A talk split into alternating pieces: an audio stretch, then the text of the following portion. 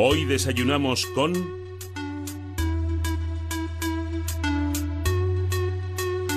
Vamos a conocer eh, a esta hora el sabor que deja un desayuno con uno de los deportistas de élite de nuestro país. Es una de las grandes estrellas deportivas, aunque su especialidad, desgraciadamente, en España es casi todo un lujo. Con tan solo 25 años es en patinaje artístico, eh, campeón del mundo en el año 2015 y 2016, cuatro veces campeón de Europa en 2013, 14, 15 y 16 y varias veces campeón de España en las categorías juvenil, junior y veteranos senior.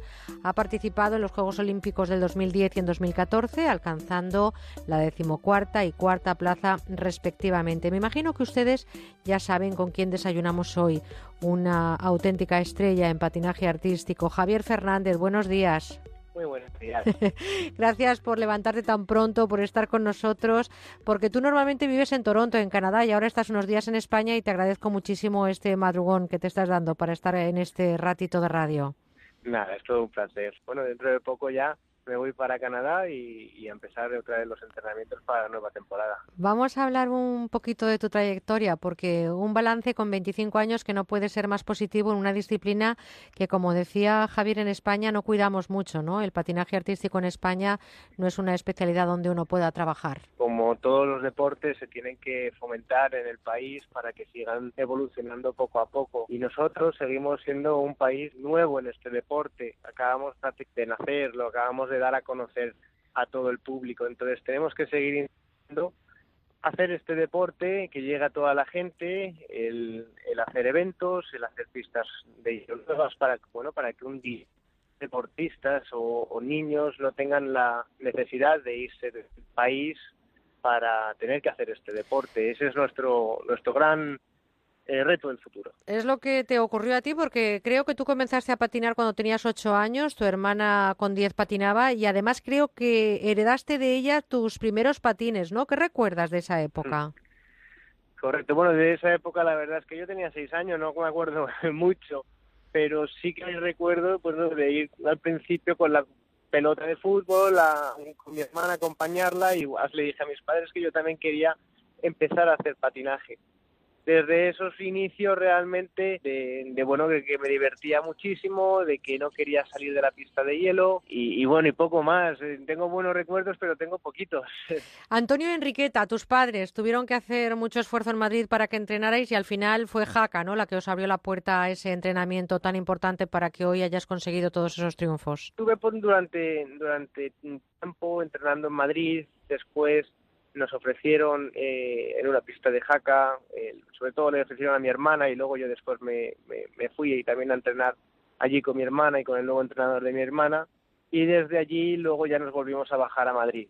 Entonces, bueno, hemos, por decir así, hemos recorrido bastantes pistas de hielo en España y luego ya es cuando yo decidí irme fuera del país para seguir con los entrenamientos. Hablaba de Antonio y Enriqueta, pero si te digo Nikolai Morozov, ¿qué te viene a la mente? ¿Qué ha significado este nombre en tu carrera y también en tu vida? Bueno, Nikolai Morozov fue un entrenador ruso que me ofreció irme a Estados Unidos a entrenar con él. Fue la primera persona que se fijó en mi talento extranjera, por decirlo así, la primera persona extranjera que se fijó en mi talento y me ofreció irme con su equipo a otro país para darme clase oportunidades de estas no, no te llegan siempre, no, no le llegan a todas las personas. Fue todo un honor y, y, sobre todo tuve que tomar una decisión muy importante que fue la de dejar el, el, el, país y irme a Estados Unidos a entrenar con él. Y además le contestaste sin haberlo hablado con tus padres porque te, te presionó para que le dieras una respuesta de forma inmediata, ¿no? Tenías tú creo que 17 años. Correcto, tenía 17 años y tuve que darle una respuesta totalmente inmediata, porque me dijo que además querían que me fuese a Estados Unidos a entrenar con él muy pronto eh, y que empezase a entrenar con su equipo lo antes posible. Además, él me dijo, yo te compro hasta el billete tuve que tomar, bueno, en ese momento esa decisión y decir si me iba o no me iba. De, verdad que tomar una decisión así es importantísima, siendo una persona además con 17 años, pensando que se marcha a otro país. Momentos duros en, en Nueva Jersey porque tú no hablabas inglés, dejaste todo, estudios, te estableciste allí en un piso y creo que compartiste ese espacio con un entrenador al que ya conocías de Jaca, Miquel García, ¿no? Bueno, tuve la, casualidad, ¿no? De que, de que nos pudimos ir los dos juntos, de que compartimos pues ese apartamento, esas experiencias, nuevas experiencias. Eh, la verdad es que el tener una persona así en un momento tan complicado, la verdad es que me hizo la vida muchísimo más fácil en ese momento. Bueno, tú también has vivido en Moscú y en Letonia, creo, en residencias para deportistas. Me imagino que un momento de éxitos, de, darte cuenta que estás eh, creciendo en una profesión, pero me imagino que también son momentos de muchas ausencias, ¿no? Por supuesto, el estar fuera de casa, el no tener tus amigos, el no tener muchas personas alrededor tuya con la que puedes compartir tu día a día es muchas veces complicado. Yo creo que fue un momento bastante duro, tuve que hacer muchísimos sacrificios, eh, había que hacerlos en ese momento pues si yo realmente quería llegar a algo. Y, llegaste, porque fíjate Javier que llegó el 2010, llegó Vancouver, se convirtió, Javier, se, se convirtió, te convertiste en el primer patinador español que desde 1956 participaba en unos Juegos Olímpicos, es decir, habían pasado muchísimos años para que alguien llegara a ocupar ese puesto que tú tú defendiste con tanto honor. ¿Cómo fue para ti participar en el 2010 en esas Olimpiadas en Vancouver? Por supuesto que fue una experiencia para mí el, haber bueno pues roto ese gran eh, tiempo de que una persona, un, patinador fuese unas Olimpiadas. Y sobre todo yo era todavía un niño, yo sabía que no tenía ninguna oportunidad de optar a, a un buen resultado, pero sí que me lo tomé como una gran experiencia, algo para aprender, algo para para construir poco a poco mi, mi carrera deportiva. Y, yo creo que también para llevar a España a un lugar que estaba muy abandonado. ¿Te ha, ¿Te ha reconocido tu país, tu patria, aunque tú vivas ahora en Canadá? ¿Te hemos reconocido en España tu sitio? ¿Te hemos reconocido tus gestos? Bueno, es difícil porque este deporte sigue siendo un deporte todavía minoritario, un deporte que es nuevo, que ha nacido prácticamente de la nada y que lo estamos dando a conocer ahora. Entonces, el, el construir un deporte no, no se hace en dos días y lo que tenemos que intentar es que se siga viendo, que haya más escuelas, eh, que haya eventos deportivos de, patinaje, que la gente lo tenga en, bueno, eh, que, pueda ir ¿no? a, ver eventos o, a empezar a patinar ese es el trabajo que tenemos nosotros que hacer. Oye, 2013 eh, campeón de Europa, abanderado también eh, en, eh, representando a España en los Juegos Olímpicos de Sochi. Em, has tenido mm, dos campeonatos mundiales en el 15 y el 16, coronando con ese título mundial. realmente, ¿cómo estás viviendo este momento? ¿El horizonte es 2018 con los próximos Juegos Olímpicos? Sí, pues para mí sí, para mí sí. Además, bueno, tengo dos años entre medias que son dos años muy importantes, además porque tengo que revalidar muchos títulos, sobre todo la temporada que, que esta que vamos a, estamos a punto de empezar, y revalidar un campeonato de Europa y un campeonato del mundo no se dice fácil, ¿no? Ahí es mucho trabajo por medio, hay que trabajar mucho y hay que conseguirlo. Eso sí, las Olimpiadas dentro de dos años es la, por así decir, la meta más importante que, nos, que tenemos ahora mismo. No es que estemos pensando ya en las Olimpiadas, pero lo tenemos presente. Y, y queremos estar en esas Olimpiadas al, al, mayor rendimiento posible. No queremos que, todo vaya poco a poco Oye, descendiendo. Tienes muy cerquita a Miki Ando, que es eh, tu novia, es una mujer que patina también como Los Ángeles, es japonesa y es campeona del mundo 2007 y 2011. ¿Os habéis planteado alguna vez participar o competir juntos? bueno, no. No porque el patinaje en parejas y el patinaje individual son es el mismo deporte, pero son muy diferentes, eh, muy muy diferentes. Necesitas por lo menos años de preparación y muchos años. Puedes a lo mejor tener 10 años de preparación para llegar a ser, eh, imagínate, campeón del mundo, si, si llegas a serlo. O sea, necesitas un entrenamiento especial solo para hacer bueno, yo me imagino que alguna demostración en la pista habréis hecho juntos, seguro, eso no me cabe ninguna duda. Sí. Oye, ¿a ti te llamaban de pequeño en lagartija porque eras muy inquieto y revoltoso? ¿Eso es verdad? Es verdad, es correcto. La verdad es que no paraba quieto y no, no, no dejaba eh, a los entrenadores un tiempo de relax eh, para dar sus clases. Siempre estaba intentando hablar con los compañeros o jugando con el hielo, haciendo bolitas de nieve. Eh, la verdad es que no paraba y por eso bueno, me pusieron ese mote cuando era pequeño. Oye, y no has parado tampoco de hacer actuaciones. En la gala de exhibición del Campeonato del Mundo en Londres en el 2013 hiciste una clase de aerobí que se hizo viral en redes. Y otra de las actuaciones que me ha llamado mucho la atención tuya es una que hiciste vestido de torero en la Copa de China. Incluso simulabas en tu actuación pases de ¿no? Sí, sí, son exhibiciones que es más para divertir a la gente, no es eh, algo serio. Entonces, para mí, el, el, que la gente también me sepa que yo, además de competir, puedo divertir a la gente es algo también positivo. Y esos dos programas, bueno, son uno de los programas eh, favoritos que tengo. Eh, yo creo que a la gente, sobre todo el, ese que, que voy como de Superman, que hago de aeróbic, a la gente le gusta mucho. Y luego el de torero es un poco también como de broma, ¿no? Sigue siendo, bueno, una tradición que tenemos en nuestro país, pero es como que, que yo me creo alguien muy importante, pero luego cuando realmente el toro va a salir, yo huyo, ¿no? Me da miedo. Bueno, fíjense ustedes, exhibiciones, ha sido recibido por sus majestades los reyes en, en Zarzuela, por el presidente del gobierno en Moncloa, ha hecho el saque de honor en el Bernabéu, ha participado en muchísimas eh, conferencias, programas deportivos, en fin, eh, la pena es que este país no tenga cobijo para un deporte de este nivel y de esta categoría y que te hayas tenido que marchar fuera a Canadá, pero tenemos mucha suerte porque este verano has estado y estás en España y hemos podido hablar contigo un ratito. Y fíjate que, que, me gustaría saber qué desayunas a esta hora. ¿Hace falta una disciplina con la alimentación en un deporte como el patinaje artístico? Bueno, sí, necesitas por supuesto una, una buena dieta. Depende también el, el, el cuerpo que tengas, cómo, cómo tu cuerpo funciona a la comida, eh, cuántas horas de entrenamiento haces diario, todo esto es un estudio, ¿no? Por eso tenemos a dietistas que están siempre, bueno, pues cuidando eh, muchas dietas de los de todos los deportistas del mundo. Yo, gracias a Dios, también tengo eh, un cuerpo que, que no me tengo que tampoco que preocupar mucho. Además, mi madre me ha enseñado a comer bien, a cocinar bien, y, bueno, no me tengo que cuidar tanto como otros deportistas, pero siempre tenemos que, tener unas pautas, por supuesto. Bueno, pues entrena unas cuatro horas diarias, aunque se levanta tarde hoy, ha madrugado para estar con nosotros y nosotros eh, queremos premiártelo con algo que sé que te gusta mucho. Sabemos que desconectas y que te concentras con esta música que está sonando ya para darte las gracias por este madrugón con nosotros. ¿Es cierto que esta es tu música preferida?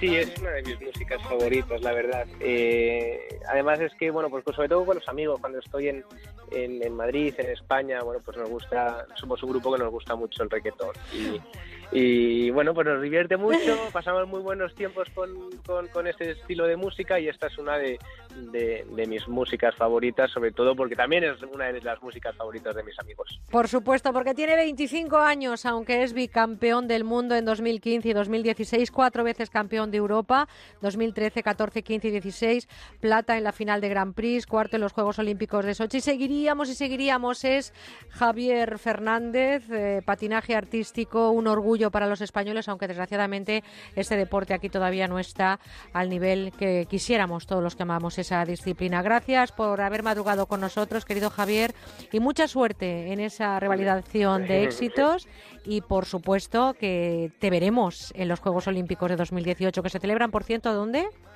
En en el sur de Corea, en Pyongyang. En Pyongyang. Bueno, pues gracias Javier Fernández y un abrazo. Te, te dejo con el reggaetón. Gracias por desayunar con nosotros. A vosotros. Hoy estoy aquí imaginándolo. Sexy baila y me deja con las ganas. Qué bien te queda a ti esa faldita. Ella señora no es señorita. Sexy Con buena onda en Onda Cero. Vas a escuchar el 2% del famoso canto del cortejo de la tórtola común. El 2% puede parecerte nada, hasta que le pones nombre y apellidos. El 2% de los conductores da positivo en controles de alcohol. Puede parecer poco, pero al menos 400 personas mueren cada año después de haber bebido. Si bebes alcohol, no conduzcas. Dirección General de Tráfico, Ministerio del Interior, Gobierno de España. Oye, ¿sabías que este verano en Repsol bajamos el precio de los carburantes premium? Mañana domingo 21 de agosto en las estaciones de servicio Repsol Camsa y Petronor podrás disfrutar de la mejor calidad al menor precio. No te lo pierdas, reposta nuestros carburantes premium a un precio más bajo. Más información y estaciones adheridas en Repsol.com. Sois vosotros los que habéis entrenado todos los días. Los que sabéis que se siente al subir al podio los que mordéis las medallas, los que batís récords, los que sois capaces de hacer historia, los que recibís los aplausos de todo un estadio y los ánimos de todo un país. Sois vosotros los que competís, pero soñar, soñamos todos juntos. Gracias por permitirnos soñar con vosotros en los Juegos Olímpicos. Loterías y apuestas del Estado con el equipo olímpico español. Ey, ¿a qué te suena Leganés? Leganés, Leganés, Leganeister, Leicester, ¿ves? Campeones de liga, es que lo veo. Todo está por ver. El fútbol pasa por Vodafone One Televisión. Contrata el todo en uno de última generación y llévate todo el fútbol por 6 euros. Infórmate en el 1444 y entiendas Vodafone. Vodafone. Power to you. Este fin de semana, límite 48 horas en el corte inglés. Hay que ser muy rápido para hacerse con las mejores ofertas. 15% de descuento adicional en grandes electrodomésticos de Siemens, Fagor, Zanussi, Kata, Saibot y muchas más marcas. Ven y atrapa las ofertas más rápidas de nuestro aniversario. Límite 48 horas, solo en el corte inglés. Gracias a la ultracrioterapia, mi tripa ya no me agobia. Es lo último para adelgazar, fruto de la investigación de Adelgar. La ultracrioterapia de Adelgar tiene un 50% de descuento como oferta de lanzamiento. Infórmese 91 577 44 77. Además, puede salirle gratis. Alquiler. Acción de alquilar. Negocio por el que se cede una cosa a una persona durante un tiempo a cambio de una rentabilidad. Seguro. Adjetivo, que es cierto, libre y exento de todo peligro o riesgo. Si piensa en alquilar, ya sabe. Alquiler seguro. 902 37 57 77. Alquiler seguro. 902 37 57 77. Tu afición es sentimiento. Llegamos a tu radio a Onda Cero. Somos los mismos que durante mucho tiempo hemos disfrutado el deporte juntos contigo cada noche. Y tengo la sensación de que ahora empieza lo mejor. José Ramón de la Morena llega a Onda Cero. Estas son opiniones reales de clientes de Devuelta Conductor. Por no tener que pagar las cuatro multas, eh, me he ahorrado unos 2.000 euros. Para mí es eficaz al 100%. Bueno, sí, porque yo no he vuelto a pagar multas, aunque vengan. Yo las escaneo a vosotros y la verdad es que yo estoy muy contenta. Incluso os he recomendado. Encima pagáis. si te retiran el carnet, eso ya es un chollo. Si tú también quieres ahorrarte el dinero de las multas, llama a Devuelta Conductor. 900-900-934. 900-900-934. Tú conduce. Grupo Reacción. Onda Cero Madrid, 98.0 FM. Electrocasión, liquidación permanente de electrodomésticos nuevos de las mejores marcas hasta con un 50% de descuento y garantía del fabricante. Electrocasión, cuatro tiendas por todo Madrid. Es el momento de cambiar los muebles de su oficina. Por eso en Mercaoficina disponemos de dotaciones completas tanto en muebles como en sillería para que usted pueda dar un aire nuevo a su oficina acorde con el impulso económico en el que estamos y con los mejores precios. Mesa 1,60 por 80 más cajonera más silla giratoria ergonómica por tan solo 90 euros. Infórmese en el 91 875 1050, 91 875 1050 y en mercaoficina.es. Murprotec, buenos días. Le llamo porque tengo humedades. Ha llamado al sitio adecuado. ¿Qué tipo de humedades? ¿Qué es lo que ve? Se cae la pintura, hay manchas blancas y huele muy mal. Lo he intentado todo. Uno de nuestros técnicos le visitará y analizará gratuitamente su problema de humedad. Si podemos darle solución, será con garantía de resultado por escrito de hasta 30 años. Jamás volverá a tener humedades. No sabe cuánto me alegra oír eso. Llame al 930 1130, 930 1130 o el murprotec.es. Si quieres escuchar los audios de nuestros programas, entra en ondacero.es. Estás con Merche Carneiro. Estás con buena onda.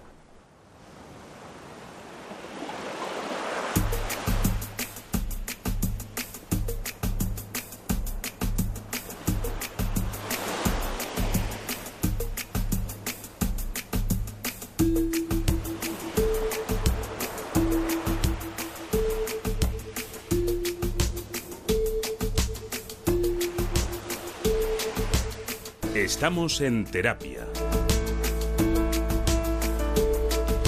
Seguro que si les hablo de acupuntura, la mayoría de ustedes reconocerán esta terapia. Está asociada a unas finas agujas que se insertan en esos puntos acupunturales del cuerpo una terapia fiel a la medicina tradicional china y es una de las más conocidas de la medicina alternativa. Y dentro de la acupuntura tradicional, hoy vamos a detenernos en una especialidad del sistema de acupuntura tradicional, una terapia que además es fruto de la casualidad de un doctor coreano que, preso de sus tremendas jaquecas, consiguió aliviar su patología presionando la yema del dedo corazón. Hoy, nuestra terapia protagonista de esta mañana es la manopuntura coreana o lo que se conoce coloquialmente como la acupuntura de la mano. Hablamos con Jesús Santana, profesional de la manopuntura coreana, tiene más de 10 años de experiencia. Señor Santana, buenos días. Hola, buenos días.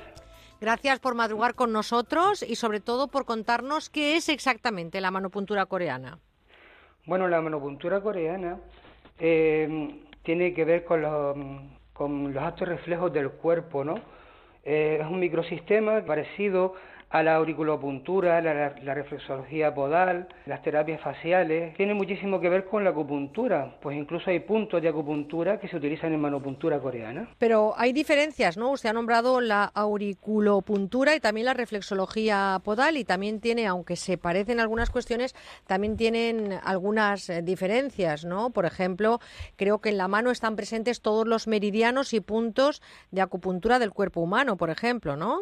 Exactamente, en la mano también están todos los meridianos. También se tonifica y se dispersa, como en la acupuntura. Se tratan para dolores en diversas partes del cuerpo, esguinces. Exactamente, eh, ¿cómo se practica esta terapia? ¿Qué diferencia hay con la acupuntura tradicional de toda la vida? He leído que son agujas más pequeñas, que son menos dolorosas. ¿Cómo es una terapia de manopuntura coreana? Sí, la aguja efectivamente es más pequeña, es menos dolorosa. Se puede aplicar sin riesgo de punción como por ejemplo el neumotórax, no tenemos riesgo de, punción ni nada, ¿no? También cuando vamos a punturar eh, no cogemos arterias, las agujas son muy pequeñas, bueno, es, completamente, eh, no tiene contraindicaciones tampoco.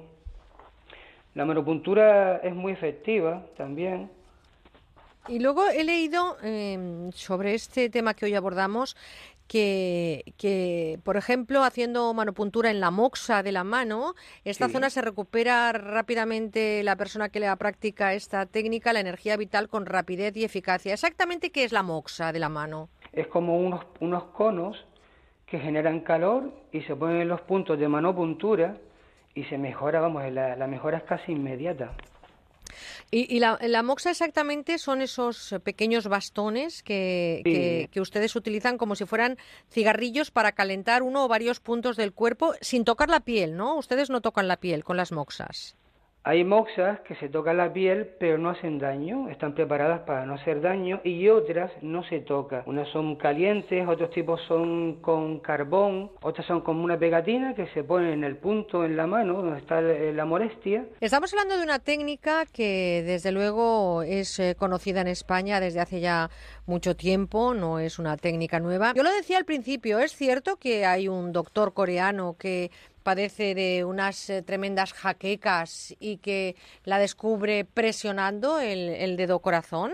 El doctor Yu Wu, que descubrió la relación entre los puntos de la mano y determinadas zonas del cuerpo. Él tenía muchísimas jaquecas y un día presionándose unos puntos en la mano se dio cuenta que las jaquecas disminuían y descubrió 344 puntos que hay en la mano. Es un microsistema, como dije antes. Un auténtico descubrimiento, porque fíjense ustedes que eh, en esos 344 puntos de la mano están reflejados, como decía, todos esos meridianos, están reflejados todas esas partes del cuerpo que, con diferencia, como decimos, de la reflexología podal o de lo que sería la auriculopuntura, que es eh, complicado de decir, em, en la mano están todos los meridianos y todos los puntos de acupuntura del cuerpo. Por lo tanto, se pueden utilizar todos, se daña menos, las agujas son más finas.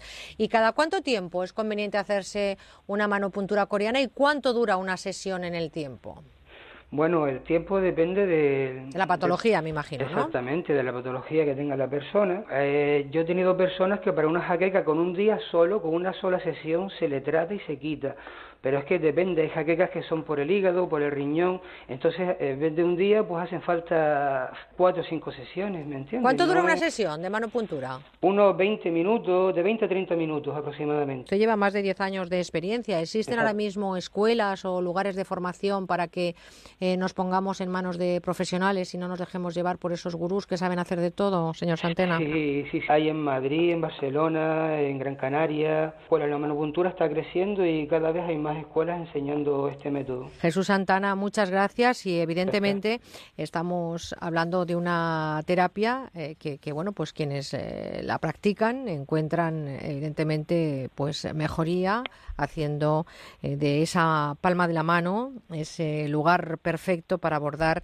esas dolencias a través de los meridianos y de las agujas. Hoy nos lo ha contado un profesional que lleva más de 10 años practicando la manopuntura coreana en España. Jesús Santana, gracias por haber Muchísimas madrugado gracias. una horita más en Canarias. Sí, un abrazo muy fuerte. Un abrazo, gracias. Hasta pronto, un saludo.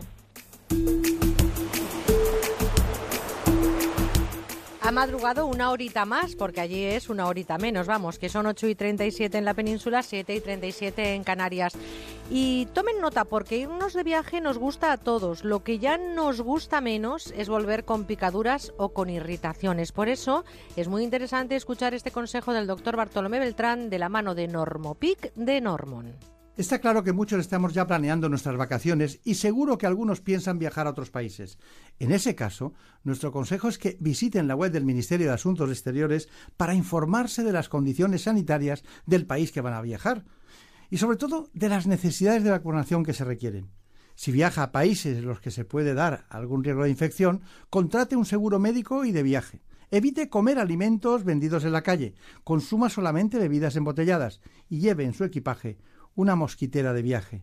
Y por cierto, un pequeño botiquín que incluya Normopic para evitar las picaduras de insectos y también Normopic calmante. Un buen consejo para hoy de la mano de Normon. Los familiares de los mosquitos que están siendo atendidos deben quedarse en la sala de espera. Doctor, ¿podré picar algo entre horas? Ni se le ocurra. Eso es incompatible con Normopic. Normopic Forte, Rolon, infantil y calmante, la gama completa para repeler y aliviar las picaduras eficazmente. Normopic de Normon, la barrera antimosquitos. Utilice los biocidas de forma segura. Lea siempre la etiqueta y la información sobre el producto antes de usarlo. Vas a escuchar el 2% de una discusión en la oficina por el aire acondicionado. Como vaya yo, os El 2% puede parecerte nada, hasta que le pones nombre y apellidos. El 2% de los conductores da positivo en controles de alcohol. Puede parecer poco, pero al menos 400 personas mueren al año después de haber bebido. Si bebes alcohol, no conduzcas. Dirección General de Tráfico, Ministerio del Interior, Gobierno de España. Aquí el becario de Skoda. Me acaba de llamar el jefe para decirme que cómo se me ocurría poner un Skoda Spaceback por solo 12.000 euros. Yo le he dicho que lo hice a la Bartola. Es un precio redondo para un coche redondo. A ver quién mejora la oferta por un compacto. Yo lo aprovecharía porque ¿para qué quieres un coche si no es para vivirlo a la Bartola? Oferta para unidades financiadas con Volkswagen Finance. Consulta skoda.es. Tu afición es sentimiento. Llegamos a tu radio, a Onda Cero. Somos los mismos que durante mucho tiempo hemos disfrutado el deporte juntos contigo cada noche. Y tengo la sensación de que ahora empieza lo mejor. José Ramón de la Morena llega a Onda Cero. Este fin de semana, límite 48 horas en el corte inglés. Hay que ser muy rápido para hacerse con las mejores ofertas. Selección de camisas para chico de Pepe Jeans, Jack and Jones, Guess, G-Star y muchas más marcas desde solo 19,95 euros. Ven y atrapa las ofertas más rápidas de nuestro aniversario. Límite 48 horas solo en el corte inglés. Doctor Márquez, las personas que tenemos las digestiones pesadas, ¿cómo podemos facilitar las digestiones? Bueno, yo, yo ante este problema siempre recomiendo que tomen un vial diario de Sistema Alfa, porque Sistema Alfa contiene una alta concentración de aloe vera, que es un magnífico regulador de todo el sistema digestivo. Pues muchas gracias, doctor. Y ya saben, digestiones pesadas, sistema alfa aloe vera.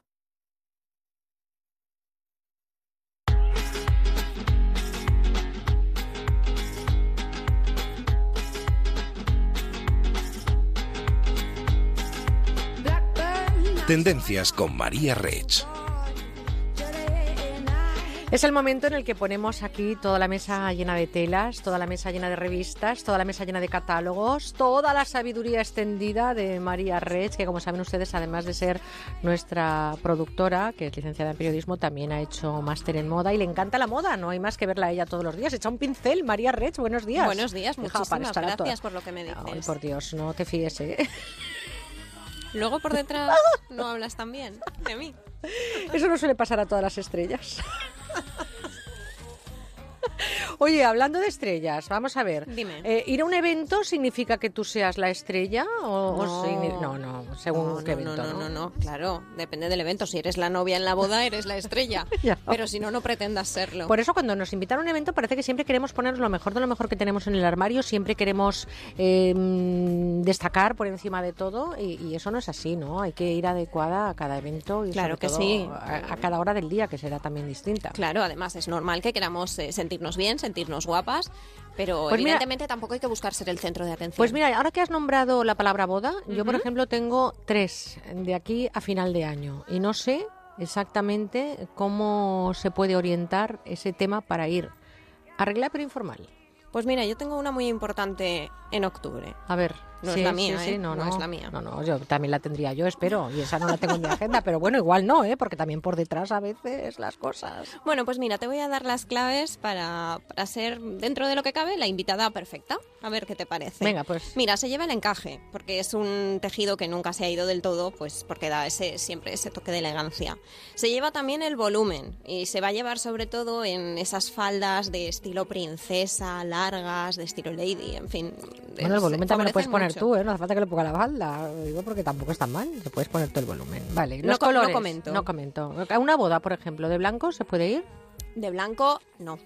Ni de blanco ni de tonos claros, evidentemente. Eso Por queda eso. reservado para, para la novia. Ahí estamos. Y quien lo haga tiene un poquito de mal gusto. Ahí estamos. Yo lo dejo, lo dejo caer. Ahí, ahí. Sin embargo, sí que puedes asistir a un evento de blanco y de negro, ya que es un binomio ganador que, que triunfa siempre. Y, y bueno, eh, si no eres muy arriesgada, te decantas por esto y triunfas, pero blanco y negro. Nunca blanco solo, ni blanco Nunca roto, blancos. ni tonos cremas, ni beiges, nada de eso. Vamos a quitar eso. sobre todo si es una boda, Oye. ¿y con estampados iríamos bien a una boda, por ejemplo? Sí, sobre todo se llevan mucho los motivos florales. Y bueno, si sabes elegir adecuadamente, pues eh, vas a ser, desde luego, con esto, una de las mejores vestidas. Mm, Las transparencias. A veces veo a la gente que va demasiado transparente, Sí, que te fijas más en la la- espalda de la que tienes delante que en el altar, al Se llevan, evidentemente, pero son arriesgadas y, y tienes siempre que colocarlas eh, estratégicamente. Los vestidos no pueden ser... Bueno, tú ya me entiendes, Sí. ¿no? Y creo que Más- la gente también. Y yo creo que también, sí. Se lleva también mucho el estilo griego. Fíjate, los cortes helénicos, los bordados, los tejidos vaporosos y ligeros que, que facilitan el movimiento. En fin, esa- ese aire de inspiración a diosa griega. Y también los detalles de pedrería y de aplicaciones florales, ya que son elementos que van a ayudar a dar ese plus de, de luminosidad y de glamour a, a tu look. Llévame a colores. ¿Qué tonos se van a llevar o qué tonos podemos elegir a la hora de asistir a un evento? En este caso, como te he propuesto yo, tú me Sí. traías muchas más propuestas, pero Sí. yo creo que me hables de bodas especialmente hoy. Pues se va a llevar mucho esta temporada los tonos pastel, como el rosa cuarzo, como el azul bebé, los tonos Pero bueno, si quieres apostar por algo más colorido, puedes tirar siempre al clásico rojo, variar con verdes, con azules, e incluso atreverte con el amarillo si no eres Ay, muy a mí el amarillo no me gusta, pero no por superstición. Es que no es un color que me diga nada, fíjate. ¿eh? Pues en las gafas llevas amarillo. ¿En estas? Sí, Oye, ¿tú por qué dices que llevo gafas? Porque me he permitido el lujo. Haz el favor, ¿eh? que yo no, no quiero que se... no digo nada si no es delante de mi abogado. Bueno, vamos allá. Es vista cansada, no es otra cosa más que vista cansada. vamos a ver, ¿a- ¿con gafas hay que ir a las bodas o no? A- Sí, no, te no. hacen falta, evidentemente. Si es como el mío, en mi caso no. No, si son solo para ver, a Ahí no ser que quieras leer la minuta exhaustivamente, no, no te harían falta. O ¿no? si estás invitado a leer en el altar o en la, o en la, eh, ermita o donde se case la Ujú, pareja. Bueno, sí. dame algunos... eh, algunas claves que evidentemente son dogma de fe para irse a una boda. Pues sí, porque evidentemente existe un protocolo y bueno, hay que seguirlo en, en la medida de lo posible, ¿no? Ahí estamos. Pues mira, por ejemplo, una pregunta. ¿Puedes ir sin medias? ¿Tú qué crees? Pues hombre, eh, depende del calzado, me imagino, ¿no? Evidentemente, del calzado y, y también un poco del, De la época del año. vestido. Sí. Mira, si llevas sandalias puedes ir sin medias, evidentemente, pero si eliges un zapato cerrado, sea verano o sea invierno, eh, tienes que lucirlas. hay mucha gente que le gusta, por ejemplo, pantalón, no se ve con falda, quiere llevar pantalón. ¿Puedes llevar pantalón largo? Sí, es correcto. Y además es tendencia si, si el pantalón o, o el mono que lleves eh, es un pantalón ancho, con caída y con un tejido adecuado, evidentemente, para Claro, la que con un peto vaquero no puedes ir, claro, eso Claro. quedaría un poco mal. Claro, Estamos- entendemos estamos un tejido con caída. un- Oye, y vestido largo, por ejemplo, eh, ya que la novia en principio irá con vestido largo, ¿tú deberías de elegir otro corte, otro, otro largo? Pues mira, en principio el vestido largo queda reservado, evidentemente, para la novia y para la tanto de día como de noche. Pero sí que es verdad que estamos observando últimamente una tendencia a que el resto de las invitadas también van de largo, pero eso sí, siempre y cuando la celebración sea de tarde o de noche. Oye, vamos allá, zapato, pamelas, tocados... eh, Pues mira, zapato, mm, nunca plano a no ser que sea por prescripción médica. Claro, si vas con un- escayolada, eh, pues... que- Evidentemente, si es un problema de espalda, en fin, esto ya... acuerdo de Bustamante, no se puso tacones. Llevaba por la criatura en la boda su piececillo ahí ¿Sí? escayolado, sí. No sé. recuerdo yo. Sí, bueno, tú es Bueno, que- era muy pequeña. Yo había nacido hacía cuatro días, pero bueno. Vamos a lo de la Pamela, que a mí me llama mucho la atención. Eh, Cuando te invitan a una boda así de mucho copete, Pues mira, para las celebraciones de día sí que puedes llevar pamela, sombrero, canotier, un tocado grande que luzca. Y para la noche eh, es adecuado optar por pequeños adornos, por tocados discretos, por turbantes, por, por una corona mona. Y luego siempre hay una pregunta, ¿cuándo me puedo quitar el zapato o cambiármelo? ¿Cuándo me puedo quitar la pamela? Cuando... Evidentemente siempre y cuando ya estemos en la fiesta, ya estemos en el baile y los novios ya hayan en el primer cubata. Sí. Vamos a dejarlo. Bueno, si te lo tomas después del baile de los novios. Claro, Para pero- aquellos que vayan por adelantado, que se esperen. Que se esperen. Oye, ¿y los bolsos? Los bolsos... Siempre bolso pequeñito. O sea, evidentemente no vamos a llevar un bolso grande jamás a un evento. Un bolso pequeño, un bolso manejable, de mano, un clutch, una cartera. eh, sabemos que tenemos que llevar lo mínimo. Hombre, claro. Vamos con esa recomendación que nos deja siempre, esa reflexión en voz alta que nos deja María. Pues mira, estamos hablando de celebraciones y evidentemente una de las más importantes son las bodas. Y yo aquí quiero recomendar que descubran a David Tutera. Es un personaje que a mí me encanta, es, eh, es el rey de la organización de las bodas. Él además tiene programas, ha publicado libros y bueno, ahí lo dejo. Y es súper majo, además, ¿eh? Es majísimo, a mí me encanta. Pues a mí también. Sí. Oye, pues David yo creo Tutera... que cuando, no, cuando tú te cases o cuando yo me case, le podíamos, ¿no? Que no ¿Te he hecho yo algo a ti?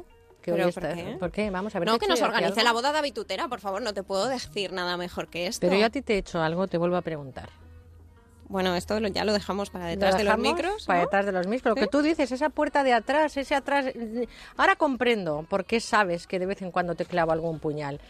Eh, que usted se case bien, oiga, ¿eh? y yo que lo vea, gracias. y yo lo, que lo vea con Pamela o como o con sombrero, como era lo otro que me has dicho, canotier. Con un canotier, Canotier, claro. También es una, o una coronita de flores. Oye, qué guapa estarías. ¿Has visto? Es Sí. que yo con cualquier cosita, Además de con verdad. cualquier cosita que me ponga, hay que ver lo lucidora que soy. Además de verdad. María Reds, tendencias, ya saben. Espero que hayan tomado buena nota. Si ustedes tienen como yo, nada más y nada menos que tres bodas antes de que termine el año. Hay que ver la gente cómo se casa. Y yo feliz, ¿eh? Y nosotras no. Hasta que la muerte los separen. Y fueron felices. Y comieron perdices. Adiós.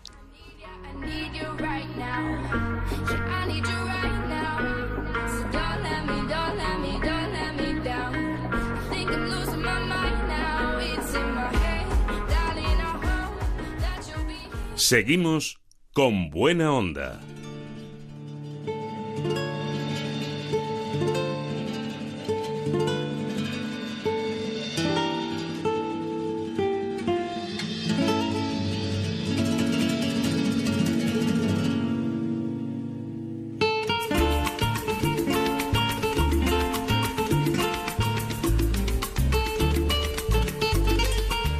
Made in Spain. El sello Made in Spain nos adentra en lo nuestro y esta temporada nos estamos acercando a los lugares extraños de nuestro país. Estamos visitando esas dianas que marcan la actualidad de lo que llaman raro o incluso a veces paranormal. Y es que España es mucho más de lo que nos cuentan y también de lo que nosotros les contamos. Hoy les propongo que hagan con nosotros un viaje. Vámonos hasta la bahía de Cádiz, rodeados eh, de lugares bellos y mágicos como Rota, el puerto de Santa María, Puerto Real, San Fernando y Cádiz. Es una bahía que está plagada de extensiones de marismas y de esteros. Incluso gran parte de esta bahía está, protegida bajo la figura jurídica de Parque Natural de la Bahía de Cádiz. Un lugar bello que esconde un misterio. Fíjense ustedes que allí hay un cráter en el que ocurren hechos, dicen que inquietantes y algunos han tildado de paranormales. Vamos a conocer algo más de lo que ocurre en esa preciosa bahía de Cádiz con Eugenio Belgrano, que, Belgrano, que es espeleólogo e investigador. Eugenio, buenos días. Buenos días. La bahía tiene un cráter ya de dimensiones eh, que impresionan, 300 metros de diámetro y según lo que se ha podido medir con el sonar, unos 25 metros de profundidad. Y parece que solo se divisa con nitidez desde las alturas. ¿Es extraño este cráter de la bahía de Cádiz?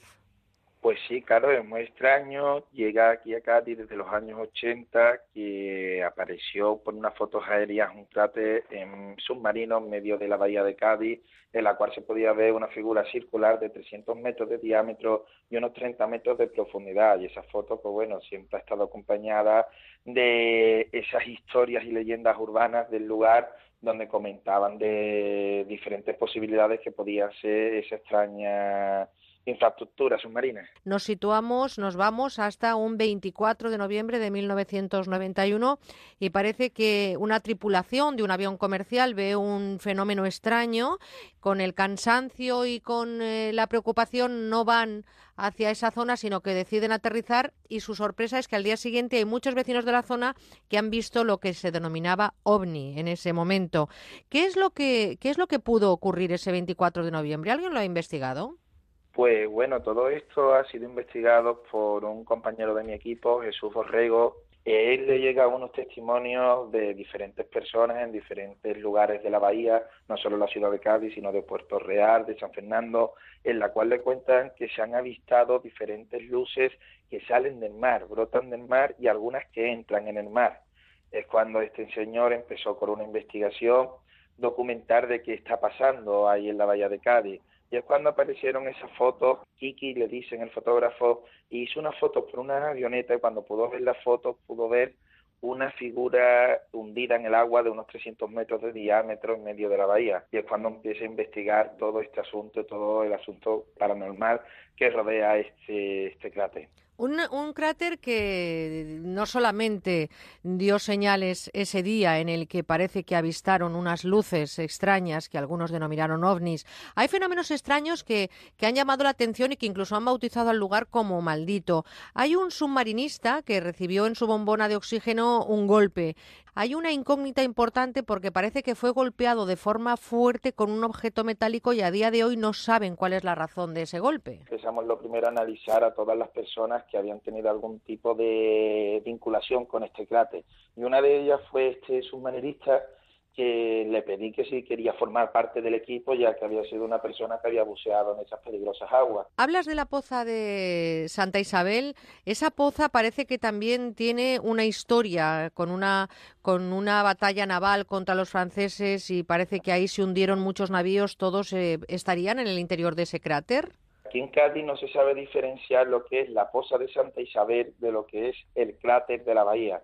La posa de Santa Isabel es donde se hizo la batalla de Rosili que de 1808 contra los franceses y está en la bahía de Cádiz muy próximo al cráter, a unos 100 metros aproximadamente. Pero al lado es donde tenemos la figura esa geométrica de 300 metros de diámetro. Son dos estructuras diferentes que es lo que estamos intentando ahora analizar. Con este trabajo que están realizando, ¿cuáles serían, para terminar, las conclusiones de lo que pueda estar ocurriendo en la Bahía de Cádiz? Yo te voy a contar todo lo que hemos analizado, todo lo que se ha barajado, que fuera o una antigua cantera romana, que pudiera ser un meteorito. También se ha tocado la parte paranormal que se dice que pudiera ser un ovni que está allí hundido y un volcán de lodo. Pues ahí está esa incógnita. Estaremos pendientes para ver si algún día se resuelve ese enigma que envuelve evidentemente a un lugar bello que esconde este misterio, la bahía de Cádiz, que evidentemente es un sitio para visitar, preciosísima. Como decía, una gran eh, parte de esta bahía está protegida por esa figura jurídica de Parque Natural de la Bahía de Cádiz, pero también tiene ese misterio que hoy hemos querido contarles y en el que hoy nos hemos detenido con Eugenio Belgrano, que es espeleólogo e investigador. Eugenio, un abrazo muy fuerte y a ver si algún día determinamos claramente qué es lo que ocurre ahí con ese cráter de 300 metros de diámetro y unos 25 metros de profundidad. Gracias, estamos en ello. Un abrazo. Un abrazo.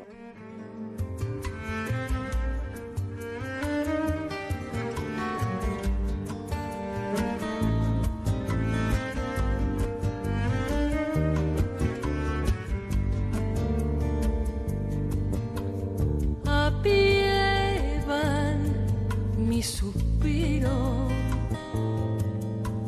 camino de mi bien. Antes de que ellos lleguen, yo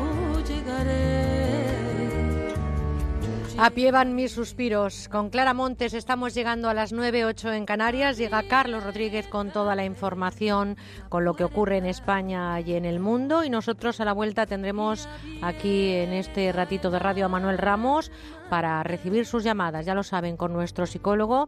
Cuéntenos aquellas cuestiones que quieran reflexionar con él. 91 426 25 99. Y si quieren dejarnos algún mensaje, 963 915347 y les leemos en con buena onda arroba onda cero punto es.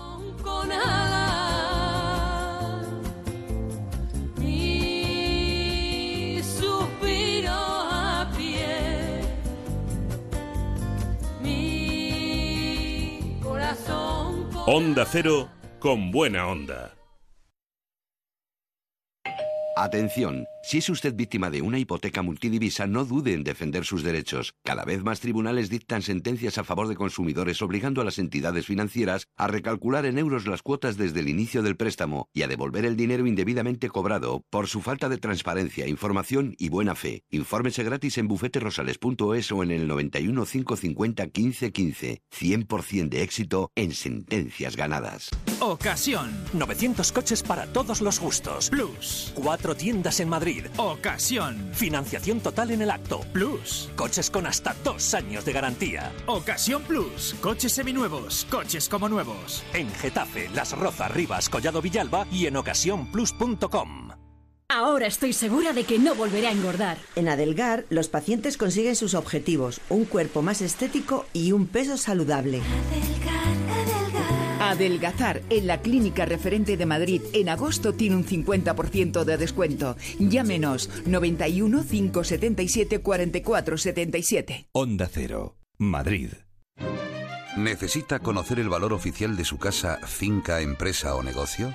TIRSA, Sociedad de Tasaciones homologada por el Banco de España, especialistas en tasaciones de ámbito nacional. TIRSA.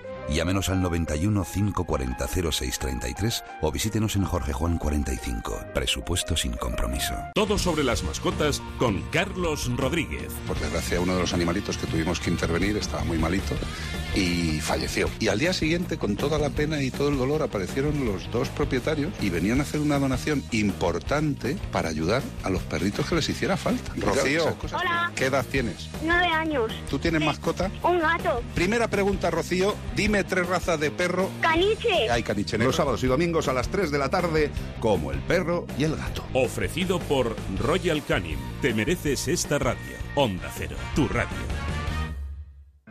Bingo Las Vegas, una experiencia de juego diferente por su decoración, por su ambiente y porque puedes jugar en su terraza climatizada durante todo el año, con cena, copas y muchas sorpresas. Tienes que venir, te vas a divertir como nunca. Bingo Las Vegas, la sala de juegos que más premios reparte de Madrid. Descubre otra forma de jugar en la terraza climatizada de Bingo Las Vegas, Hermanos García Noblejas 17.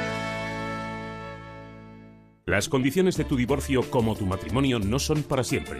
Si no estás de acuerdo con las condiciones de tu divorcio, reclamamos por ti. Llama a pluslegal.es, expertos matrimonialistas, 91 278 1453, porque la injusticia no es para siempre. Llama ahora a pluslegal.es, 91 278 1453. Electrocasión, liquidación permanente de electrodomésticos nuevos de las mejores marcas hasta con un 50% de descuento y garantía del fabricante. Electrocasión, que se acaban. Son las 9, las 8 en Canarias.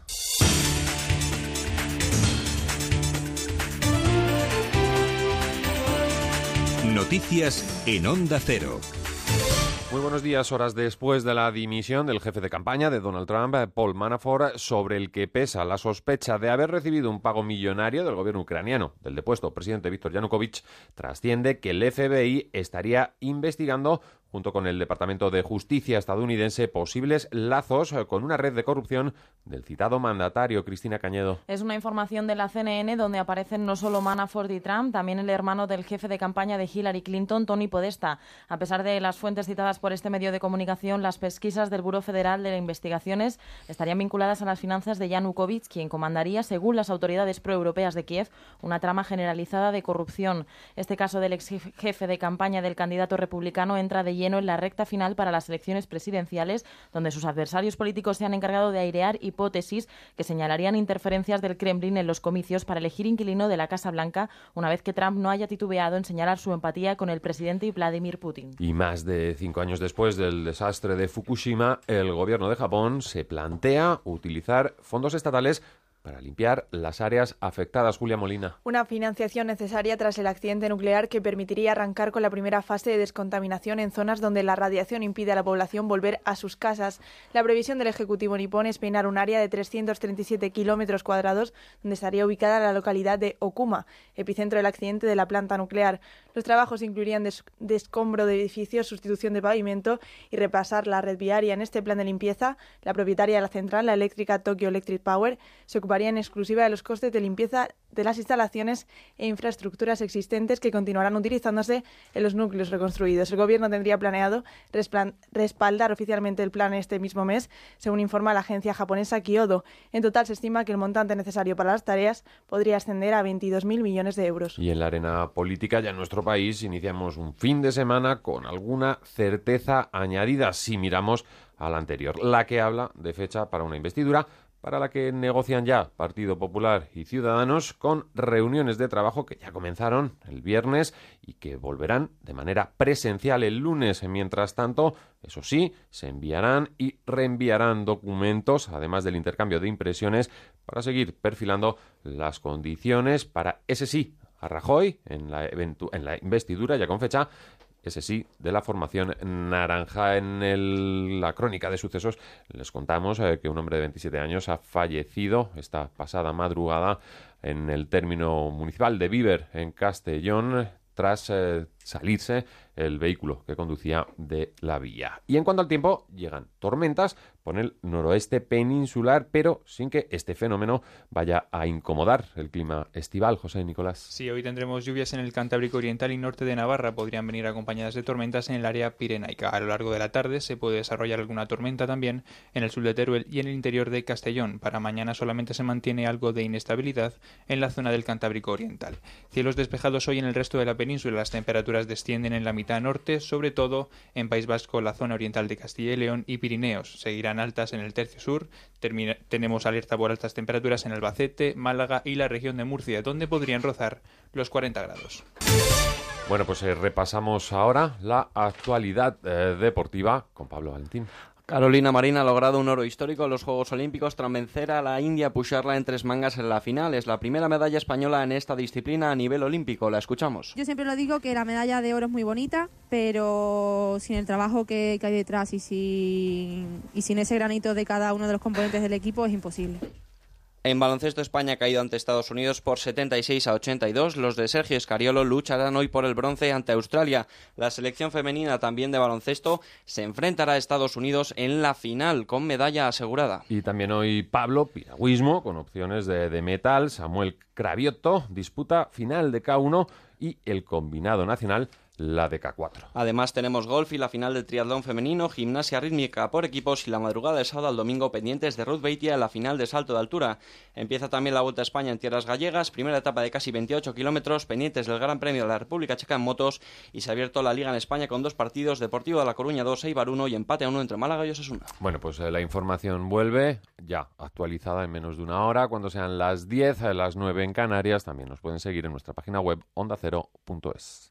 En Gente Viajera te invitamos a viajar. Mándanos una postal y participa en el concurso Postales Viajeras, porque te lo mereces. Con MSC Cruceros pasarás siete noches inolvidables en un crucero con pensión completa a bordo del MSC Espléndida. Viajes El Corte Inglés te lleva a Tenerife. Siete noches en un hotel de cuatro estrellas con vuelos y traslados incluidos. Escápate al Algarve. Vuelo Madrid-Faro con Air Nostrum y dos noches con desayuno en el hotel Epic Sana, un cinco estrellas con el mayor spa de Europa. Turismo de Puerto Puerto Rico te invita a descubrir la Isla Estrella. Vuelos con Air Europa para dos personas y cuatro noches con desayuno en el Gran Meliá Golf Resort Puerto Rico. Iberia te lleva a China en vuelo directo de Madrid a Shanghái, la ciudad de los contrastes. Participa. Manda una postal a postalesviajeras@ondacero.es o a Onda Cero Ramblas 8894, cuarta planta 08002 Barcelona. Recuerda incluir una fotografía de tu viaje con un comentario y tus datos personales. Suerte a toda la gente viajera exagerar. Saludos amigos, seguro que no se les había ocurrido pensarlo, pero es un hecho que en verano nos pasamos muchas horas sentados en sillas bastante incómodas. Es verdad, Paloma, en las sillas plegables de piscina o de playa, en las de plástico de las terrazas o del jardín, no nos damos cuenta y nuestra espalda se acaba resintiendo. Y es que es muy importante una buena postura al sentarnos para proteger nuestras vértebras. Claro, por eso los médicos recomiendan que utilicemos asientos adaptados a nuestras necesidades. Claro, pero a veces eso es imposible, no podemos llevar una buena butaca a todas partes. Lo que sí podemos hacer es poner sobre el asiento nuestro cojín con Forgel que tantísimo se ha vendido aquí en la radio y ustedes seguro que lo han visto en televisión. Llevamos miles de ventas y los clientes están encantados. Es un cojín de gel de última generación especialmente ideado para nuestro máximo confort por expertos en terapias posturales. Hoy amigos pueden conseguirlo también a través de nuestro teléfono, el 902 29 10 29. Y digo yo que si se han vendido millones en todo el mundo, será porque es comodísimo. Es comodísimo, Paloma. Combina dos capas de espuma de alta densidad la más cómoda que existe con una capa central de gel.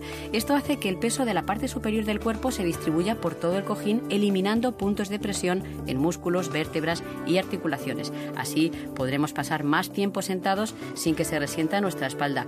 Por muy incómoda que sea la silla, yo te aseguro que con el Confort Gel estaremos comodísimos. Yo, amigos, les aconsejo de verdad que lo prueben llamando al teléfono 902 29 10 29. Y por cierto, que es un regalo fantástico, por ejemplo, para nuestros padres. Bueno, siempre es un buen momento para regalarles algo que mejore su calidad de vida porque ellos se lo merecen. Se lo podrán llevar a la terraza, a la playa, al jardín, donde quieran. Con este cojín estarán más cómodos en cualquier silla. Además, al estar un poco más alto, les costará muchísimo menos levantarse. Lo pueden llevar incluso en el coche, en el asiento del copiloto, como hace mi padre, que así le resulta mucho más fácil entrar y salir. La verdad que es un cojín que merece la pena. Yo les recomiendo que lo prueben llamando al 902 29 10 29 y en la web universotao ¿Y por un precio buenísimo? Solo cuesta 39 euros más unos pequeños gastos de envío. La verdad es que es muy poco dinero para la comodidad que proporciona. Y es que hoy además tenemos una oferta estupenda, Paloma. Durante la próxima hora ponemos a la venta dos cojines por el precio de uno. Esta oferta, amigos, se termina hoy. Así que hay que llamar ahora mismo, por favor, al 902 29 10 29 para encargar este cojín de gel y se llevará dos por el mismo precio. Bueno, Margas, que son 10 euros menos que en la televisión. Merece la pena llamar. Claro que merece la pena porque los 40 primeros pedidos, además que recibamos en el 902 29 10 29, además de 2 por 1 se llevarán completamente gratis de regalo unos comodísimos calcetines unisex de compresión de estos antivarices paloma que ahora en esta época vienen también para evitar que las piernas se hinchen, se encarguen. Lo usa muchísima gente. Esto es gratis de regalo al hacer su pedido. Pues ya saben, dos cojines por el precio de uno. Hoy último día de esta promoción en la web universotao.com y en el teléfono 902 29 10 29. Una señal en mal estado es muy mala señal. Por eso si ves una señal o una carretera en mal estado, haz de una foto o vídeo y denúncialo en ponlefreno.com. Nos ocuparemos de gestionar cada caso con la administración que corresponda. Ponle freno. Juntos si podemos. Compromiso a tres media. Ei, aquest és una Leganés. Leganés, Leganés, Leganeister, Leicester, ¿ves? Campeones de liga. Es que lo veo. Todo está por ver. El fútbol pasa por Vodafone One Televisión. Contrata el todo en uno de última generación y llévate todo el fútbol por 6 euros. Infórmate en el 1444 y en tiendas Vodafone. Vodafone. Power to you. Contame, ¿qué te sucede? Resulta que ahora cuando les pico no les pica. Me he vuelto loco, doctor. No, son ellos los que se han vuelto cuerdos. Tienen Normopic calmante. Normopic calmante proporciona un alivio inmediato del picor. Con Normopic de Normon, si te pica, no pica. En Carrefour todo cuenta, por eso tienes productos con la máxima calidad y frescura a precios imbatibles. Por ejemplo, comprando un jamón ibérico de cebo de real más medio queso de oveja viejo flor de esgueva por solo 109 euros. Te ahorras 44 euros. Y también en carrefour.es. Estás con Merche Carneiro. Estás con buena onda. Debes brindar amor para después pedir. Hay que perdonar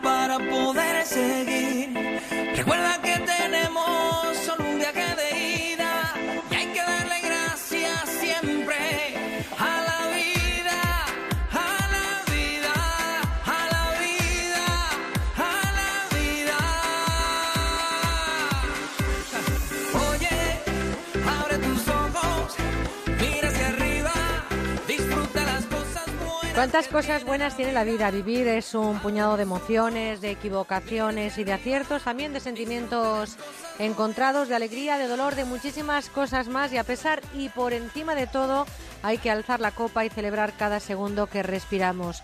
Nosotros, eh, aquí, y así lo hacemos, especialmente en este tiempo cuando nos detenemos a estas horas con Manuel Ramos, doctor en psicología, psicólogo clínico y director del Instituto de Terapia Gestalt. Eh, le tratamos bien, pero ha necesitado un descanso presencial. Ha cogido y ha dicho, ¿dónde puedo estar mejor? Pues me voy a San Sebastián porque allá hay un estudio, me han dicho, en Onda Cero Precioso. Hay un compañero que es Eduardo Yáñez que lo está tratando fenomenal. Y bueno, no nos está echando mucho de menos. Querido Manuel, buenos días. A ver, tengo el corazón partido. Sí que esto Bueno. echo de menos. Lo que pasa que aquí me tratan muy bien también. Y son esas situaciones donde uno no sabe dónde le gustaría estar. Buenos días. Buenos días, pues vaya ese reconocimiento también y saludo a un gran compañero y agradecida de que esté este fin de semana asistiendo técnicamente a este programa. Querido Eduardo Yáñez, un abrazo muy fuerte y gracias por ese trabajo que estás haciendo con y para nosotros. Así que, mm, eh, Manuel, en San Sebastián bien, aunque aquí te puedo decir que hace sol. Pues aquí llueve a base de bien. Pero bueno, es lo típico de, de esta ciudad, ¿no? Uno de sus encantos también. Bueno, sí, sin duda tiene muchos encantos San Sebastián. Abrimos eh, ya nuestro teléfono a nuestros oyentes, 91 426 25 99. Estamos esperando desde ya mismo sus llamadas para hablar con Manuel Ramos, con nuestro psicólogo. Es el tiempo de ustedes y con ustedes queremos compartir energía positiva y emociones. También les eh, digo que pueden mandarnos sus correos electrónicos a conbuenaonda@ondacero.es. Pero Manuel, eh, la vida que es un continuo aprendizaje, en ese recorrido cometemos errores sin ninguna duda. Nos equivocamos y esas equivocaciones a veces arrastran a otras personas. Es ese momento cuando tenemos que buscar la palabra adecuada que yo no sé si existe para intentar restañar el daño causado. La disculpa. ¿Disculparse es un valor a la baja actualmente? Yo creo que tiene que ver con un- una serie de valores que están presentes. Tiene que ver con la responsabilidad, tiene que ver con la conciencia que la persona tiene de haber hecho algo que resulta inconveniente para otros y tiene que ver también con la posibilidad de la persona que ha recibido esa ofensa, que ha recibido esa conducta inadecuada, de estar a la altura y aceptar, si es que ello es posible, la disculpa que se ofrece. Creo que la disculpa en algunos momentos no se ha tenido tan en cuenta, en otros momentos también se hace esta especie de disculpa como si fuera verdad, pero no es cierta y la persona que la recibe también lo nota, pero una disculpa sincera contribuye a recuperar la calidad de la relación, contribuye incluso a fomentar la empatía en la medida en que eh, la persona que pide la disculpa se está poniendo en el lugar del otro y entiende que ha habido esa situación dolorosa, esa situación que le ha dañado. Entonces, eh, en primer lugar y ante todo, la persona que pide disculpas, si lo hace de una forma sincera, está mostrando también una fortaleza, está mostrando para mí ese poder de la humildad, no de la humillación, de la humildad, de decir, oye, mira, he metido la pata, discúlpame, es humano y te garantizo que esto me sirve para aprender, como tú decías, que en próximos momentos o en próximas situaciones no se va a volver a repetir. Fíjate que tú has nombrado la palabra humildad, no humillación, que es distinta. Hay una Sí, para mí diferencia sí. importante entre esos dos conceptos. Y mm, en la educación de los niños llevamos ya muchos años eh, pues eh, viendo cómo hay orientaciones, cómo hay reflexiones para que cambien. Yo estoy a favor, sobre todo, de que hayan cambiado esos azotes que se daban o algunas cuestiones que pasaban en algunas escuelas en determinada época de la historia. Estoy de acuerdo, pero no sé si estoy muy de acuerdo en que también ahora nos digan que hacer pedir a los niños demasiadas disculpas es eh, a generarles una sensación de, de baja autoestima, que les podíamos llevar a cometer luego errores, que, en fin, ¿qué, qué hacemos con los niños? ¿Pedir disculpas Yo- les puede hacer sentir culpables también a ellos? Yo no soy partidario de las generalizaciones. Sin embargo, recuerdo ahora un refrán que se decía rectificar es de sabios. Eh, creo que una de las cosas que ayuda a que las personas podamos tener capacidad para adaptarnos a una forma de vivir saludable es el ser conscientes que no siempre hacemos todo bien. Por tanto, necesitamos tener también una herramienta, una capacidad, una forma de comunicación por medio de la cual le podamos decir a nuestro entorno, perdóname, discúlpame, he metido la pata. Insisto en, para mí, el poder de aumentar la conciencia de la consecuencia de nuestros actos. Y esto es lo que va a aparecer muchas veces en lo que hace referencia a la disculpa. He tenido una actuación que yo en ese momento consideré adecuada o no pude controlar o fue un impulso, pido perdón porque han sido una, ha tenido unas consecuencias desagradables y esto me ayuda a aprender. Yo creo que en la educación de los niños exigirles la perfección como, como forma de comportamiento conlleva dos peligros. Uno, no aprenden a pedir disculpas y otro, a veces se fomenta la creencia de que uno tiene derecho a hacer lo que quiera sin que el entorno pueda opinar. Y yo creo que la autoestima proviene, la autoestima aumenta cuando uno sabe que también puede equivocarse, que puede pedir perdón y que va a recibir comprensión del entorno. Bueno, pues 91 426 25 99. Tenemos ya llamadas esperando. Judith, que nos llama desde Seseña. Buenos días, Judith. Hola, buenos días. Hola, Judith. Un saludo, gracias por estar ahí. Cuéntenos. A ver, mi problema es, no sé si es que yo tengo que actuar según lo que está diciendo el psicólogo. Yo soy una madre que he criado a dos niños, soy de otro país. Eh, eh, aquí pues como de otro país he tenido que tirar para adelante con los dos sola y mi situación era decir a mis hijos que eran pequeños, prácticamente ellos han cumplido normas a rajatabla, que yo se los he dicho con la llavecita en la mano, del colegio a casa, de esas cosas, han tirado para adelante. El problema es que, claro, esa situación era que yo prácticamente no veía a los niños y han crecido, han crecido, han crecido con unas normas que los he dado. Y no he estado quizás darle todo el cariño adecuado, más pendiente de ellos. Yo qué sé, esa situación que hay que estar saliendo todo con los niños, esas cosas, no lo he podido hacer. Ahora siento que mis hijos son bastante fríos conmigo eh, tenemos muchos problemas con uno de ellos, con mi hijo más que todo, porque es muy hiriente, muy pedante, me trata de una forma que no puedo creer que un hijo pueda tratar así una madre. Se ha ido porque de casa porque hay unas normas que pongo, no las quiere cumplir. Claro, es mayor, pero claro, en la convivencia hay que cumplir unas normas. Y me hiere, me dice, pues ahora te quedas sola, pues ahora te jodes, te quedas sola. Cosas hirientes, nunca me llama. Em, se, eh, comprendo perfectamente y me imagino que Manuel desde San Sebastián hoy va enseguida a hablar con usted, pero me gustaría, si es posible, preguntarle algo muy concreto al psicólogo. Me imagino que tiene usted una situación complicada, evidentemente que sentimos, pero que me gustaría que centrara un poquito lo que quiere que le, que le conteste Manuel. Sí, es yo he, he cometido algún error o ¿cómo puedo hacer para tener una relación? Tengo que pedir disculpas a mis hijos por quizás esa actitud que he tomado yo con ellos para que sean así fríos. Soy yo la responsable que tengo que decir algo a ellos para que tengamos una relación más adecuada, más mm, con los hijos, más más relación con ellos. ¿Qué es lo que pues tengo vamos, que hacer? Vamos a ver, Manuel.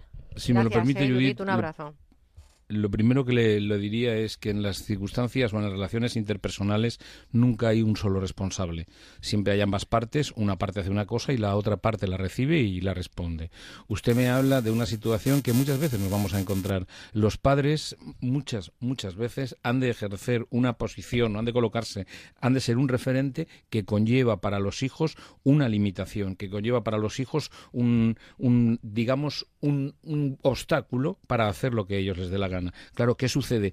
Cuando hay una evolución en ese aspecto y usted ha estado atendiendo unas necesidades porque usted no es, eh, por decirlo así, omnipresente, no puede estar en todas partes, otras, otras situaciones se quedan por atender. La situación actual, la situación actual tiene que ver con que usted se ha comportado de una manera y sus hijos han reaccionado de otra. Yo desde aquí lo que le recomendaría es, por una parte, eh, decir que sus hijos le digan dónde creen que usted lo ha hecho mal y si usted cree honestamente que tiene que pedir disculpas, lo, lo hace Pero por otra parte le diría que también usted reivindique o pida que quiere tener una buena relación con ellos y que ha hecho y que ha sido la mejor madre que usted ha sido capaz. Yo desde aquí me gustaría transmitir a nuestros oyentes que muchísimas veces las personas nos criticamos a posteriori, pero en el momento que estamos eh, actuando, en el momento en el que nosotros estamos viviendo, hacemos lo mejor posible. Y muchas veces los padres nos preguntamos si podríamos haber hecho otra cosa. Mi respuesta desde aquí es no, lo podemos hacer en la distancia. Yo tomo conciencia y yo haré desde el principio lo que pueda.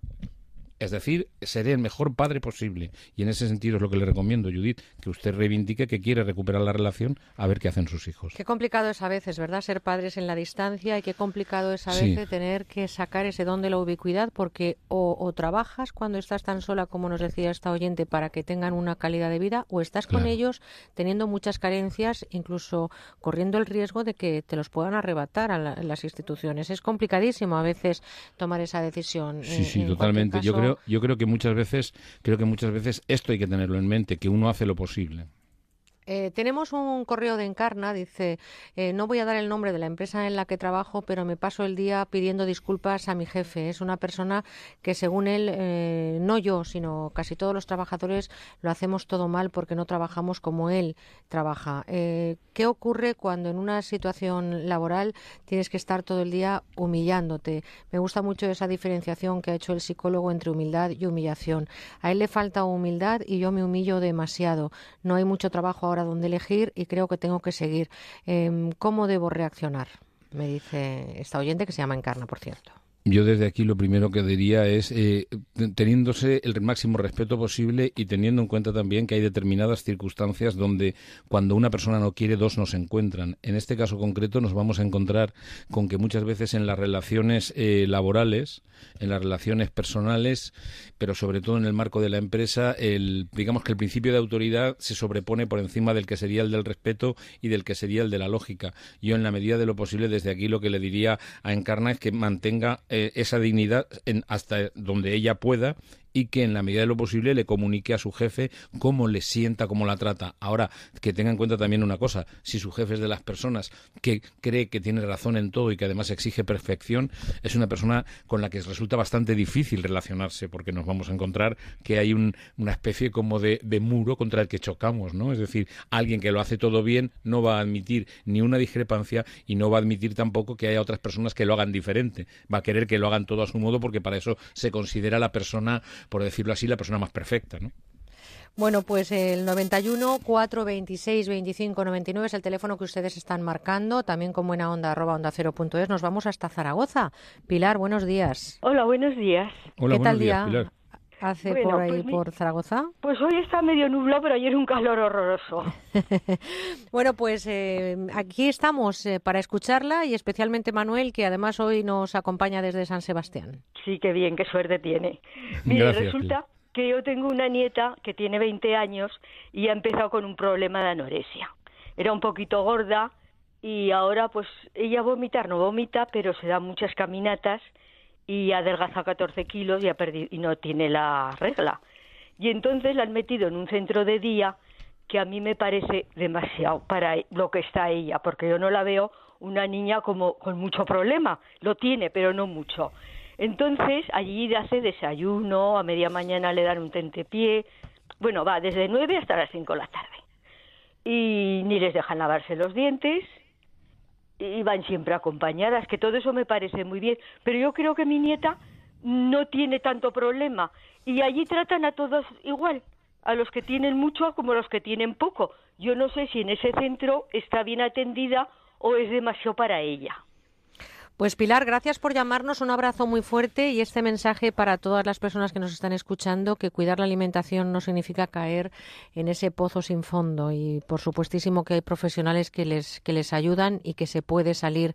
Manuel, complicada situación, ¿no? Sí, sobre todo porque yo en principio, claro, desde la distancia, si estamos hablando de un centro de día y por lo que me cuenta Pilar, por lo que cuenta Pilar, es un centro especializado en el trabajo eh, con, con personas que padecen anorexia, hay una cuestión que está claro que que es que hay un protocolo. Yo doy por hecho que los profesionales que están atendiendo este centro tienen la capacidad suficiente, aunque desde fuera pueda que no se aprecie, como para hacer una atención personalizada, porque de hecho precisamente de eso se trata. Habiendo un protocolo general que se aplica o que se puede, digamos, establecer para el tratamiento de personas que padecen anorexia, Luego viene el trabajo individualizado y a mí no me cabe la menor duda que con la nieta de Pilar será así. Si en, en todo caso mm, solamente decirle que, que mm, en manos de profesionales y ese tipo de tratamiento creo que es el adecuado, ¿no? En un centro de día creo que es un buen marco para atender esta situación. Pues eh, un buen marco es este programa para que ustedes hablen con Manuel Ramos, nuestro psicólogo. Nos vamos ahora desde Zaragoza hasta Barcelona. Marisol, buenos días. Hola, buenos días. Hola, buenos un Saludo. Un saludo. Eh, a ver, el problema nuestro es que tenemos una amiga en común y esta amiga pues recibe maltrato psicológico por parte de su única hija.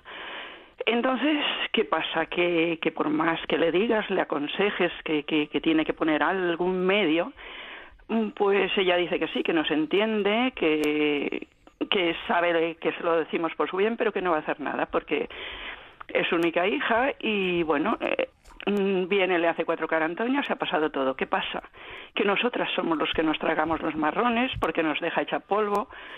Eh, y llega un momento en que es que de verdad que no podemos más porque concretamente la última movida ha sido el domingo pasado. Eh, ¿Qué edad tiene la hija? Lo digo porque ese dato a lo mejor a Manuel le, interesa. Sí, no, no, tiene 46 años, no, ah. no es ninguna niña, no, tiene tiene nietas mayor, tiene nietos mayores ya y en fin.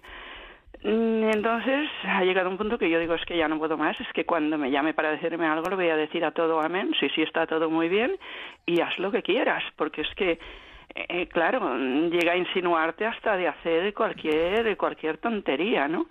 Pero todo esto a su hija no se lo dice, ni a su hija, ni a sus nietos, ni...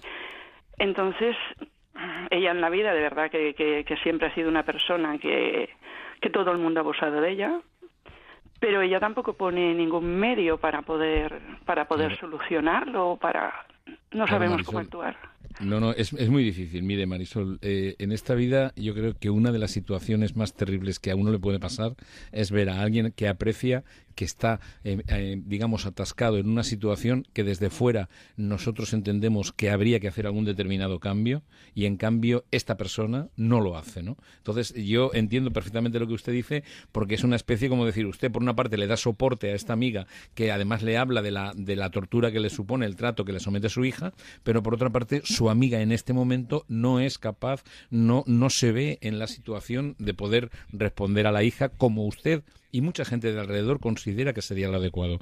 yo creo que esto es lo que pone a prueba una amistad muchas veces, ¿no? Esta capacidad de aún así estar al lado de este amigo nuestro, de esta amiga nuestra, que nosotros estamos viendo que tendría que dar un paso, que lo vemos clarísimo, y sin embargo esta persona no lo puede dar, no se atreve. Y esto creo que es importante también, ¿no? La comprensión que nosotros podamos llegar a entender de decir, si yo lo veo tan claro y esta persona que también es inteligente no lo hace, será que tiene algún tipo de impedimento. Yo estoy seguro que el el, gran favor que usted le puede hacer a su amiga es esa comprensión. No se trata tanto de darle la razón así sistemáticamente, sino de de en cuando en cuando discrepar, pero decirle a la amiga que puede contar con un hombro como el de usted para poder quejarse, porque probablemente sea la única de vía de alivio que pueda tener. Eh, Manuel, eh, yo, mm, hay un dicho que me encanta, que un amigo es el que se queda cuando todos se van, y yo creo que ese es, el verdadero amigo, ¿no? El que a pesar y por encima de todo sigue estando ahí. Em, pues Marisol, gracias por llamarnos desde Barcelona y ahora nos vamos hasta Valencia, 91 426 25 99. Vamos a saludar a Dolores. Dolores, buenos días. Hola, buenos días. Estaba oyendo al, al psicólogo y en mi caso también sobre así el tener la disculpa y todo esto es diferente. Pero es parecido a esta, a esta persona que he hablado. Esta ha sido sobre la anorexia y mi hijo es que tiene una esquizofrenia. Y entonces, claro, él también está en un centro eh, de día.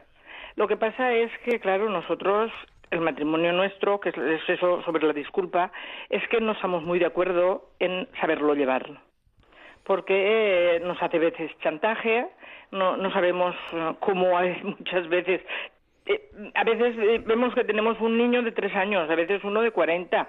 Entonces ahí estamos los dos que, que, que si nos separamos, que si no nos separamos, porque ya los médicos de sí ya nos amenazan diciendo que esto es una bomba dentro de una casa y muchas veces estamos los dos un poco así, que ya no sabemos quién tiene más la culpa de todos.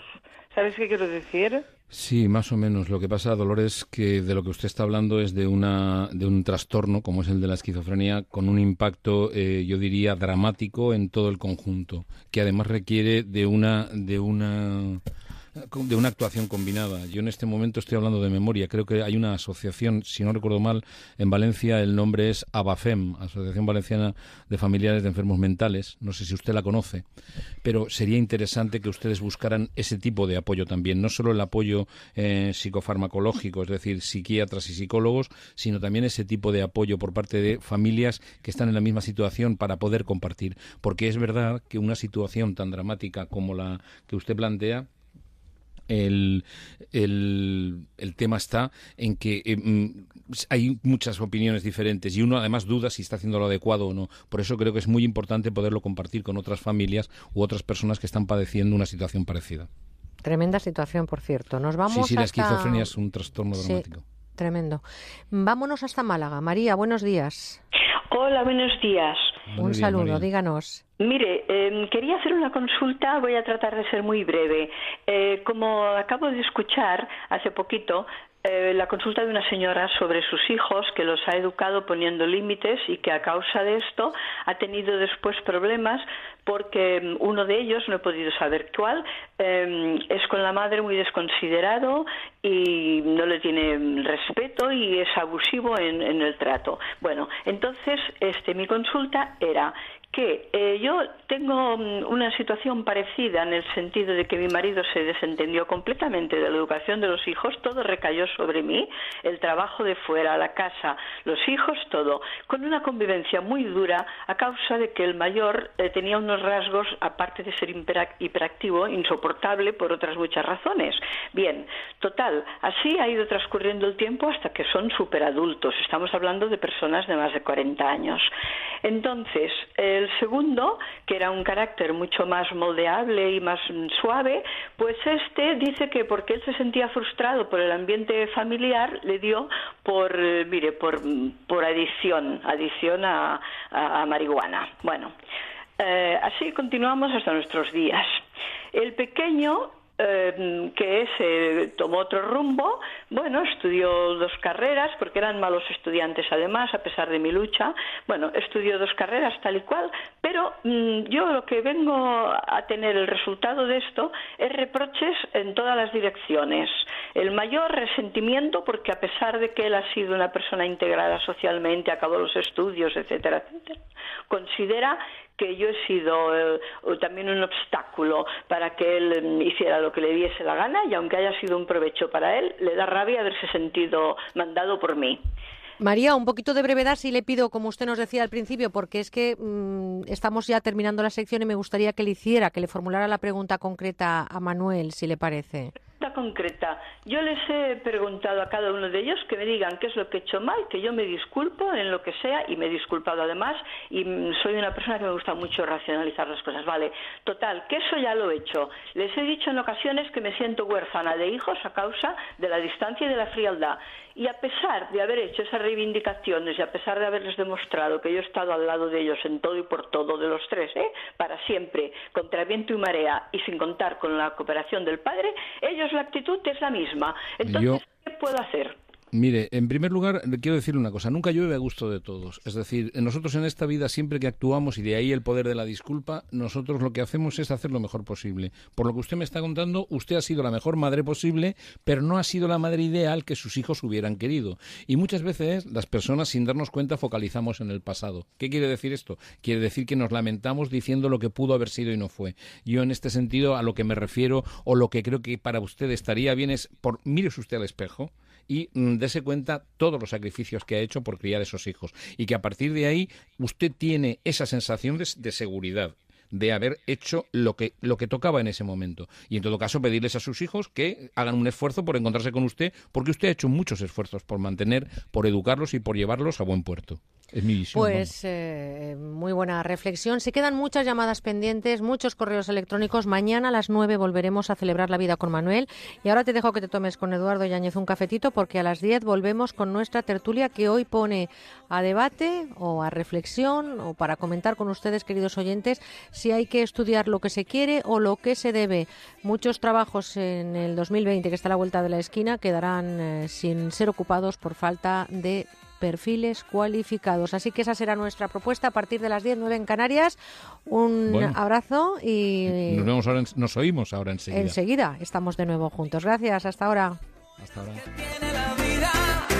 Abre tus ojos, mira hacia arriba, disfruta las cosas buenas que tiene la Seguimos con buena onda. Hoy queremos celebrar todo lo que incluye el nuevo Fusión Plus 2, todo el fútbol. Una segunda línea móvil con 3 gigas de regalo. Y ahora dos meses gratis de Premium Extra con cines, series y el mejor deporte. Aprovecha esta oportunidad en tu tienda Movistar solo hasta el 31 de agosto. Movistar, elige todo. Doctor Márquez, las personas que padecemos de acidez de estómago, ¿cómo podemos mejorarlo? Pues mira, mi recomendación es tomar un vial diario de Sistema Alfa Aloe Vera. Sistema Alfa contiene aloe vera 100% puro y con ello controlaremos esos problemas de acidez, gastritis, dispepsias. Pues muchas gracias, doctor. Y ya saben, ante los problemas de acidez, Sistema Alfa Aloe Vera. Calor, calor, calor es lo que tenemos estos días en toda España. Menos mal que está publi.com en el 902-180-190 con Nuquita Seca. Ramiro, muy buenas de nuevo. Muy buenos días y tenemos por Menos delante, por delante Uf, muchos lo que días queda, de calor, ¿eh? lo que Mucho. queda. Lo que queda. Lo que queda. Pero Japón está ahí. Oye, y escuchamos todos los días, ay, he pasado toda la noche Sí. sudando, Ay, con la almohada empapada. ¿Qué, Y qué yo digo, necesidad? pero, pero ¿qué necesidad tiene usted de pasar así, eh? Claro, claro. los japoneses. Claro, Nuquita Seca, los japoneses. Los japoneses. ¿Y de qué estamos hablando, Ramiro? Así estamos. Estamos hablando de la máxima innovación para el descanso procedente de un país donde una, es una cultura donde se valora mucho el bienestar, ¿no? Se han conseguido desarrollar una almohada con viscogel 3D termorregulador totalmente transpirable y esto permite que circule el aire por su interior. ¿Qué conseguimos con eso?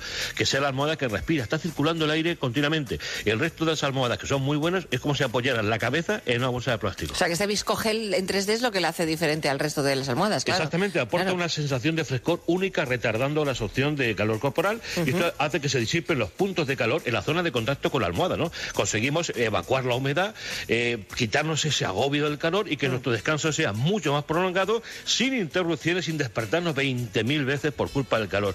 Nuquita Seca está diseñada especialmente para personas muy calurosas que viven en zonas con mucho calor Bueno, pero yo me imagino, yo, yo también soy, soy calurosa en verano y en invierno. Bueno, eso si me la compro ahora, este invierno, yo nuquita seca, perfecto, porque también paso Exactamente. calor en invierno con la Es- calefacción y todo Exactamente. esto. Y además Eso. incluso eh, es, un ter- es un gel termorregulador que eh, en verano nos aporta frescor y en invierno también eh, disipa Ajá. lo que es el exceso de humedad y nos produce esa se- sensación agradable de calor. Con lo cual, con Nujita Seca estamos hablando de una almohada para todo el año, pero es que es to- totalmente porque este viscogel termorregulador consigue transmitir una sensación de frescor y yo les aseguro que ustedes no van a sudar. No si, su- van si a sudar. sudan, si sudan, devuélvanla que le devuelvos el dinero.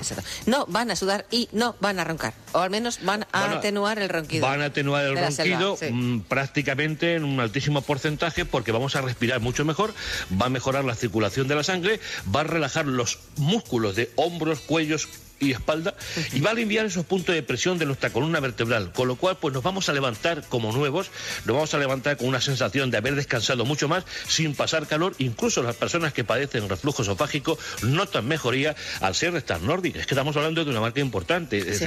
Eleva ligeramente la cabeza y es bizona, con lo cual pueden dormir de una forma o de otra. Es lo mejor que en estos momentos hay para descansar. Y se puede meter todo en la lavadora. Exactamente, con agua fría. La almohada y la, la almohada Funda. y la funda. Ay, es la primera vez que se consigue. Y, y su aroma, cuéntanos. El aroma, el aroma de, el aroma que tiene Nuquita Seca es Baisen, la flor lavanda, creado por Bayer, que también nos va a aportar una sensación de, de frescor y bienestar mientras dormimos. Los japoneses que saben mucho de esto, de los aromas, de los bienestares, y también Pulipunto sabe en el 902-180-190 o en pulipunto.com y la oferta, Ramiro. Una oferta sensacional. Hoy vamos a hacer una oferta nueva. Begoña, ¿qué te parece? Venga, Mira, el precio internacional de 90 euros y vamos a poner 50 unidades unidades a tan solo 49,99 euros. Todo un regalo. Pero usted si se lleva la segunda unidad va a pagar solamente 25 euros más y además le vamos a regalar el maridaje especial. No me moleste mosquito. Ah. Ah. Sí, porque si estamos no pasando calor, pero chicharrado por los mosquitos. Sí, lo- ahí con- los muchachos. mm, pues, 49,99, Exactamente. la primera. 49,99. Segunda, 25 euros más. Y de regalo, no me moleste mosquito, que vale 29,99. 50 unidades. Y si paga con tarjeta de crédito, carita fresca, que convierte su mm, móvil en un potente y refrescante ventilador. Es el pack para el verano. 902. Mañana lo tienes ahí. 180, 190 y publi.com. Gracias, Ramiro. Gracias, hasta mañana. Publi.com.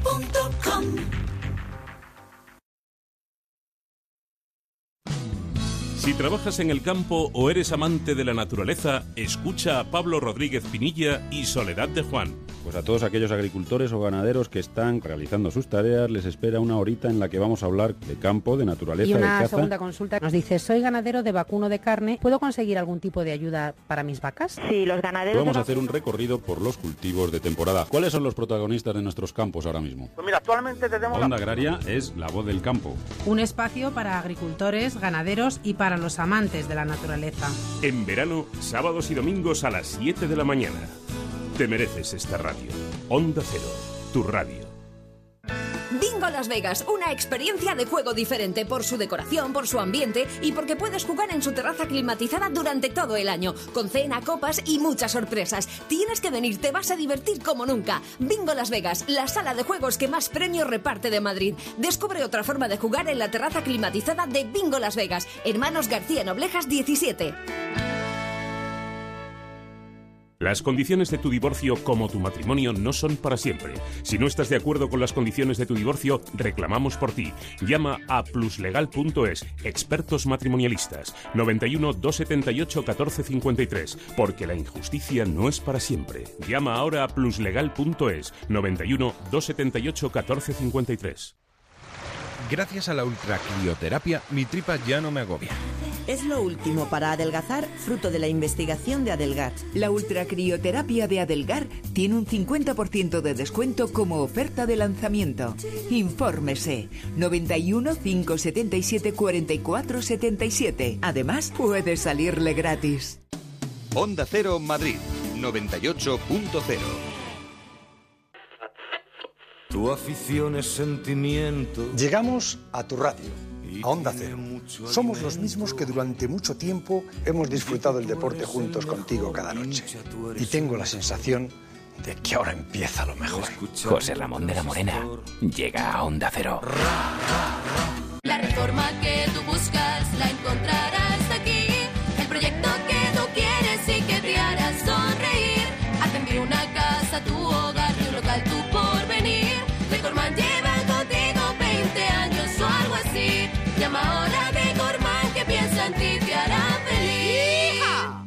Atención. Si tienes cláusula suelo en tu hipoteca o firmaste una hipoteca multidivisa, puedes empezar a pagar menos y recuperar lo que has pagado de más. Llama ahora de vuelta legal y nuestros abogados expertos en derecho bancario te informarán gratis. Llama al 900-374-840. 900-374-840. De vuelta legal.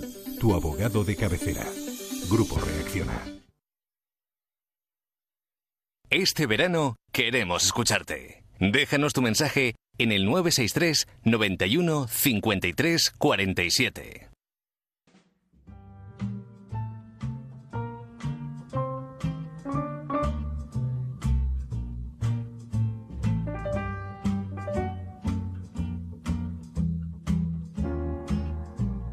Nuestros crímenes. Pues es ya 20 de agosto. Estamos con el aire acondicionado puesto en el estudio porque a JM Mulet no le gusta nada venir sin aire acondicionado, pero sí que viene contento y feliz este verano a pasar sus vacaciones con nosotros eh, a Onda Cero. JM, buenas, buenos días. Hola, buenos días. ¿Qué tal? ¿Cómo estás, Merche? Guapa como siempre. Como siempre, aquí dispuesta a escuchar todo lo interesante que nos traes de tu libro La ciencia de la sombra, que esclareces y aportas datos de lo que pudo ocurrir en la escena del crimen, en una tragedia, eh, cómo se estudian los cadáveres. Eh, no sabes la cantidad de gente que nos está llamando, cómo está el Twitter, ¿verdad? Por cierto, vamos a darlo si te parece, por si alguien te quiere preguntar algo. Eh, arroba JM y arroba con buena guion bajo onda. JM, no siempre se estudian los cadáveres porque detrás hay sospecha de acto delictivo. Hay muchas veces en una tragedia aérea, en un incendio, en alguna catástrofe, siempre es fácil identificar los cuerpos de las víctimas. O sea, es decir, no siempre se utiliza la ciencia para detener a alguien, a un sospechoso de delito, sino que también se aplica, por ejemplo, en, en temas eh, pues como una catástrofe aérea, una tragedia, en fin. Hoy nos damos un paseo, si te parece, por la antropología forense y ahí los huesos tienen mucho que decir. Fíjense ustedes que el capítulo 4 lo titula Antropología forense, los huesos no sirven solo para hacer caldo. A mí me llama mucho la atención ese titular que has puesto al, al capítulo 4. A ver, es que los huesos son muy útiles en una investigación y como bien has dicho, no solamente en una investigación criminal. Por ejemplo, cuando hay un accidente aéreo, que los rostros quedan desfigurados, pues a veces solamente te quedan huesos, porque toda la carne se ha consumido y claro, eh, tienes que poder identificarlos para que la familia pueda enterrar a sus seres queridos. Aquí vivimos la desgracia del Jack 42, donde por querer hacer las cosas a prisa se hicieron mal y se creó un absoluto caos. Es decir, es un trabajo de saber quién es quién y luego poder identificar qué personas iban realmente en ese vuelo y qué personas no iban y quiénes son los que realmente han fallecido. Esto puede parecer tonto, pero no, a veces ha pasado de gente que se la ha dado por muerta y que finalmente no había cogido el vuelo. Ah, hablamos además de, otra vez, de nuevo, lo volvemos a mencionar, lo estamos haciendo durante todo el verano, de lo importante que es la especialidad, porque me imagino que aquí los análisis son muy específicos, no es un patólogo o forense, sino que es alguien muy destacado en todo el campo de la antropología. Exacto, y igual que la medicina forense normalmente es un médico, porque tiene que ser el que, digamos, e investiguen lo que es la, la, parte blanda, lo que es la carne, en la antropología forense muchas veces no necesariamente son médicos, pueden ser perfectamente biólogos o incluso en algunos casos arqueólogos que se han especializado en eso, porque es una disciplina absolutamente diferente a lo que investiga un médico. Ahí tienen que coger diferentes técnicas, tienen que tener mucho de física, química, incluso en algunos casos eh, están especializados no en investigaciones criminales, sino en investigaciones históricas. Por ejemplo, en España hace poco se descubrieron los huesos de Quevedo en Ciudad Real, bueno, en la provincia de Ciudad Real, y eh, fue por un trabajo en antropología forense. Los huesos de Miguel de Cervantes también dicen que se han descubierto, pero vamos, digamos que esto lo dejaremos más en suspenso. Pero que gracias a los huesos, como, como dice JM, se han descubierto a personajes ilustres. Tú citas en tu libro algo que a mí me gusta mucho.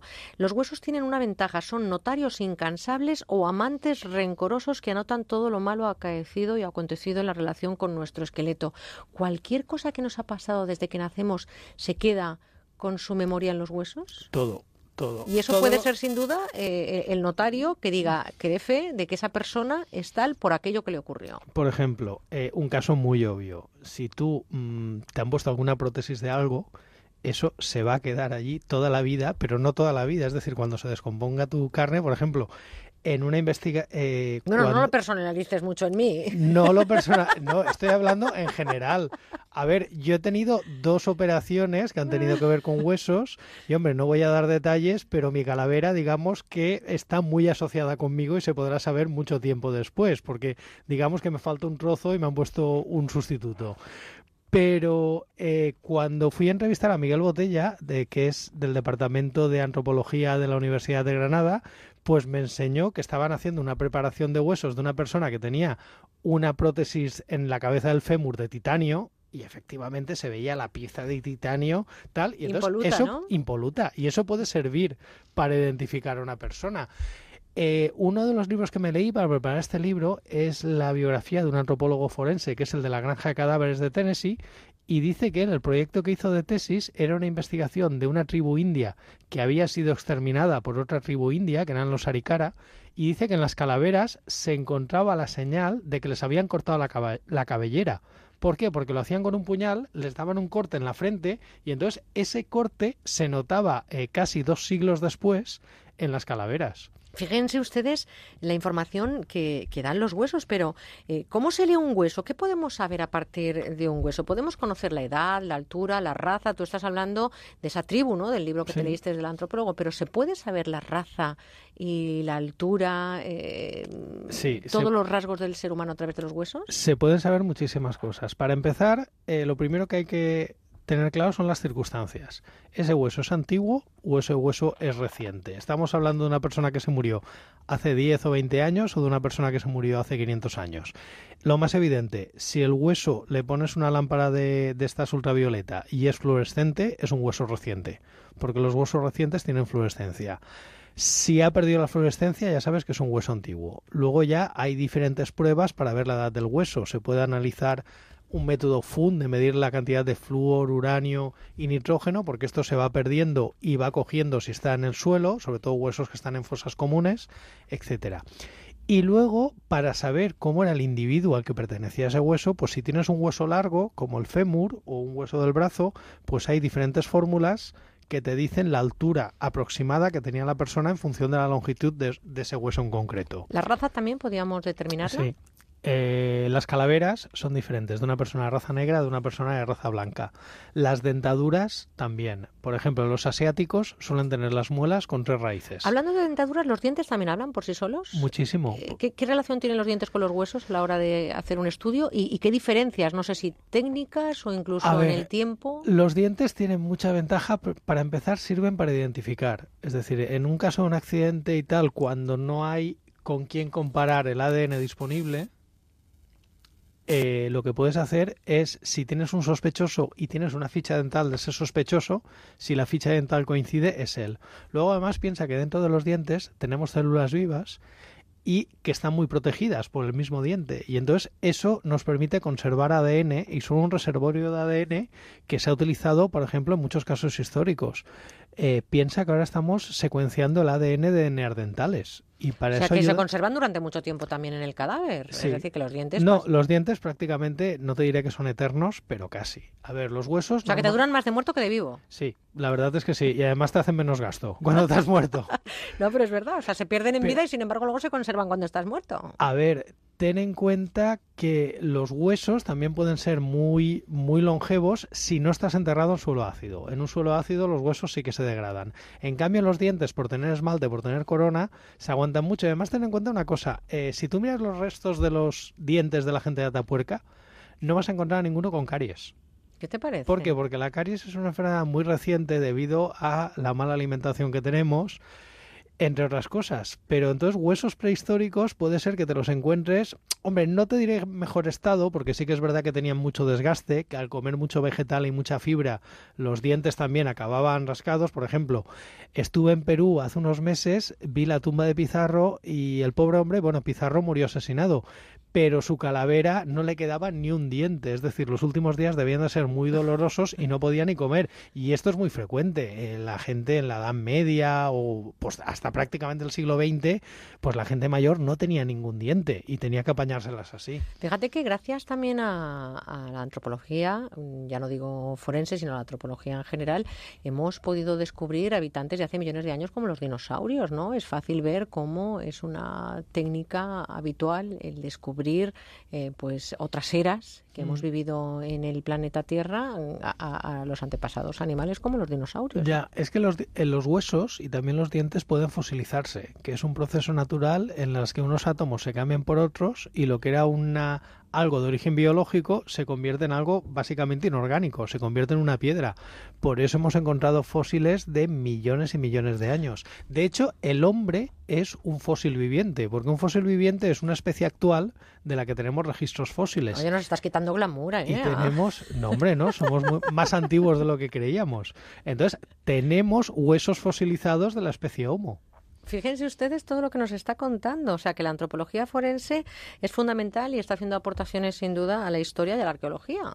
Y a muchas otras disciplinas. La verdad es que sí. Mira, un caso muy reciente y muy bonito también fue la identificación de Ricardo III, el famoso de Shakespeare de Mi reino por un caballo. Qué chulo. Pues se encontró enterrado debajo de un aparcamiento en Leicester. Porque como este fue, ha sido el último rey de Inglaterra que ha muerto en una batalla, Y entonces eh, se murió, lo mataron, lo enterraron a prisa y corriendo y la iglesia donde la enterraron, que fue la de Greyfriars, la demolieron y construyeron después y no sabían dónde estaba.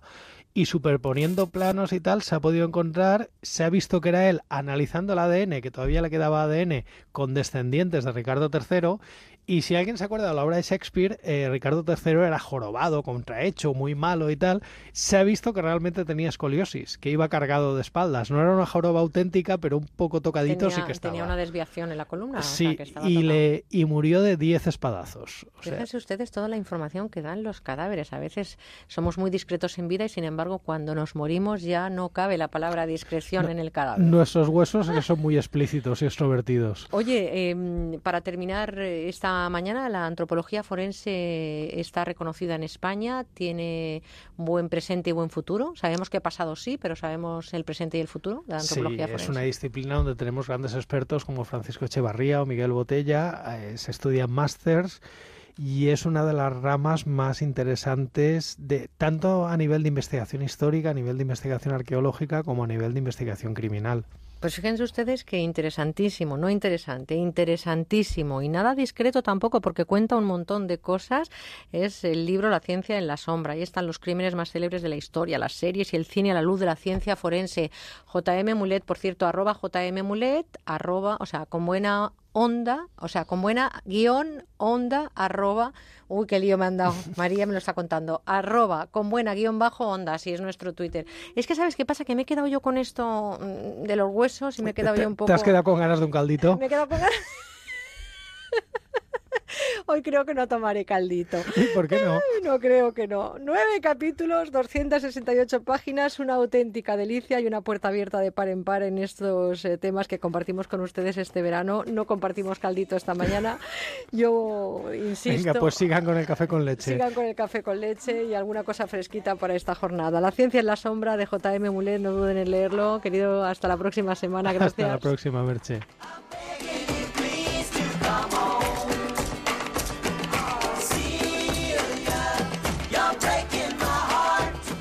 Pues eso, arroba con buena guion bajo onda. Hay que ver la que me lío ¿eh? con esto del Twitter. Se está marchando ya JM Mulet del estudio y estamos recibiendo a Santiago Calvo de Pedros Abogados que viene para la tertulia. Santiago, buenos días. Buenos días. Enseguida vamos a abrir eh, esa persiana de la reflexión con ustedes. Hoy preguntamos si hay que trabajar en lo que se quiere o en lo que se debe. Son muchos los empleos que van a quedar sin ser ocupados por falta de personas eh, cualificadas.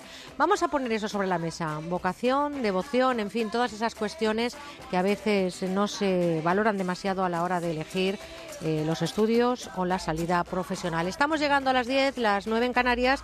Carlos Rodríguez nos trae ahora toda la información y el teléfono para participar en la tertulia 91 426 25 99. Venimos, volvemos.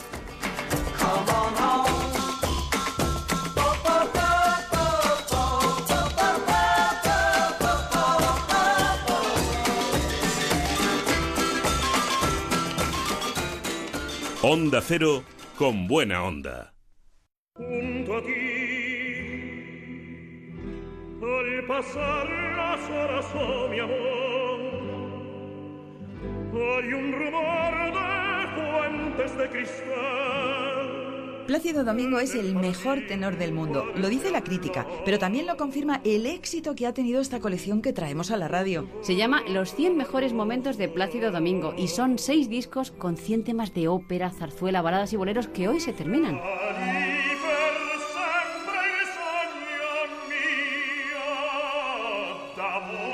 Una colección completísima porque repasa la biografía musical de este gran tenor y extraordinario ser humano que tan admirado y querido es en todo el mundo. Y se ha demostrado Paloma recientemente en el concierto homenaje que recibió ante más de 60.000 personas.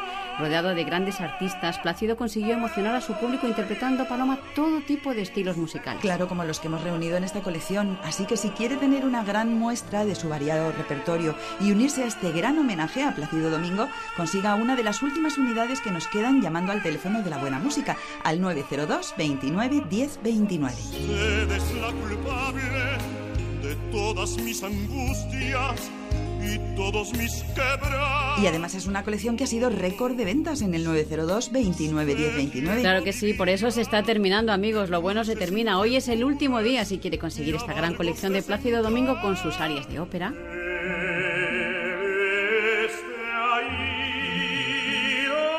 Por supuesto, también aquí están sus romanzas de zarzuelas.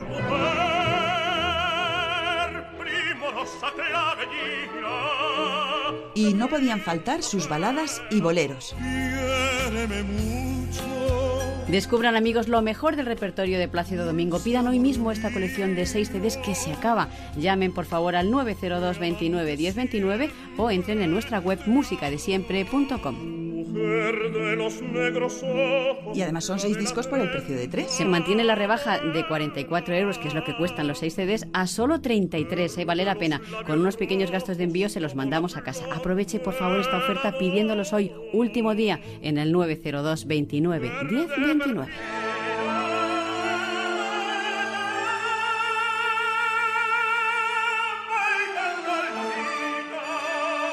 Y amigos, si hacen su pedido durante la próxima hora, les llevaremos completamente gratis un reloj de pulsera de señora o de caballero junto con su colección.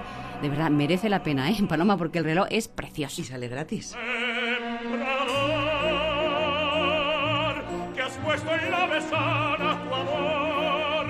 Ácido Domingo, hoy último día en musicadesiempre.com y en el teléfono 902 29 10 29.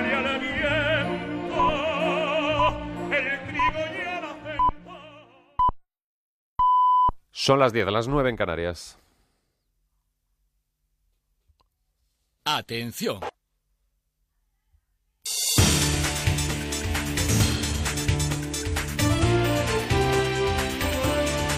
Noticias en Onda Cero. Muy buenos días. El punto informativo nos lleva hasta Melilla, donde a primera hora de esta mañana se ha producido un salto a la valla protagonizado por cerca de medio centenar de subsaharianos. Buscamos más datos en nuestra redacción allí. Begoña Rubio. El de hoy es el primer salto a la valla en todo el verano, dado que el último se produjo el pasado 26 de mayo. En este caso, y a la espera de datos oficiales, parece ser que se ha producido en la zona de la playa de la Hípica. Los inmigrantes han utilizado, como en otras ocasiones, garfios y calzado deportivo con hierros para encaramarse al doble vallado de 6 metros. Dicen proceder de Mali, Guinea, Burkina Faso y Gambia, y en principio la mayoría presentaba buen estado de salud. En el centro de estancia temporal de inmigrantes los han recibido los residentes al grito de Bosa Bosa, que quiere decir victoria y algunos se han ido directamente a comisaría de policía donde tras darles agua han sido trasladados en furgones al CETI, donde a esta hora ya están todos. Gracias, Begoña. Se cumplen ocho años del accidente de Spanair en el que fallecieron 154 personas, un aniversario de la tragedia que coincide con nuevos criterios que podrían duplicar las indemnizaciones a las familias. Entre tanto, la Asociación de Afectados de ese vuelo recuerda hoy a las víctimas en distintos actos en Madrid y Canarias. Cristina Cañedo. El trágico vuelo Madrid-Gran Canaria fue el accidente más mortífero de la aviación española en 25 años. La Asociación de Afectados del vuelo KJ5022 ha organizado hoy varias ofrendas florales a lo largo de la mañana y los familiares visitarán el lugar del accidente en el aeropuerto Madrid-Barajas.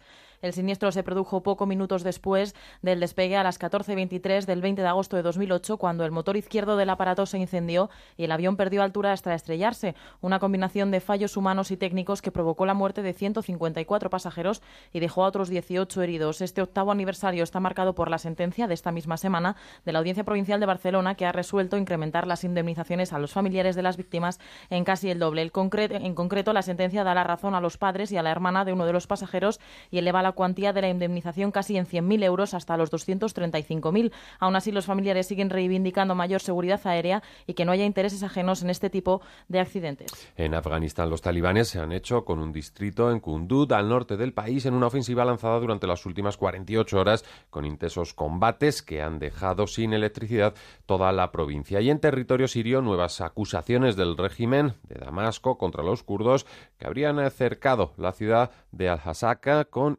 intenciones, según siempre el régimen sirio, de hacerse con el control de este enclave. Y todo a la espera de una tregua semanal en Alepo, siempre y cuando la ONU garantice el cumplimiento de la misma, porque como clama esta refugiada desde la sede de Naciones Unidas, el conflicto desintegra el país. Pido al mundo que se aferre ahora más que nunca a aquello que nos une, el amor, el respeto, la libertad. Mi tierra está sangrando profundamente y el mundo debe atender sus heridas. Las cicatrices de la guerra amenazan con dejar a las generaciones sin esperanza. Por favor, no dejen que eso ocurra. Es un mensaje precisamente en la sede allí en Nueva York con motivo del Día Mundial de la Asistencia Humanitaria, donde el secretario general Ban Ki-moon defendió también de todos los individuos pueden poner de su parte para aliviar el sufrimiento de millones de personas. Actualidad deportiva, Pablo Valentín Gamazo. Carolina Marín se ha colgado un oro histórico en la final de badminton ante la India Sundarla, el sexto en el medallero olímpico nacional. Es la primera medalla española y no asiática en esta disciplina en unos Juegos. Escuchamos a la deportista onubense. Es una final muy bonita, muy ajustada. Eh, sabíamos que el partido iba a ser muy, muy duro porque esta jugadora estaba jugando muy bien, pero lo he dado todo en la pista y, y la verdad que no tengo palabras. En baloncesto España luchará hoy por medallas. La NBA se mide a Australia por el bronce tras la derrota ayer ante Estados Unidos. Palabras del alero Rudy Fernández tras el partido. La verdad es que llegar hasta, hasta esta semifinal es algo increíble. Llevamos tres semifinales consecutivas y, y en ese sentido pues eh, es algo que, que recordar para, para toda la historia. Y es cierto que seguimos a la lucha de una medalla. Venimos con la mentalidad de conseguir una y esperamos conseguirla. Seguimos en el básquet. La selección femenina se enfrenta en la final también a Estados Unidos con medalla asegurada. Y por delante, Pablo, la agenda de hoy. Opciones de metal en las aguas de Río y varias finales también para los nuestros. Aspiramos al podio en las finales de piragüismo, K1 200 con Samuel Cravioto y en K4 por equipos. También se juega el golf y final de triatlón femenino, gimnasia rítmica por equipos y esperando a Ruth Beitia en la final de salto de altura en la madrugada de hoy al domingo. Y en otros asuntos, fútbol ha arrancado la liga, primeros resultados Deportivo de la Coruña 2, Eibar 1 y empate a 1 entre Málaga y Osasuna. Empieza la Vuelta a España, primera etapa en Galicia de casi 30 kilómetros entre Ourense y Castrelo de Miño. En MotoGP tenemos la Q2 en Berno, República Checa y todo el deporte en Onda Cero. Bueno, pues actualizamos noticias en menos de una hora cuando sean las 11, las 10 en Canarias, también en nuestra página web ondacero.es. Ahora siguen con Merche Carneiro y con buena onda. Atención. Sábado 20 de agosto, 4 de la tarde, vuelve Radio Estadio. Y vuelve con grandes eventos deportivos. Comienza en tierras gallegas la Vuelta Ciclista a España. Se estrena la nueva temporada de liga con el Barcelona Betis como principal partido del día. Desde Brasil, penúltima jornada de los Juegos Olímpicos. Y en la República Checa, los preliminares del Gran Premio de Motociclismo. Este sábado, desde las 4 de la tarde, recuerda, vuelve Radio Estadio con Javier Ares y Javier Ruiz Taboada. Te mereces esta radio. Onda Cero, tu radio. Que ya están aquí las vacaciones, Ramiro. Bueno, ¿quién no está de vacaciones? Alguno habrá que todavía no esté, pero estamos en pueblos que no conocemos, con radares nuevos que han situado en lugares extraños y estratégicos. Y a través del 902-180-190 o de pulipunto.com tenemos ese F10 de Angel Driver, el Correcaminos. Así es, es nuestro ángel de la guardia este verano para evitar que nos metan la mano en el bolsillo. Pues tú decías, estamos de vacaciones. Bueno, los que estén de vacaciones, ¿no? Claro. Eh, están en zonas desconocidas. Muchos vuelven a, a, otros, a sitios que han estado durante años, ¿no? Dicen, no, sí, eso donde está todo. Yo les puedo asegurar, en base, en base a la base de datos, nunca mejor dicho, que han cambiado los radares, los han movido como una ficha de domi como fichas de dominó. Sí. Están especialmente donde hay coches, donde hay gente, pero mmm, para meter la mano al bolsillo de forma descarada. Uh -huh. Y además con multas tontas. Es decir, eh, nos llaman todos los días para pedirnos los, eh, radar, los, eh, los Angel Driver al 902 180 sí. 190 y nos dicen, mire usted, es que me han puesto una multa por ir a 52 en un tramo de 40. Ya, es claro. que hay que respetar las normas, pero nos despistamos y por eso hay que tener, Begoña, pues el mejor avisador de radares de, del mundo mundial, tecnológicamente, para que nos diga dónde está absolutamente todo, todos los radares, los viejos, los antiguos, los nuevos y los medio pensionistas. Porque tiene la mejor base de datos del mundo mundial también, así claro. Es, así es. Estamos Esa hablando la de la mejor base de datos, sí. porque hay otros productos que solamente tienen lo de la DGT. Aquí tenemos absolutamente todo, lo del gobierno vasco, la Generalidad de Cataluña, eh, los ayuntamientos, que son, no te puedes imaginar eh, lo que han invertido en, en, en, en radares, ¿no? Para cazar y, y, y, perseguir a los conductores, que va a llegar un momento en el cual nos vamos a tener que ir andando, porque es que nos lo ponen imposible. Y también aquellos que viajan por, por, Portugal tienen su Angel Driver para saber dónde están todos los radares. Y lo más importante, Begoña, con actualizaciones permanentes y gratuitas de por vida. Son muchos y muy distintos, Ramiro. No te lo puedes imaginar, no te lo puedes imaginar. Yo hice un, el otro día un viaje por Levante y era, una, era una angustia, es decir, era una angustia. Yo digo, si alguien no lleva el Angel Driver, está muerto. Es decir, Sí, sí, sí. De, de- de Alicante a Valencia puede perder los puntos del sueldo de cinco meses y, y- y prácticamente todo. Mira, fijos en farolas, pórticos, semáforos multidireccionales. Eh, le va a informar de, de las zonas donde operan los móviles y camuflados también con las nuevas motocicletas que tienen sus radares móviles. Ojo, ¿eh? Los tramos de velocidad controlada y los fotorrojos. Los fotorrojos en Madrid, en muchas ciudades, están haciendo su agosto porque no pasa ni una. El otro día recibimos otra llamada de un señor que en un límite de 50 por ir a 52, zapatazo. Pero bueno, ¿qué me dices? Sí. Y pero, claro, pero, claro, la cosa es, ¿cómo avisa? Claro. El F10, ¿cómo uno, avisa, uno- Ramiro? uno compra un producto que hace piri, piri, piri, piri, o pop, o hace la rana y dice, bueno, ¿esto qué es? No, no, no. El Angel Driver es el único que nos dice lo que nos vamos a encontrar y cómo. Tan claro como esto. Atención. Comienzo de tramo de velocidad controlada. Atención. Semáforo con cámara. Totalmente legal. Atención. Totalmente legal, totalmente legal y recomendado por Autofácil, la revista más prestigiosa del mundo del motor como el mejor avisador de radares del mundo. Y luego por cientos de miles de usuarios aquí en España y de millones en el mundo. Pues ya saben, 902-180-190 o publi.com y la oferta. Mira, el precio son 205 euros y hoy que hay mucha gente que va a salir ya también de vacaciones, está movi- moviéndose por ahí, vamos a poner 100 unidades y cuando digo 100 unidades son 100 unidades, ni una más ni una menos, ¿eh? A tan solo 99,99. Con la primera multa que eviten ustedes lo van a amortizar y van a recibir de regalo un doble parasol para conducir sin destellos día y noche, para evitar ese molesto sol de frente y las lucecitas por la noche, ¿no?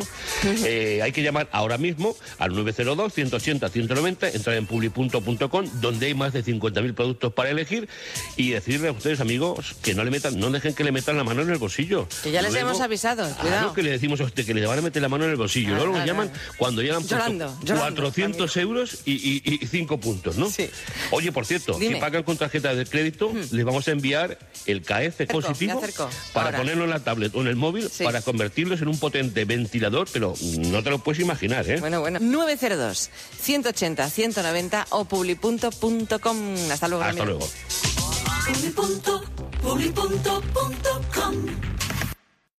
Doctor Márquez, el exceso de medicación a veces produce problemas gastrointestinales. ¿Cómo podemos mejorarlos? Lo primero que hay que hacer es proteger la mucosa gástrica tomando un vial diario de sistema alfa aloe vera. Con sistema alfa protegemos todo el tracto gastrointestinal y mejoramos esas molestias. Pues gracias, doctor. Y ustedes ya saben, problemas digestivos, sistema alfa aloe vera.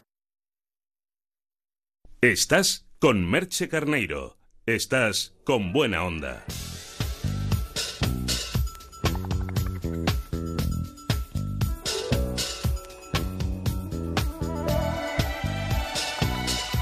Es hora de tertulia.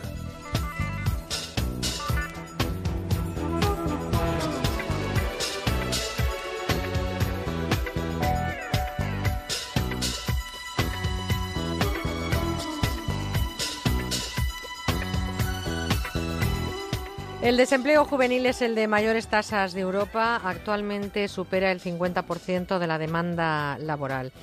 Está muy bien eso de echar la culpa de todo a la crisis. Es como ese hermano menor que acaba pagando el pato de todo lo que ocurre en casa. Pero hay muchas más razones por las que no se emplean muchos jóvenes. Por ejemplo, el desconocimiento de la demanda laboral. Un dato que deberían saber los jóvenes que van a comenzar unos estudios. Por ejemplo, hay un informe elaborado por Randstad que eh, concluye diciendo que cerca de 2 millones de empleos se quedarán vacantes en España en el año 2020 por falta de profesionales cualificados para esa demanda. Dos millones de empleos se quedarán sin personal cualificado. Con ese horizonte la pregunta es clara. ¿Hay que estudiar lo que se quiere o lo que se debe? ¿Hay que cambiar la vocación por la salida laboral?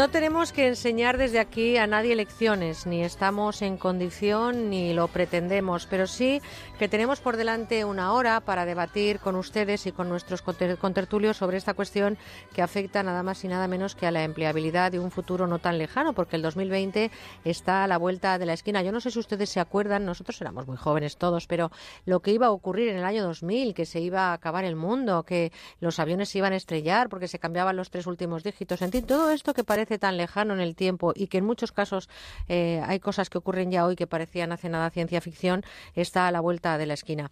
Déjenme que salude a Santiago Calvo, que es licenciado en Derecho, máster en Asesoría Jurídica de Empresa, actualmente formándose en Auditoría Laboral y letrado de Pedros Abogados, pero ya eh, compañero de tertulias. Querido Santiago. Buenos días. Gracias por no abandonarme, que tú has sido fiel, has venido aquí.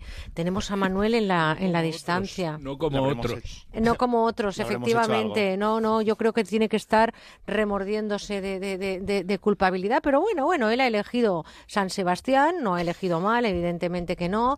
En nuestros estudios de Onda Cero San Sebastián, con nuestro compañero Eduardo Yáñez, que le está dando asistencia técnica, eh, eh, está para participar en la tertulia. Eh, Manuel, también de nuevo, bienvenido y espero que en la distancia nos sigamos entendiendo igual de bien que en las Sí, distancias no. cortas. No te quepa duda. Yo lo que pongo sobre la mesa es la, la demanda del mercado laboral y el desajuste de la formación que se van a encontrar de bruces en lo que será esa inminente oferta laboral y perfiles buscados.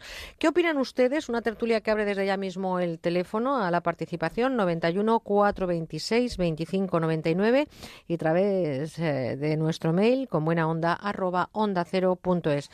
Queremos saber lo que nos plantean y cuáles son sus reflexiones en este sentido. Les recuerdo 91 426 25 99 y con buena onda arroba onda cero punto es. ¿Quién empieza de los dos? Santiago, o Manuel, Yo mismo, Santiago, si quieres, por sí. no abandonarme muy bien. Exacto, preferencias. eh. Aquí. A ver, Eh, nobleza tú- obliga. Nobleza, nobleza obliga, Manuel. Bueno, comentabas, Merche, eh, que habrá una serie de puestos de trabajo que no van a poder ser cubiertos y yo añadiría lo siguiente. El, problema que tenemos ahora mismo en España es que tenemos eh, a muchas personas con una calificación, eh, hablando de estudios o de formación, muy baja, pero es que además también tenemos eh, muchas personas con unas calificaciones, una formación muy alta, en concreto universitaria. ¿vale?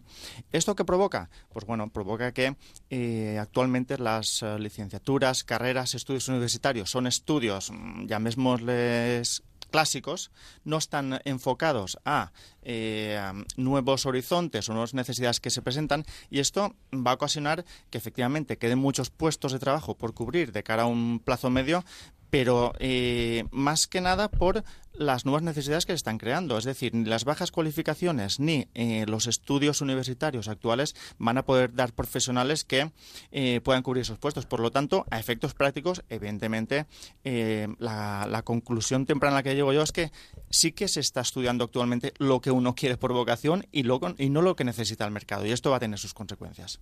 Yo, yo ahí discrepo, ¿no? Creo que una cuestión es eh, la vocación y muchas veces la vocación necesita distinguirse de aquello que necesitamos para ganarnos la vida. Claro, hay personas o habemos personas afortunadas que podemos trabajar en aquello que nos gusta y nos permite ganarnos la vida. Pero por una parte creo que eh, necesitamos una formación de en lo que sería la parte humana o la parte personal y creo que esta muchas veces se descuida en detrimento eh, digamos, eh, en beneficio de lo técnico. Y entonces eh, por ahí veo un problema. Y otro problema que veo también es que ha habido toda una especie como de aspectos eh, despectivos o de forma negativa de ver la formación profesional y adaptada a lo que va eh, necesitando la sociedad. Comparto con Santi la, la idea de que necesitamos prever por dónde va a ir, pero yo creo que hoy en día muchas muchas personas no podrían decir hacia dónde, qué formación sería la que la que mm, pondría eh, en manos de, de la gente joven. Sí que creo que es importante que haya pasión y que haya vocación y luego por otra parte creo que de lo que se trata es de una formación amplia que permita adaptarse a varios entornos. Pero yo pongo sobre la mesa también, mira, por ejemplo, España, Italia y Polonia son los países de la Unión Europea que van a sufrir mayor medida, en mayor medida ese déficit de talentos en los próximos 20 años. Eh, ¿Son acertadas las políticas de formación a la hora de enfocar la adecuación de los estudios a las necesidades actuales? Es decir, eh, se hablaba hace años de ese curso de orientación universitaria, eh, se han tenido en, eh, las universidades y en, y en los estudios secundarios eh, esa orientación adecuada. Quizá las políticas de formación a la hora de enfocarlo habría que cambiarlas. Vamos a ver, Yo creo que sí, ¿eh? aquí, y aquí coincido con. Sí, Noel. porque Manuel, como está lejos hoy, quiere discrepar, pero que no se crea que esto le va a caer. No, yo aquí Por eso me hago el Manuel. chulo, porque estoy lejos. y es que tenemos una, una formación profesional hasta ahora que mm, no era el demonio, pero vamos, como mínimo estaba eh, estigmatizada. Y en este sentido, eh, las, eh, las prácticas más modernas eh, lo que hacen es tender cada vez más hacia una formación profesional muy especializada, muy técnica, eh, de forma que se cubran puestos de trabajo eh, que necesitan profesionales que pueda dar la formación profesional y en cambio la universidad no está cubriendo ese, ese nicho. Por ejemplo, yo pondría el ejemplo de la- del País Vasco. El- allí el señor director de formación profesional, el señor Jorge Arevalo, lo que dice es que hacemos mal con eso de que cada uno estudie lo que quiera o lo que tenga vocación. Dice, lo que, lo que hay que hacer es producir eh, profesionales vinculados a unas determinadas necesidades. No hay, que, no hay que producir profesionales por vocación y después ya saldrá lo que quiera. Es decir, hay que hacer profesionales y personas que trabajen para las necesidades que tenemos. Vamos a irnos hasta Barcelona porque al 91 426 25 99 ha llamado Carmen. Buenos días. Hola, buenos días. Un saludo, díganos. Pues bueno, yo hablo desde mi experiencia personal. Yo tengo una hija que ya hace tres años que acabó con la carrera con buenas notas, porque siempre he sido buena estudiante. Entonces, en su momento planteó estudiar pues la carrera que quería por vocación, cosa que yo sí apoyé, a diferencia de mi marido, porque mm, pienso que estudiar una carrera que no te gusta o que no te convences es muy duro. Y eso es lo que me pasó a mí. No estudié por vocación, sino en vistas de lo que quería el mercado y realmente no la llegué a acabar nunca. El problema es que, bueno, estudiar por vocación pues está penalizado, porque ahora mi hija, pues ya digo que hace tres años que acabó, tiene hasta un máster y va haciendo cosas, pero no le sale nada de lo suyo. ¿Qué estudió su hija, Carmen? Estudió biología. Ya. Entonces España no es precisamente un, un país para biólogos, siempre y cuando no quieras meterte en un laboratorio, que para eso pues sí que hay, pero no es la especialidad que ella escogió. Yo ahí- Por lo tanto, usted apuesta, querida Carmen, apuesta por eh, estudiar eh, con salida laboral a pesar de que apoyó a su hija en, en la vocación, ¿no? No, no exactamente. Yo sigo apoyando el estudio por vocación. Lo que pasa es que, bueno, mm, realmente pues tiene sus consecuencias. Pero ya digo, estudiar sin vocación es muy duro. Sí, yo, lo- yo comparto lo que dice Carmen. ¿eh? Creo que la vocación, bueno, no, no es que lo comparta yo. Hay personas, por ejemplo, como Ken Robinson, que hablan de la importancia de encontrar el, el lo que él llama el elemento, ese punto donde se conecta la pasión por una parte y las habilidades por otra. Eh, yo creo que una, una cosa es que hablemos solo de la vocación. Hay determinadas personas que tienen unas habilidades que pueden no ser su vocación, pero que les permitirían trabajar. Y en ese sentido, creo que acercar sociedad y universidad, sociedad y educación es imprescindible. El elemento es el libro que recomendamos, ¿eh? de Ken Robinson, donde Sí, sí, deja claro esencial, yo creo. ¿eh? lo que lo que es esencial a veces a la hora de elegir lo que hacer y lo que se te da bien. Eh, eh, yo creo que Carmen ha puesto sobre la mesa algo importante. A lo mejor si cambiáramos esas políticas que yo os decía de formación, no, esa orientación hacia esas profesiones que ahora también hablaré de, de las que parece que serían el futuro más inmediato de esa demanda en el año 2020.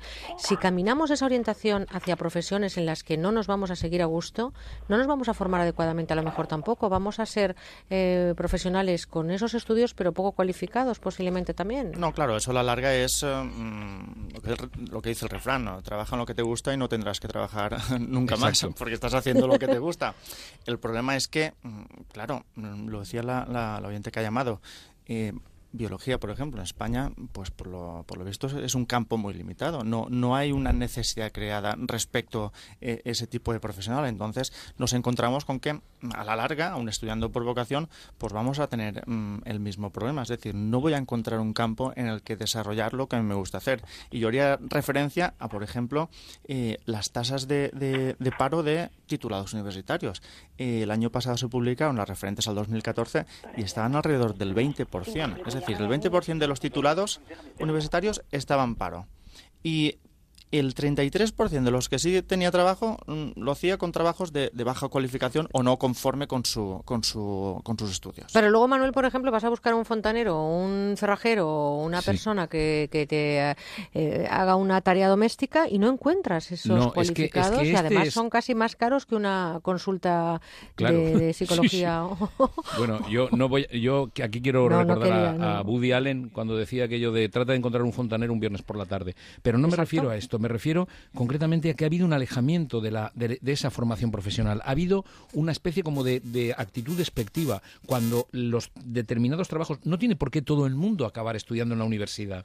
Quiero decir, pueden haber trabajos donde la persona se realiza y no necesariamente. Ahora quiero añadir una cosa por lo que decía Santi. Creo que es importante la formación.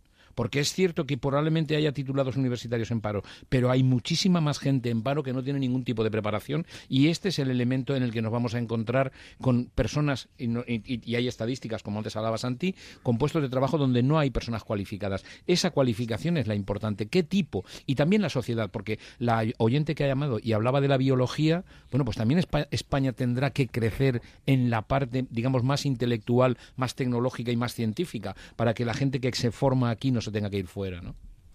Tenemos a Flora que nos llama desde Madrid. ¿Querías decirle algo a Manuel como No, por estaba- alusiones? Estaba, estaba de acuerdo en él con que eh, yo he dado unas cifras, pero evidentemente la mayoría, por ejemplo, hablando de, de niveles de, de De baja cualificación profesional, no, no humana ni mucho menos o desempleo, eh, que sí, la, ma- la gran mayoría de, de esos niveles está con gente que no se ha formado o que no tiene ningún tipo de formación. Vámonos hasta Madrid. Flora, buenos días.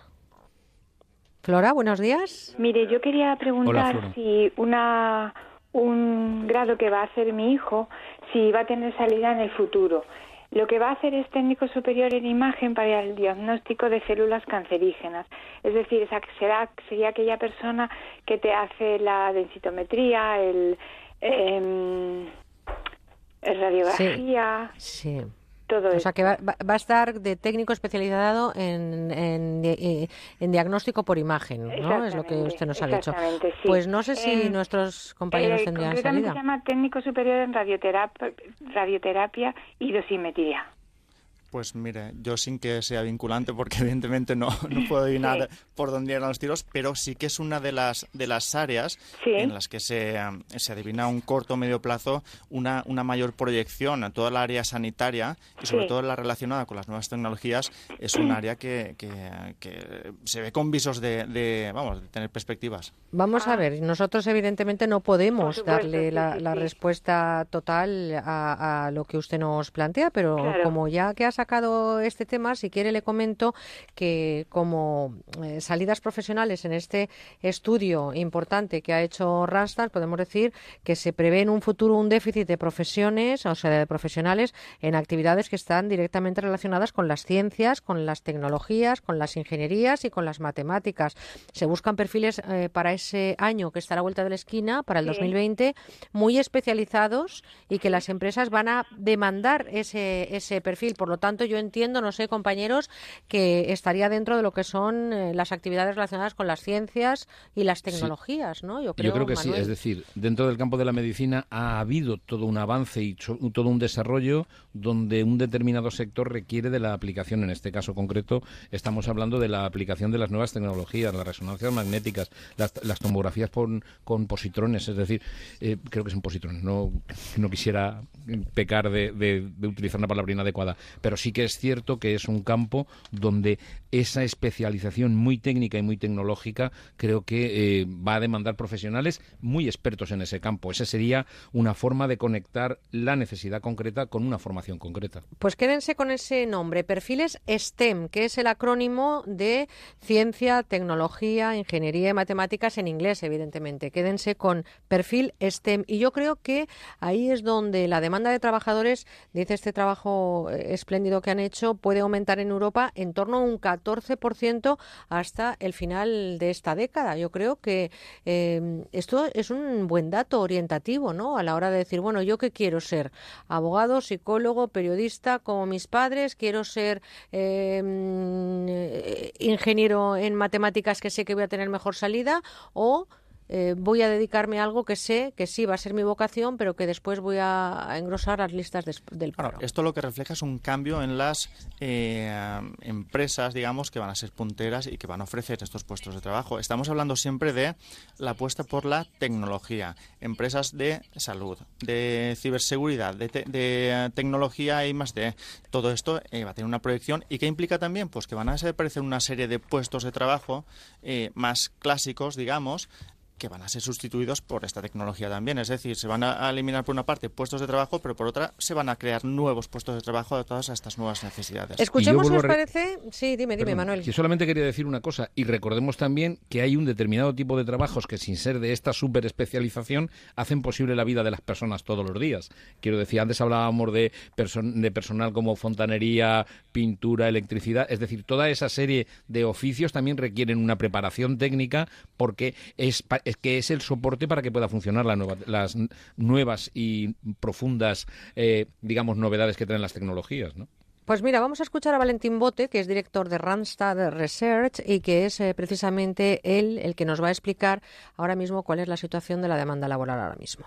Ahora mismo lo que estamos viendo en España, un horizonte de aquí a 10 años, es que va a haber un crecimiento muy fuerte, de hecho ya está eh, produciéndose, eh, de los perfiles que se denominan STEM, por las siglas inglesas de ciencia, tecnología, ingeniería y matemáticas.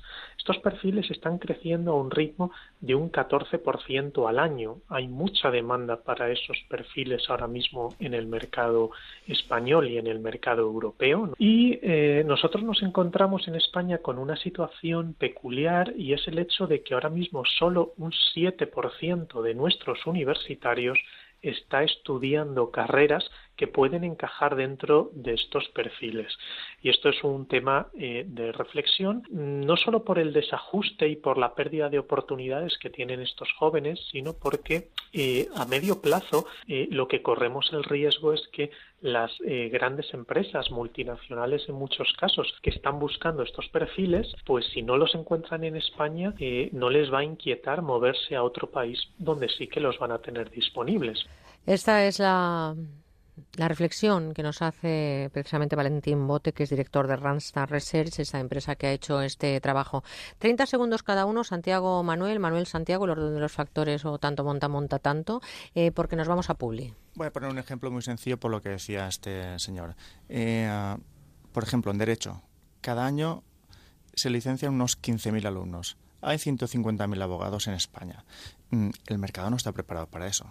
Entonces hay que cubrir esas áreas donde dice este el responsable de estudio que faltan profesionales. Eh, Manuel, tú Yo- como psicólogo, mm, ¿qué puede suponer que uno quiera ser abogado y se encuentre con estos datos y tenga que cambiar la orientación? De Puede suponer lo que nos encontramos muchas veces, como tú antes decías, perdón, como decía Santiago, que hay gente licenciada universitaria trabajando en otra cosa que no es para lo que estudió. Yo quiero reivindicar una vez más desde aquí la formación eh, global de la persona. Es cierto que se tiene que especializar y, como decía eh, la persona que hemos escuchado, hay una demanda de esto, pero esa demanda de esto necesita también de todo un desarrollo del factor del factor humano, de las personas que están trabajando en las empresas. Y esto creo que tiene que hacerse con una preparación amplia. Necesitamos personas con la flexibilidad suficiente para poder abandonar su especialidad y poder a partir de ahí abordar otros campos. Recordemos que muchos de los avances en muchos campos técnicos se han hecho por personas que no pertenecían a ese campo.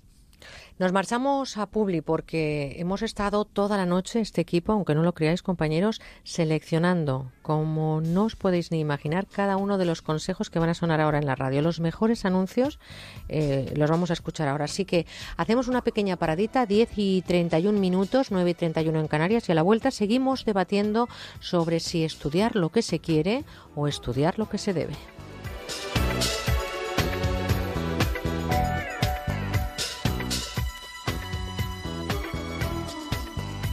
Con buena onda en Onda Cero.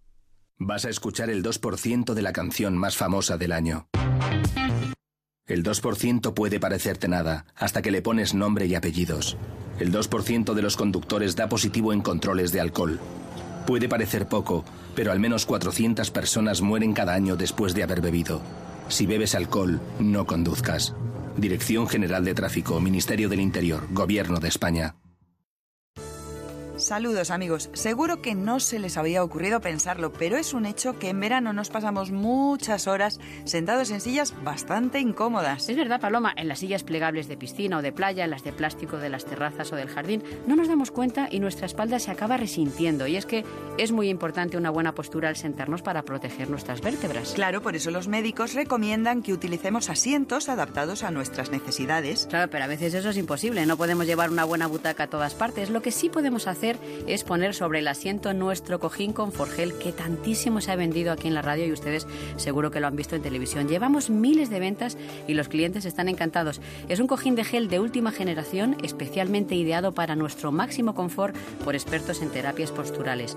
Hoy amigos pueden conseguirlo también a través de nuestro teléfono, el 902 29 10 29. Y digo yo que si se han vendido millones en todo el mundo, será porque es comodísimo. Es comodísimo, Paloma. Combina dos capas de espuma de alta densidad, la más cómoda que existe, con una capa central de gel. Esto hace que el peso de la parte superior del cuerpo se distribuya por todo el cojín, eliminando puntos de presión en músculos, vértebras y articulaciones. Así podremos pasar más tiempo sentados sin que se resienta nuestra espalda.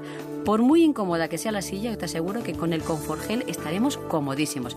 Yo, amigos, les aconsejo de verdad que lo prueben llamando al teléfono 902 29 10 29. Y por cierto, que es un regalo fantástico, por ejemplo, para nuestros padres. Bueno, siempre es un buen momento para regalarles algo que mejore su calidad de vida porque ellos se lo merecen. Se lo podrán llevar a la terraza, a la playa, al jardín, donde quieran. Con este cojín estarán más cómodos en cualquier silla. Además, al estar un poco más alto, les costará muchísimo menos levantarse. Lo pueden llevar incluso en el coche, en el asiento del copiloto, como hace mi padre, que así le resulta mucho más fácil entrar y salir. La verdad que es un cojín que merece la pena. Yo les recomiendo que lo prueben llamando al 902 29 10 29 y en la web universotao.com. ¿Y por un precio buenísimo? Solo cuesta 39 euros más unos pequeños gastos de envío. La verdad es que es muy poco dinero para la comodidad que proporciona. Y es que hoy además tenemos una oferta estupenda, Paloma. Durante la próxima hora ponemos a la venta dos cojines por el precio de uno. Esta oferta, amigos, se termina hoy. Así que hay que llamar ahora mismo, por favor, al 902 29 10 29 para encargar este cojín de gel y se llevará dos por el mismo precio. Bueno, Margas, que son 10 euros menos que en la televisión. Merece la pena llamar. Claro que merece la pena porque los 40 primeros pedidos, además que recibamos en el 902 29 10 29, además de 2 por 1 se llevarán completamente gratis de regalo unos comodísimos calcetines unisex de compresión de estos antivarices, Paloma, que ahora en esta época vienen también para evitar que las piernas se hinchen, se encarguen. Lo usa muchísima gente. Esto es gratis de regalo al hacer su pedido. Pues ya saben, dos cojines por el precio de uno. Hoy último día de esta promoción en la web universotao.com y en el teléfono 902 29 10 29. En Carrefour todo cuenta, por eso tienes productos con la máxima calidad y frescura a precios imbatibles. Por ejemplo, comprando un jamón ibérico de cebo de real más medio queso de oveja viejo flor de esgueva por solo 109 euros. Te ahorras 44 euros. Y también en carrefour.es. Ven a la Plaza de las Ventas. Ven a los toros en agosto. Domingo 21 a las 7 de la tarde, toros de Antonio Bañuelos para David Galván, Emilio Huertas y Javier Jiménez. Venta de entradas en las taquillas de la plaza, en internet, las-ventas.com o llamando a Tauro Delta 91 725 1488. Las Ventas. Experiencias por vivir. Buenos días, Victoria. Hola, buenos días, Begoña. 50% de descuento en tratamientos de adelgazamiento en Adelgar. En Adelgar, campaña de verano, campaña muy especial de verano. Bien. Y claro, una campaña en la que nos podemos quitar de repente la grasa abdominal, así en un pis plus. Pues en un por pis plus ejemplo, no creo. en un plis plus no, pero sí en el sentido de decir, ya sé lo que tengo que hacer. O sea, en ese plus de lo que es el diagnóstico, de lo que estaba perdido, estaba, digo estaba perdido porque normalmente suele ser más un problema de hombres que de mujeres y por lo tanto ahora ya sé lo que tengo que hacer para quitarme este problema que está asociado a enfermedades muy graves, a todas las enfermedades cardiovasculares. Y lo que hay que hacer es comer bien. Lo que hay que hacer siempre es comer bien. Es fundamental para, como siempre decimos, para mantener un buen metabolismo basal y, por supuesto, luego hacer un tratamiento localizado en cada caso. Eso, porque muchas veces, por mucho que, que hagas una buena dieta, mm, no es suficiente. No porque tiran la toalla, porque resulta que, claro, que ven que no reducen de esa zona y al final, pues tiran la toalla. Al final hay que llamar al 91 577 44 77 91 577 44 77. Gilmar le ofrece 12 exclusivos chalets en Las Lomas, Boadilla del Monte, desde 470 metros y 6 dormitorios en parcelas individuales de 1000 metros con piscina privada de agua climatizada y pádel. Infórmese en el 91 209 3280 o en gilmar.es. Gilmar, de toda la vida, un lujo. El día que empieza la jornada intensiva, el día de la paga extra, el día de la cena de Navidad. Hay muchos días señalados en el trabajo y el Día Solidario de las Empresas también debería ser uno. El próximo 22 de octubre cumplimos 10 años en los que más de 6.500 voluntarios han colaborado en diferentes proyectos sociales para ayudar a los colectivos más vulnerables. Si tú también quieres formar parte del cambio, apúntate a la décima edición del Día Solidario de las Empresas, organizado por A3 Media y Cooperación Internacional ONG. Entra en diasolidario.com e infórmate. Gracias a la ultracrioterapia he bajado dos tallas. Es lo último para adelgazar, fruto de la investigación de Adelgar. La ultracrioterapia de Adelgar tiene un 50% de descuento como oferta de lanzamiento. Infórmese 91 577 44 77. Además, puede salirle gratis. Electrocasión, liquidación permanente de electrodomésticos nuevos de las mejores marcas hasta con un 50% de descuento y garantía del fabricante. Electrocasión, cuatro tiendas por todo Madrid. Si quieres escuchar los audios de nuestros programas, entra en ondacero.es. Estás con Merche Carneiro. Estás con buena onda. Estudiante, esta canción para ti. Sigue estudiando, sigue luchando. Estudiante que estás estudiando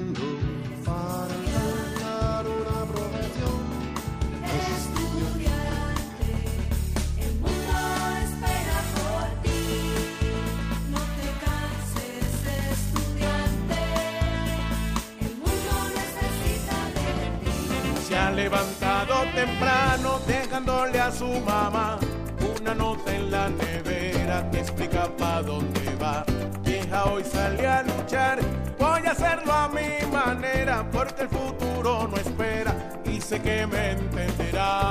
El futuro no espera, al futuro hay que darle la oportunidad y también les digo que si el pasado les llama ya saben lo que les va a contar.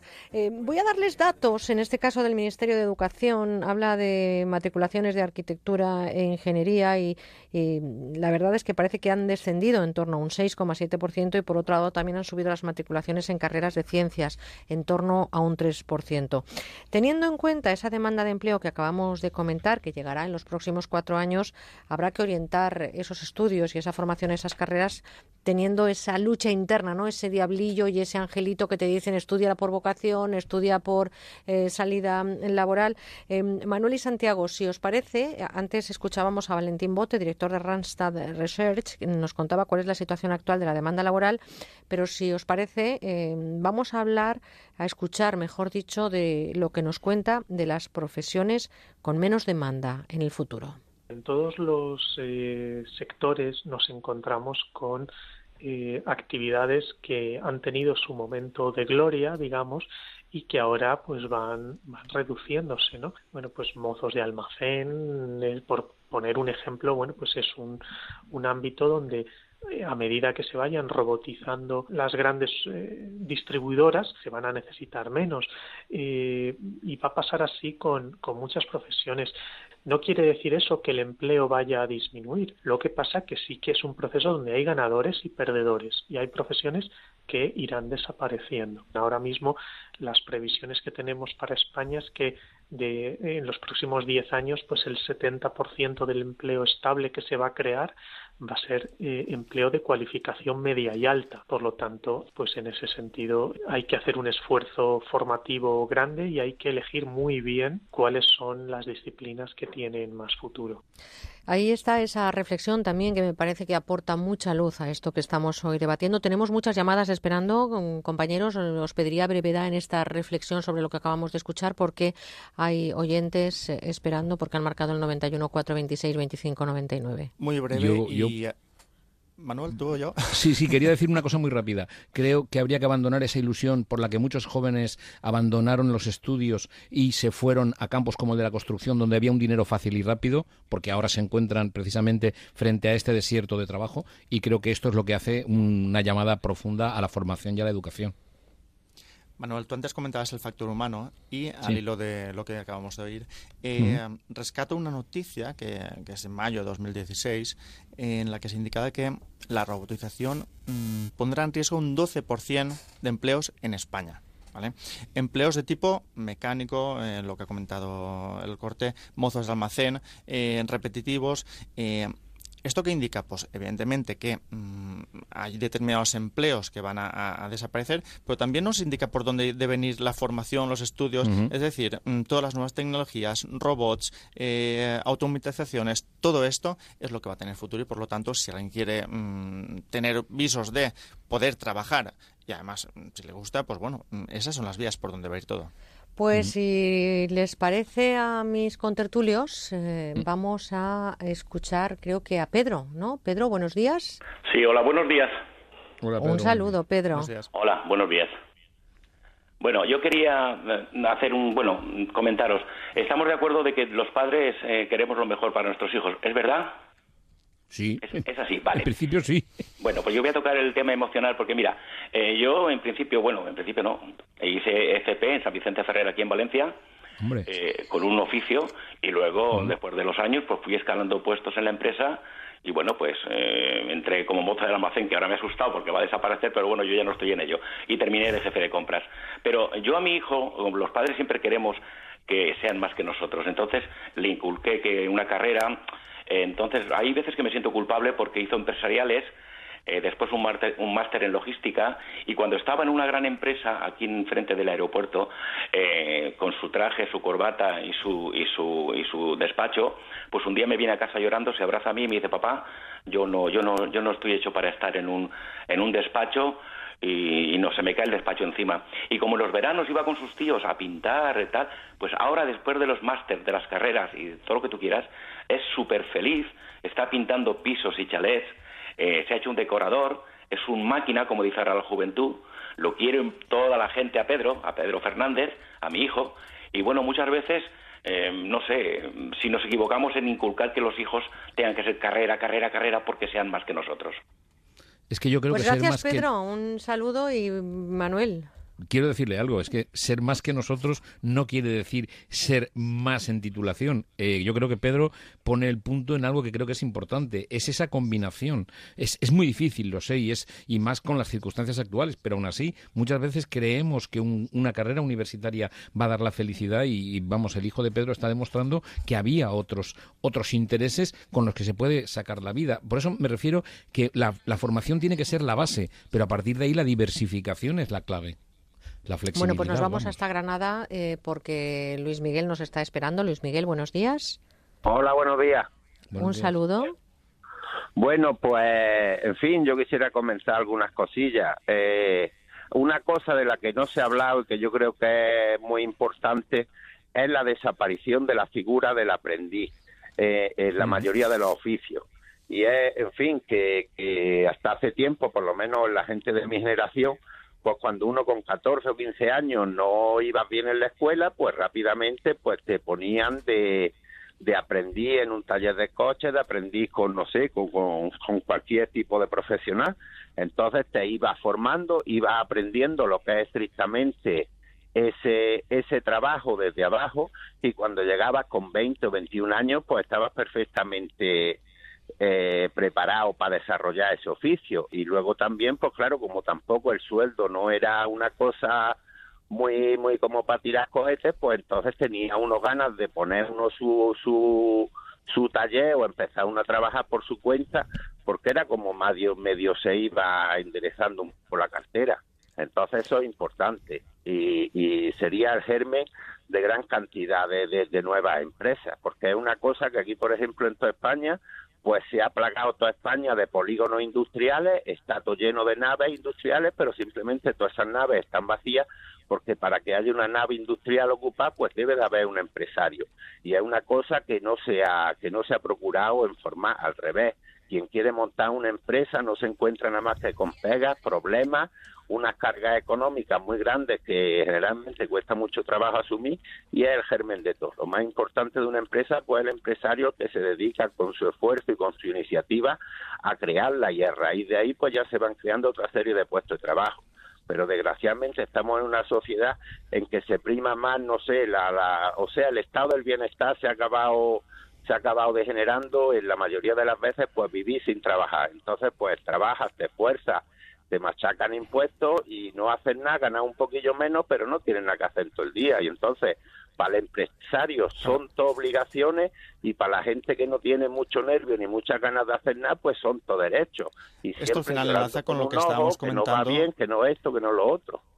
Sí, esto al final enlaza con lo que estábamos comentando de, en en este caso, la formación profesional, entiendo yo. Aquí parece que al final todo el mundo tiene que ser universitario. Claro. Y las universidades, insisto, mm, no están cubriendo todos los nichos de mercado que necesita eh, o que está demandando el mercado laboral. Y esto hay sitios que lo tienen muy claro y hay otros sitios que no. Aquí, por lo visto, o eres universitario, o tienes una licenciatura o un grado, o no eres nada. Por ejemplo, eh, yo citaba antes el ejemplo del País Vasco. Eh, los datos que he podido comprobar es que eh, allí el eh, 47% de los, eh, de los contratados van a ser técnicos de formación profesional. Es decir, allí sí que lo tienen muy claro, por ejemplo, y han apostado por un modelo que fomenta la formación profesional para determinados trabajos, para determinadas áreas, que es lo que se está demandando. ¿Que habrá también un 30% de, de universitarios contratados? Sí. El resto, pues se cubrirán con puestos de, baja calificación profesional.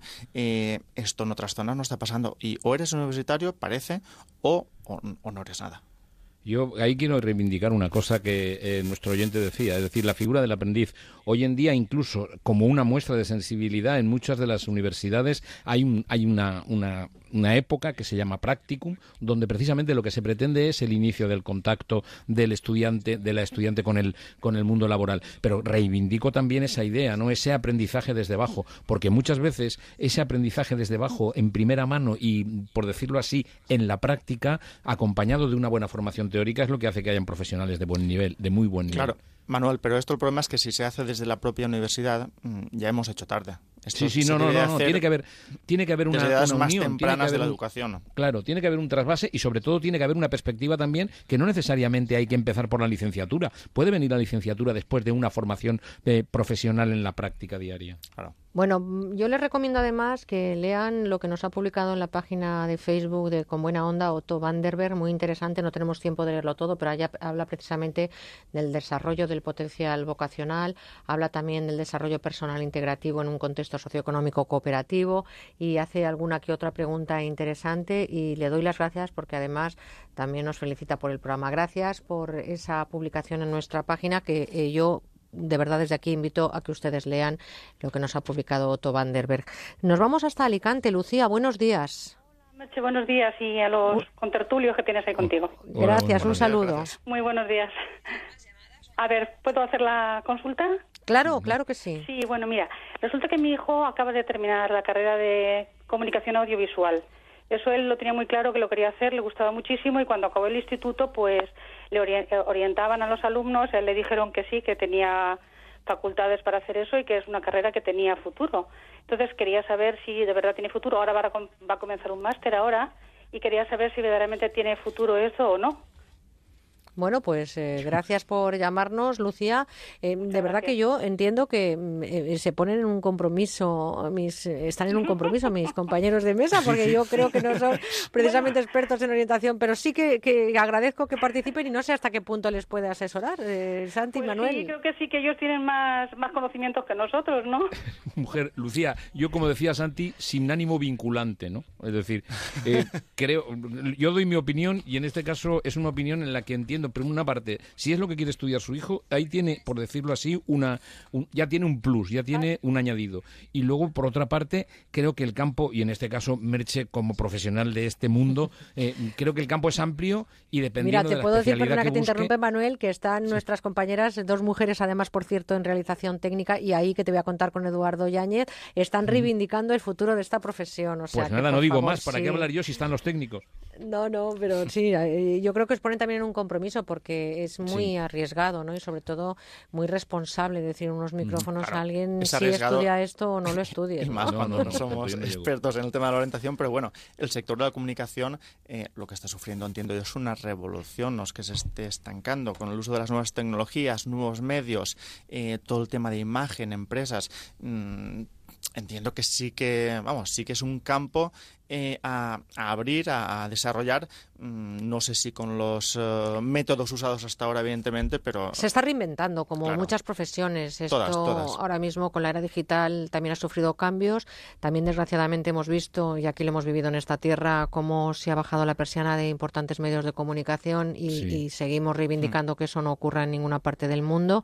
Y yo creo que, como en tantas profesiones, esta es una más de las que se está cambiando de alguna manera el chip y que yo, de verdad, abogo por, por esta vocación de este trabajo que amamos, este oficio que se llama concretamente radio y que entiendo, porque lo vemos, tú dabas datos antes, Santiago, de, de- de Derecho, no tengo datos ahora mismo de periodismo ni de comunicación audiovisual, pero sí tengo eh, muchos currículums que nos llegan a diario para trabajar y Hmm. vemos como hay mucha gente que después de luchar mucho tiempo acaba trabajando en otras cosas, que cualquier trabajo es digno, pero que esta vocación a veces también es difícil llevarla, llevarla Yo quiero decir una cosa, a creo que muchas veces, y lo estamos viendo, las nuevas tecnologías cierran unos caminos y abren otros. Y esto también requiere, es un desafío ¿no? para la creatividad y la flexibilidad de los que van llegando al mercado de trabajo.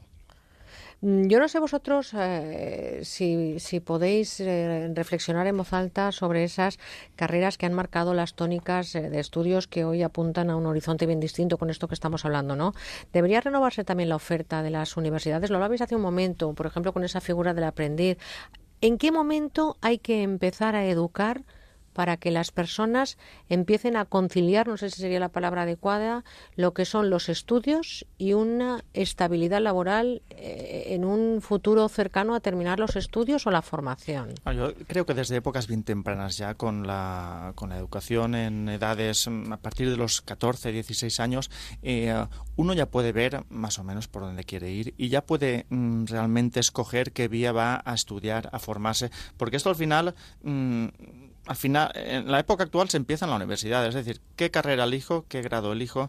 Eh, esto debería ser tratado antes, como dice Manuel también, incluso con, mm, no sé si llamarlo prácticas, pero por lo, por lo menos una primera aproximación al mundo laboral al que quieres dedicarte y a partir de ahí, pues bueno, si es tu vocación, si te gusta y si te cuadra lo que te, te- te se estaba ofreciendo, eh, pues a partir de ahí poder estudiar. Pero ¿quién que- debe orientar, Manuel? ¿La familia, los centros de estudio? ¿Qué hacer cuando la vocación, como Creo- decía antes, se apodera de la realidad? Creo que tiene que haber una tiene que haber una combinación. Por una parte, yo creo que es una educación o una visión de educar en competencias, es decir, proporcionar a los estudiantes ya desde muy temprana edad habilidades que sean, por decirlo así, transversales y que puedan servir en muchos campos. Eso por una parte. Luego están el conocimiento de la personalidad de cada uno de los estudiantes. Eh, van a haber determinado tipo de patrones de personalidad que hacen casi imposible que esta persona, eh, por su modo de estar en el mundo, pueda trabajar de una determinada cuestión.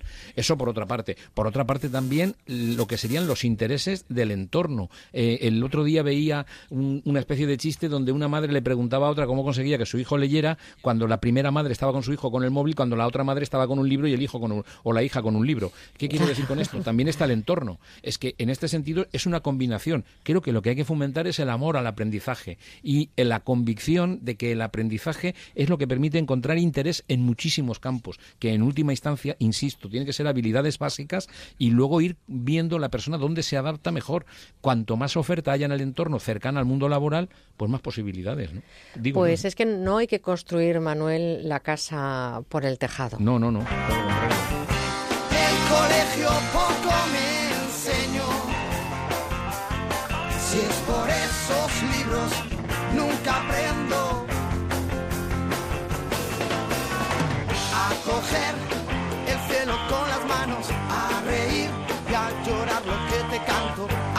a coser mi alma rota, a perder el miedo a quedar como un idiota y a empezar la casa por el tejado. A pesar de lo que dice Fito y Fitipaldi, es bueno empezar la casa por los cimientos en esa edad en la que, bueno, pues como decía Santi, empiezas a despuntar sobre lo que quieres y como decía Manuel, reivindicando esas figuras que posiblemente deberían de aparecer en el panorama de este siglo XXI. Queridos Manuel y Santiago, está claro que se puede eh, elegir la profesión, vosotros lo hicisteis, yo agradezco mucho que lo hicierais, que despuntarais, que tuvierais buenas calificaciones y que además os ficháramos para esta tertulia. Santiago Calvo es licenciado en Derecho, máster en Asesoría Jurídica de Empresa, actualmente formándose en Auditoría Laboral y Letrado de Pedrosa Abogado, amigo ya de estos ratitos de reflexiones juntos. Gracias, eh, Santiago. A ver si la semana que viene nos deja Manuel en instancia. ¿eh? Esperamos que estar ahí. Manuel Ramos, doctor en psicología, psicólogo clínico, director del Instituto de Terapia Gestal. Querido Manuel, mañana yo te espero igual a las 9 para celebrar Sí, la sí, vida, sí. ¿eh? Aquí estaré. ¿Qué vas a hacer ahora por San Sebastián? Pues nada, lo que el tiempo permita, pero me voy a ir con mi amigo Pachi, que ya le nombraste, y a pasear por Fuenterrabía, por Ondarribi, que es un sitio también precioso. Bueno, pues que se mejore, dale un abrazo de este equipo. Y, y como es el responsable de ese viaje ahí a San Sebastián, por es supuestísimo que el reconocimiento de todo este equipo y, ¿por qué no? Vamos a reconocerle a, nuestro compañero Eduardo Yáñez ese trabajo excelente que ha hecho para que este programa de hoy fuera una realidad. Desde las nueve hasta las nueve y media ha estado con Manuel en Celebra la Vida y ahora en esta hora de tertulia. Querido compañero, mil gracias y nuestro reconocimiento a un trabajo que también es eh, fundamental, el de eh, realizador técnico. Gracias. Nosotros les eh, vamos a dejar ahora con la información nacional e internacional. Son casi las 11, las 10 en Canarias. Llega nuestro compañero Carlos Rodríguez con las noticias de España y del mundo. Pero antes, unos consejos. Enseguida, a la vuelta, no se pierdan de tú a tú con un repaso de la vida del rey del rock, Elvis Presley. Con buena onda en Onda Cero. Cada vez cuesta más en llegar a fin de mes porque cuando no sube la electricidad se estropea la lavadora o la caldera por culpa de la cal en el agua. Antonio, ¿tenemos algún remedio económico contra todo esto? Hola, Damaris. Bueno, Mascal es una muy buena solución, además muy económica. Un dispositivo antical de tratamiento de agua que se coloca sin obras para poder eliminar la cal incrustada en tuberías y los electrodomésticos, evitando además muchas averías. ¿Y qué es lo que voy a notar? Se nota nada más colocarlo que mejora la calidad del agua en todos los grifos. Un agua mucho mejor ahora para beber, para cocinar, para ducharnos, incluso para la limpieza de nuestro hogar. Podemos ahorrar en productos antical, en detergentes y en suavizantes también y recuperar ese caudal de agua perdido, consiguiendo también que nuestros electrodomésticos funcionen mejor teniendo menos averías. ¿Y por qué pica también el cuerpo cuando me ducho, Antonio? La cal pica, claro, y cuando te duchas, pues eh, los poros de la piel se abren con el vapor de la ducha y algunas personas que tienen la piel más delicada pues notan un problema desagradable, picor, sequedad, etcétera. Algunos incluso cambian de gelo, piensan que es un problema dermatológico, pero no, es un problema de cal que tiene solución colocando el dispositivo en la tubería principal de casa. Pues merece la pena y además las garantías son impresionantes. Nosotros entregamos por escrito a todos nuestros clientes una garantía ilimitada de funcionamiento y lo dejamos a prueba un año y si no le convence por el motivo que sea, lo pueda devolver y recupere íntegramente todo lo que ha pagado. ¿Y qué pasa si lo pido ahora mismo llamando al 902-107-109? Si eres de los primeros pedidos, Damaris, de oyentes de Onda Cero, en el 902-107-109, por lo que cuesta un masical 99 euros, te llevas tres. Tres al precio de uno, una promoción especial que llamamos Comparte y Ahorra, precisamente para que lo puedas compartir con dos amigos o familiares más y salga, salga cada unidad a tan solo 33 euros. Además, si nos dices que eres oyente de Onda Cero, los gastos de envío salen totalmente gratis. Bueno, pues a darse prisa, 902-107-109, también masical.es, 902-107-109. Son las 11, las 10 en Canarias.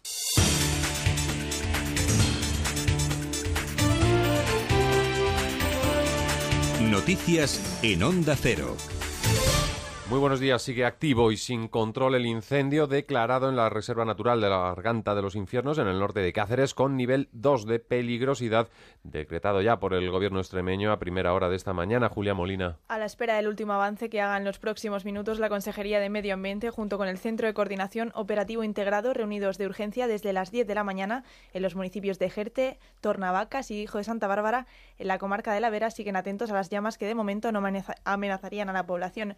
El Ejecutivo Regional ha pedido ya refuerzos al Estado para que se unan al trabajo de medios aéreos y retenes terrestres que se emplean a esta hora en una zona de difícil acceso por su altura y complicada orografía donde, eso sí, la humedad de esta madrugada ha favorecido que las llamas no se hayan propagado. La superficie arrasada habría calcinado ya más de 300 hectáreas de matorral y monte bajo. Volvemos a nuestra redacción en Melilla porque después de conocer a primera hora también de esta mañana un salto a la valla, se concreta ahora el número de personas que lo han protagonizado. Begoña Rubio.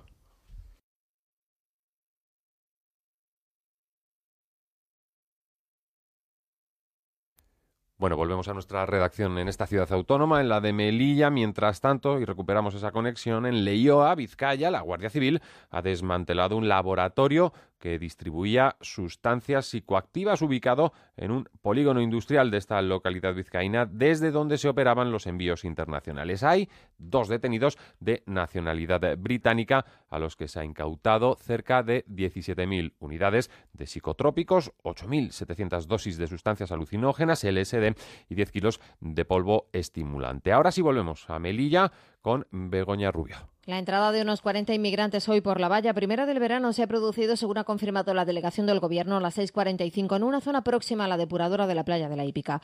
Aunque el número de subsaharianos que ha conseguido acceder a Melilla ha sido numeroso, la Guardia Civil y las fuerzas marroquíes han logrado contener a la mayor parte, dado que el salto ha estado protagonizado por 150 personas.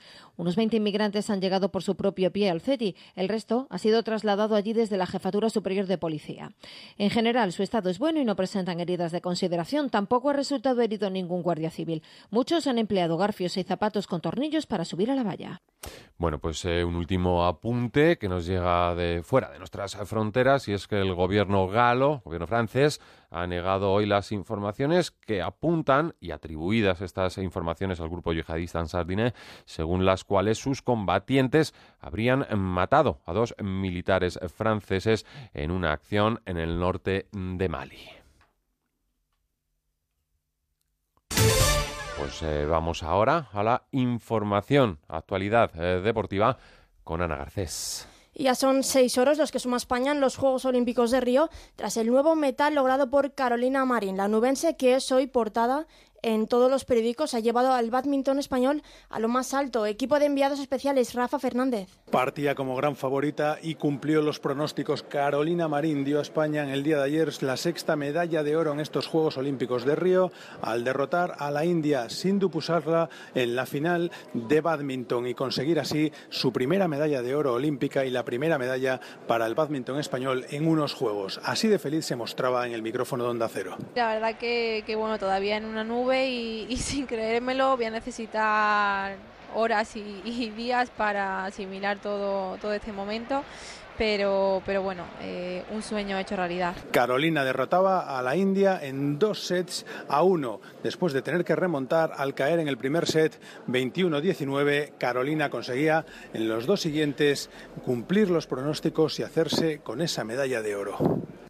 Al margen de los juegos en fútbol ya ha arrancado la liga y el Barcelona se estrena esta tarde en el Camp Nou. Alfredo Martínez. Luis Enrique ha dado la primera lista de convocados para el debut del campeón de liga frente al Betis esta tarde a las seis y cuarto en el estadio del Camp Nou. Ausencias significativas, importantes las bajas de Ter Stegen, Mascherano, Mathieu e Iniesta, todos ellos lesionados, que se unen al sancionado André Gómez por la sanción del Valencia la temporada pasada y Neymar y Rafinha que se encuentran en Brasil en los Juegos Olímpicos. Por tanto, tiene lo justo 17 futbolistas de la primera plantilla. Entra Douglas, que no había entrado en ninguna lista de convocados, y el canterano Captún. Para sobreponerse ante las bajas, Luis Enrique con lo justo para recibir al Real Betis esta tarde.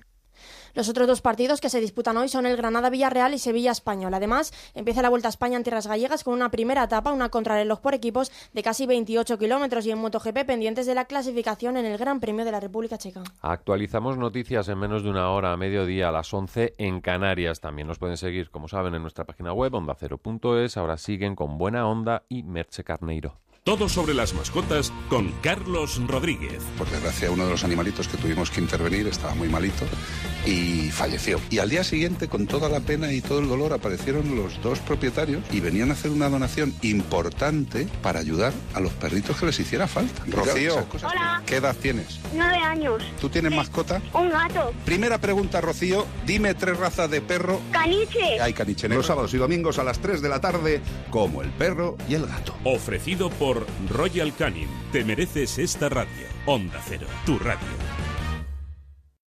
Vas a escuchar el 2% del famoso canto del cortejo de la tórtola común. El 2% puede parecerte nada, hasta que le pones nombre y apellidos. El 2% de los conductores da positivo en controles de alcohol. Puede parecer poco, pero al menos 400 personas mueren cada año después de haber bebido. Si bebes alcohol, no conduzcas. Dirección General de Tráfico, Ministerio del Interior, Gobierno de España.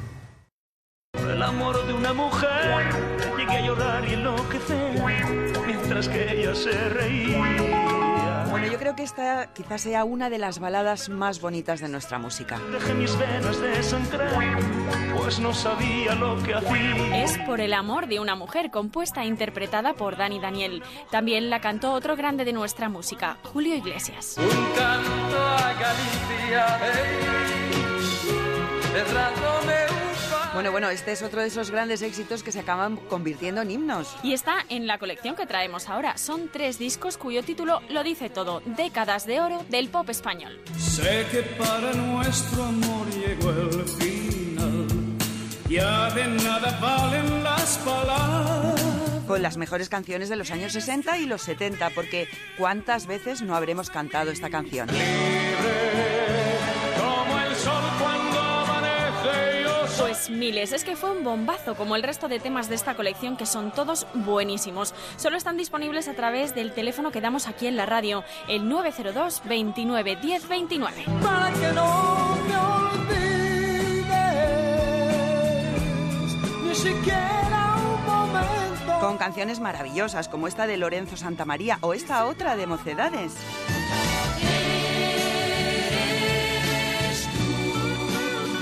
O esta de Nino Bravo. Al partir, un beso y una flor, un te quiero. Qué bonito es esto, cómo me gusta. Bueno, ¿y qué me dicen de esta balada de Alberto Cortés? En un rincón del alma donde tengo la pena que me dejó tu adiós. Es preciosa esta canción. Se han reunido 60 grandes títulos de la música pop española. ¿Quién la escribía versos? Dime quién era. ¿Quién la mandaba flores por primavera? Décadas de oro del pop español es una colección maravillosa que, por cierto, se está regalando muchísimo. Claro, porque es la música ideal para nuestras madres. Por ejemplo, se han vendido tanto que se nos acaba ya. Hay que entrar en la web musicadesiempre.com o llamar ahora mismo al teléfono 902 29 10 29 para reservarla antes de que se termine. Amada mía.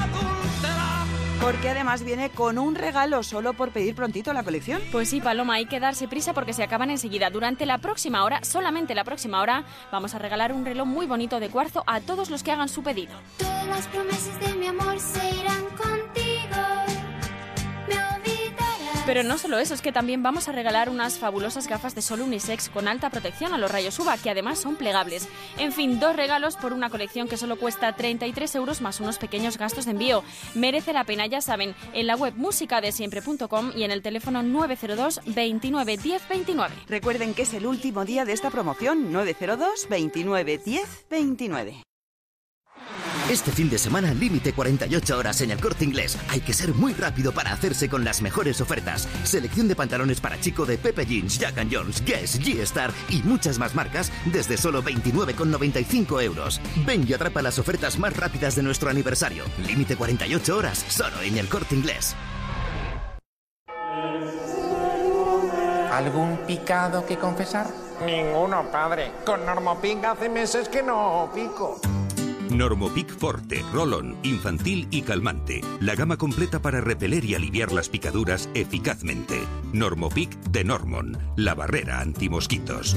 Utilice los biocidas de forma segura. Lea siempre la etiqueta y la información sobre el producto antes de usarlo. Probando, probando. Habla el becario de Skoda. Como en agosto estáis todos por ahí a la Bartola, aprovecharé y pondré los precios a la Bartola. Un Skoda Octavia por 16.200 euros. 16.000 porque es un cochazo y 200 por las llantas, el Bluetooth y la pantalla táctil. Porque ¿para qué quieres un coche si no es para vivirlo a la Bartola? Oferta para unidades financiadas con Volkswagen Finance. Consulta skoda.es.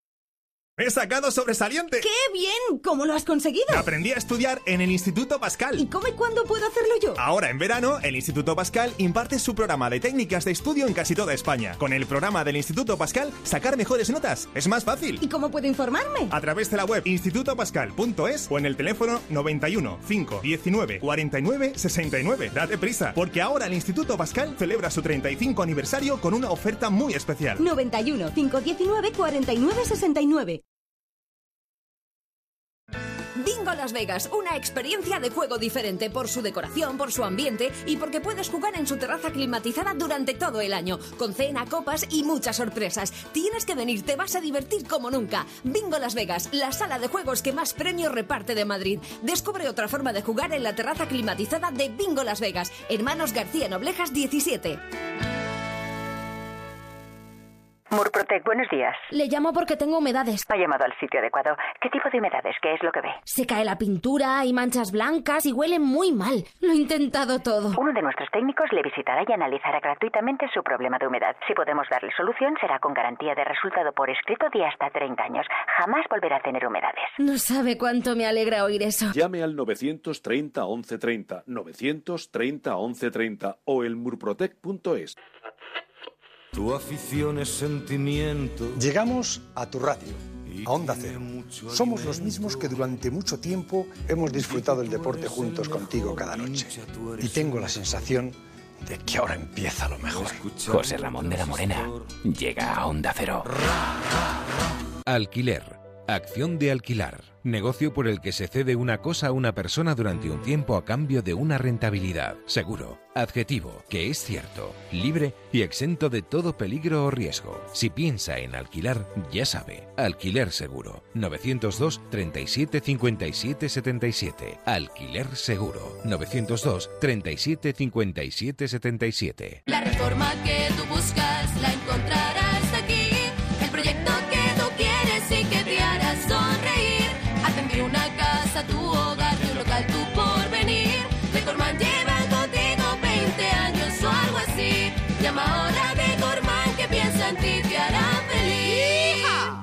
Las condiciones de tu divorcio como tu matrimonio no son para siempre. Si no estás de acuerdo con las condiciones de tu divorcio, reclamamos por ti.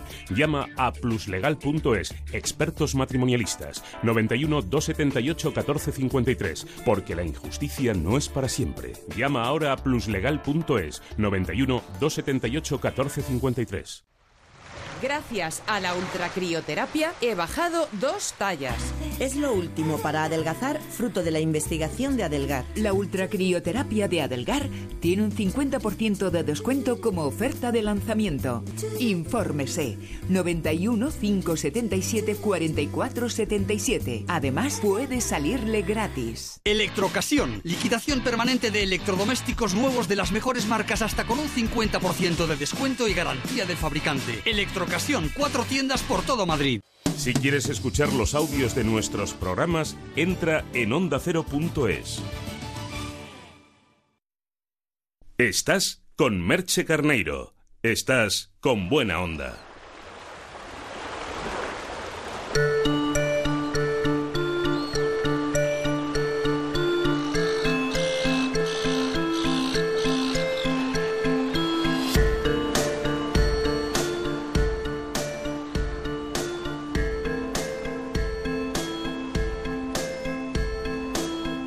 Estás con Merche Carneiro.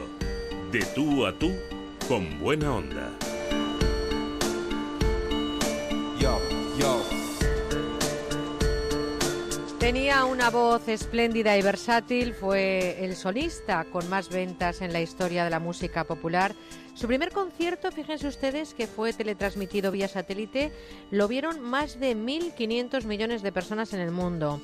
Nominado a 14 premios Grammy, ganó 3 y uno al reconocimiento a su carrera artística. Éxito en géneros dispares, desde el blues hasta el country, pero mundialmente fue reconocido como el rey del rock o simplemente Elvis.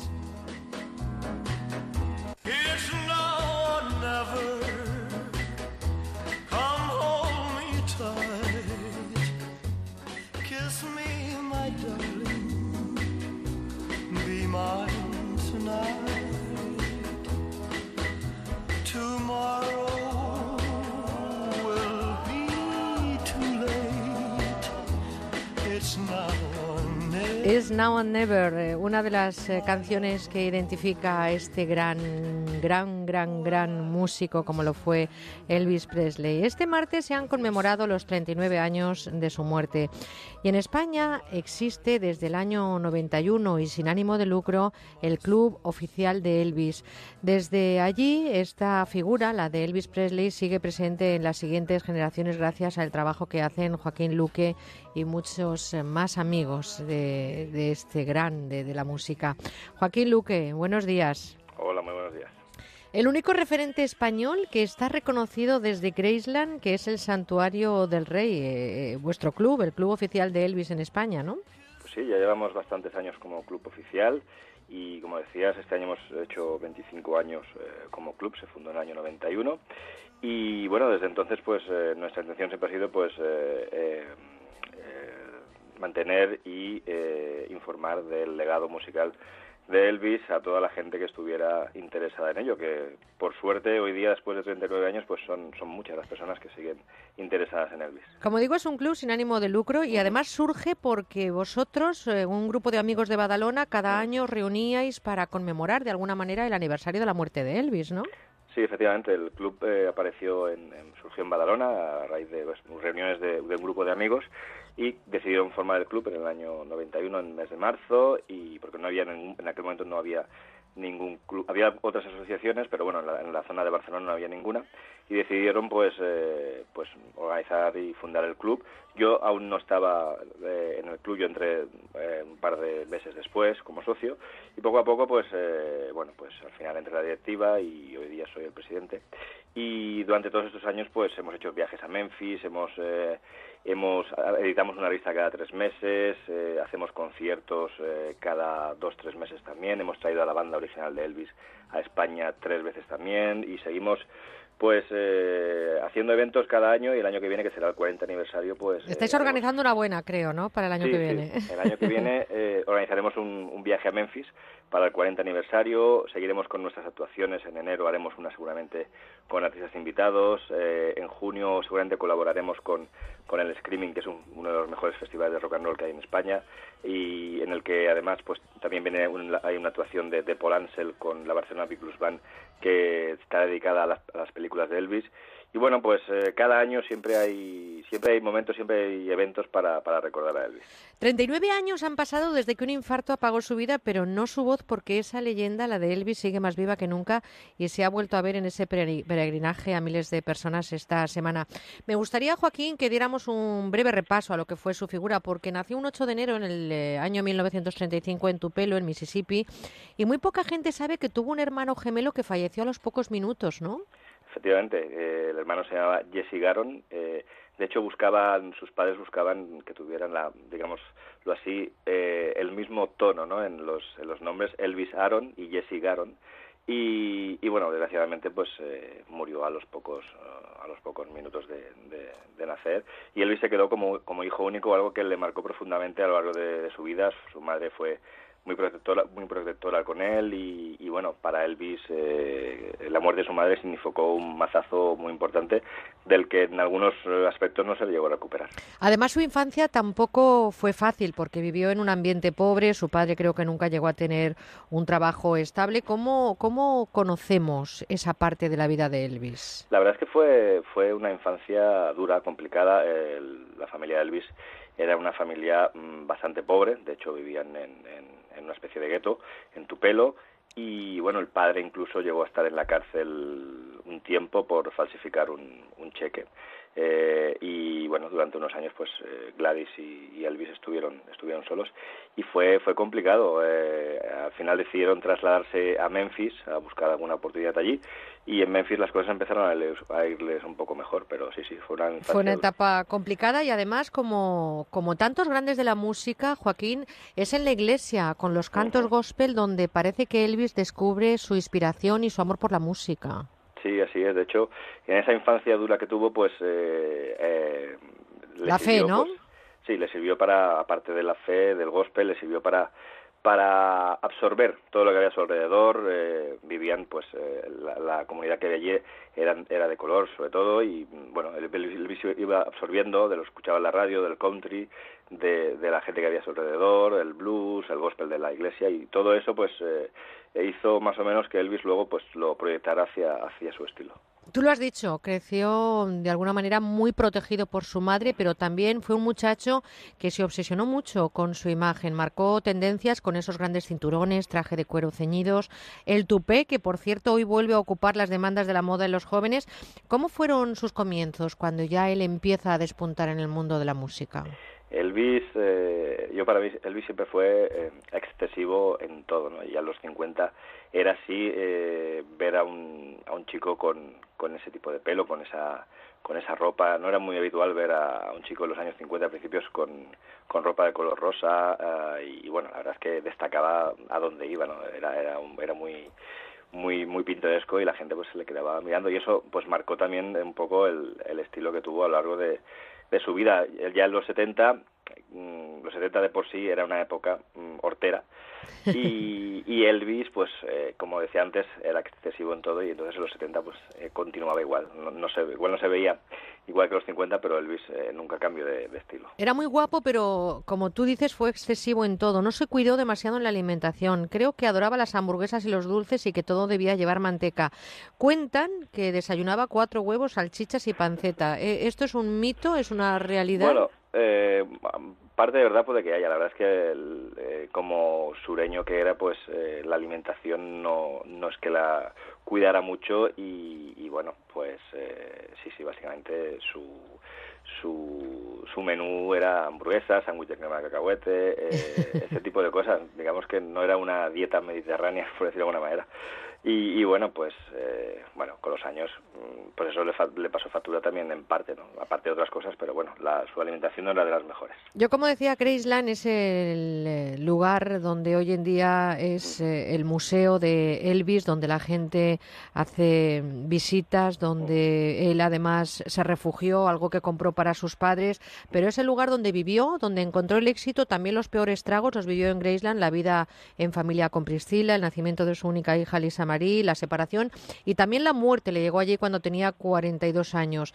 Hay anécdotas de Graceland, es cierto que fue Bruce Springsteen hasta, hasta su casa, eh, es cierto que también Jerry Lee Lewis intentó todo eso. Cuéntanos las anécdotas de Pues Graceland. eh, eh, Bruce Springsteen en el año 76, creo que fue, eh, estaba iba a dar un concierto, un unos conciertos en Memphis y bueno, pasó por, por Graceland. eh, la, digamos que el muro que hay en Graceland no es que sea muy alto. Yo la primera vez que fui a Memphis me quedé un poco sorprendido. No, Nos lo- en televisión las cosas parecen de otra manera y el muro pues se puede saltar fácilmente por según qué zonas. Entonces, eh, eh, Bruce Springsteen saltó el muro, bajaron los de seguridad, lógicamente, y le dijeron que era músico, que quería ver a Elvis, que estaba de concierto allí, que le gustaría que fuera, pero bueno, Elvis estaba de gira y no, y no consiguió hablar con él. Eh, y Jerry Lee, pues también, Jerry Lee en, eh, en los 70, pues también se presentó en casa de Elvis eh, con si no recuerdo mal, eh, entró con el coche hasta adentro y rompió la, rompió la verja o algo así. Y bueno, eh, diciendo pues que, que el rey era él. Y bueno, la verdad es que no iba, no iba, no iba muy sereno en aquel momento, pero bueno. son- Rivalidades son- de la época, pero anécdotas que han pasado a la historia. Por cierto, que también era un aficionado al karate y a las armas, y esta última afición también le llevó a la Casa Blanca a una reunión con Richard Nixon, creo que fue un 21 de diciembre de 1970. Y dentro de poco creo que vamos a verlo en una película que se estrena en septiembre en España y que ya se ha estrenado en Estados Unidos, que se llama eh, Elvis y Nixon, creo, ¿no? Sí, es Elvis Nixon, es, eh, se estrenó hace un tiempo y aquí no ha llegado todavía y es y habla del encuentro entre entre entre Elvis y Nixon. De, de Nixon hace el actor es Kevin Spacey. El nombre del actor que hace de Elvis no lo recuerdo muy bien, pero bueno, la verdad es que Michael Shannon, me parece que es. Y de este encuentro ya se hizo un, un telefilm hace unos años, en plan cómico. Este, bueno, no lo, he- no lo he llegado a ver. Eh, siempre el encuentro de Elvis Nixon pues ha dado para toda, todo tipo de... De, de especulaciones, ¿no? Sí, especulaciones. Y bueno, Elvis eh, pues era así. Elvis decidió coger un avión irse a Washington a ver al presidente y bueno pues consiguió hablar con él. Es curioso porque eh, fue un arrebato porque Elvis habitualmente no salía nunca solo de, de Graceland ni, ni de Los Ángeles ni donde estuviera. Pero parece que en la época, Joaquín, no sé si es cierto, perdona que te interrumpa, eh, el, el presidente llegó a decir que en ese momento, en esa época en la que se vivía, eh, Elvis era una provocación para los jóvenes, no era un buen ejemplo, creo que le prohibieron mover sus caderas porque parece que estaba haciendo que hubiera una corriente de sexualidad, en fin, eh, no sé si esto se, se- Bueno, corresponde a la realidad o al mito, pero parece que tenía él ganas de ponerse delante del presidente de los Estados Sí, Unidos. Eso, eso fue más en los años 50, en que a Elvis lo, en, en el show de Ed Sullivan lo censuraron de cintura para, ra- para abajo para que no se no, no se vean sus movimientos. Y, y luego incluso en un, en un concierto en Florida la policía lo filmó eh, y le dijeron que no se que no se moviera porque lo estaban filmando y cualquier movimiento obsceno pues eh, le podía haber llevado un, un, eh, algo, ¿no? una denuncia o no sé, cosas así. Y Elvis y en los 50 pues eh, su imagen era de, muchísima eh, rebeldía.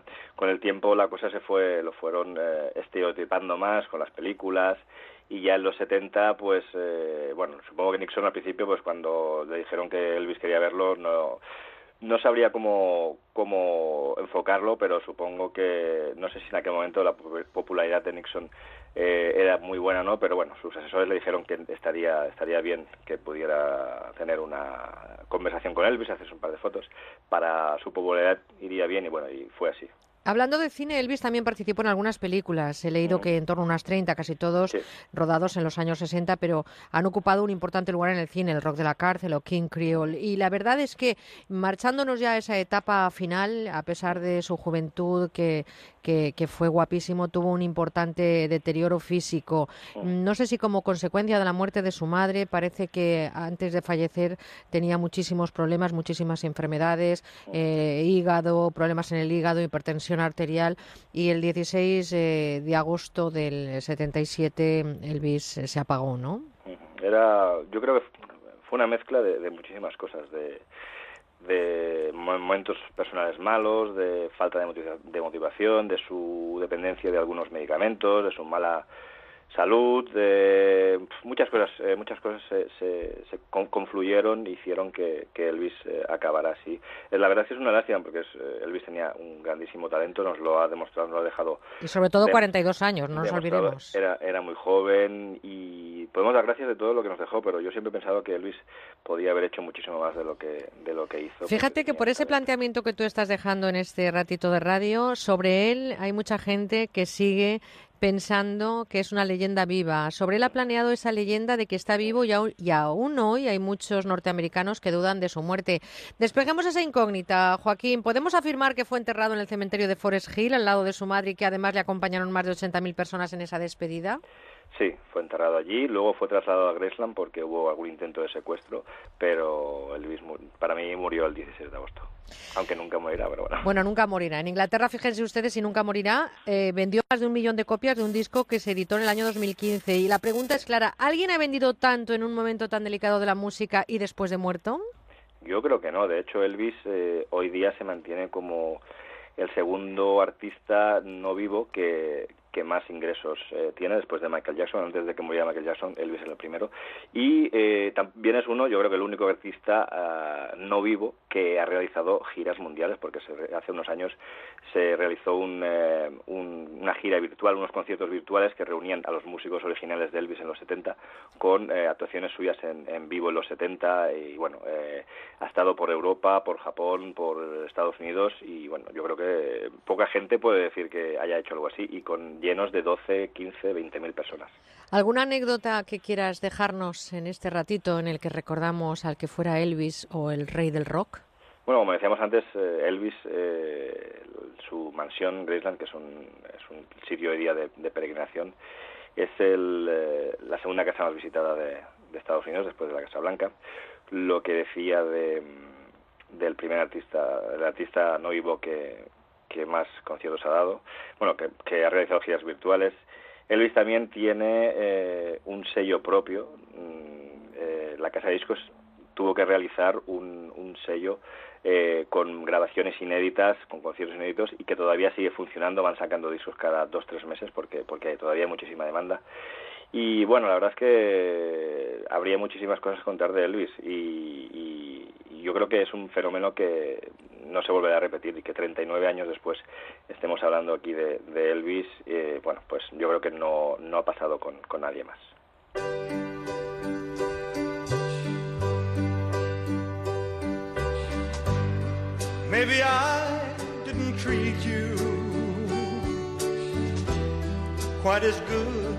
As I should have. Maybe I didn't love you quite as often as I could have. little things I should have said and done. I just never took the time.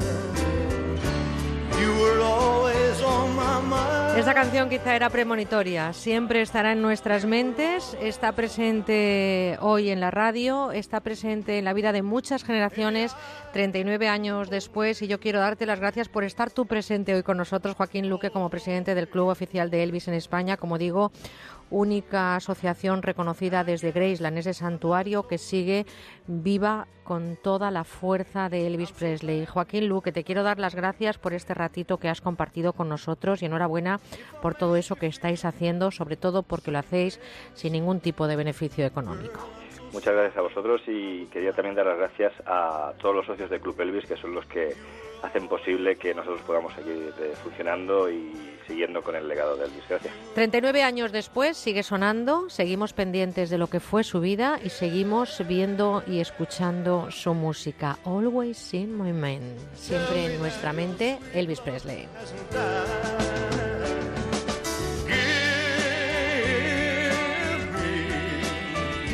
Give me one more chance to keep you satisfied. Satisfied.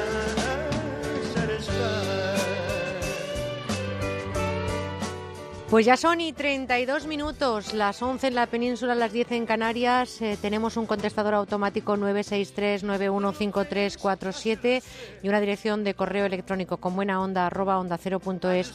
Y estamos ya inmersos casi casi en el mediodía del sábado, así que hay que levantarse y ponerse en marcha a cumplir con esos sueños y los proyectos de hoy. Y por supuesto que irnos de viaje nos gusta a todos. Lo que ya no nos gusta, lo que nos gusta menos es volver con picaduras o irritaciones. Por eso es interesante escuchar este consejo del doctor Bartolomé Beltrán de la mano de Normopic de Normon. Está claro que muchos estamos ya planeando nuestras vacaciones y seguro que algunos piensan viajar a otros países. En ese caso, nuestro consejo es que visiten la web del Ministerio de Asuntos Exteriores para informarse de las condiciones sanitarias del país que van a viajar y sobre todo de las necesidades de vacunación que se requieren. Si viaja a países en los que se puede dar algún riesgo de infección, contrate un seguro médico y de viaje. Evite comer alimentos vendidos en la calle, consuma solamente bebidas embotelladas y lleve en su equipaje una mosquitera de viaje. Y por cierto, un pequeño botiquín que incluya Normopic para evitar las picaduras de insectos y también Normopic calmante. Un buen consejo para hoy de la mano de Normon. Los familiares de los mosquitos que están siendo atendidos deben quedarse en la sala de espera. Doctor, ¿podré picar algo entre horas? Ni se le ocurra. Eso es incompatible con Normopic. Normopic Forte, Rolon, infantil y calmante. La gama completa para repeler y aliviar las picaduras eficazmente. Normopic de Normon, la barrera antimosquitos. Utilice los biocidas de forma segura. Lea siempre la etiqueta y la información sobre el producto antes de usarlo. En Carrefour todo cuenta, por eso tienes productos con la máxima calidad y frescura a precios imbatibles. Por ejemplo, comprando un jamón ibérico de cebo de real más medio queso de oveja viejo flor de esgueva por solo 109 euros. Te ahorras 44 euros. Y también en carrefour.es. Sois vosotros los que habéis entrenado todos los días. Los que sabéis que se siente al subir al podio. Los que mordéis las medallas. Los que batís récords. Los que sois capaces de hacer historia. Los que recibís los aplausos de todo un estadio y los ánimos de todo un país. Sois vosotros los que competís, pero soñar. Soñamos todos juntos. Gracias por permitirnos soñar con vosotros en los Juegos Olímpicos. Loterías y apuestas del Estado con el equipo olímpico español. Oye, ¿sabías que este verano en Repsol bajamos el precio de los carburantes premium? Mañana domingo 21 de agosto en las estaciones de servicio Repsol Camsa y Petronor podrás disfrutar de la mejor calidad al menor precio. No te lo pierdas, reposta nuestros carburantes premium a un precio más bajo. Más información y estaciones adheridas en Repsol.com. Seguimos con buena onda.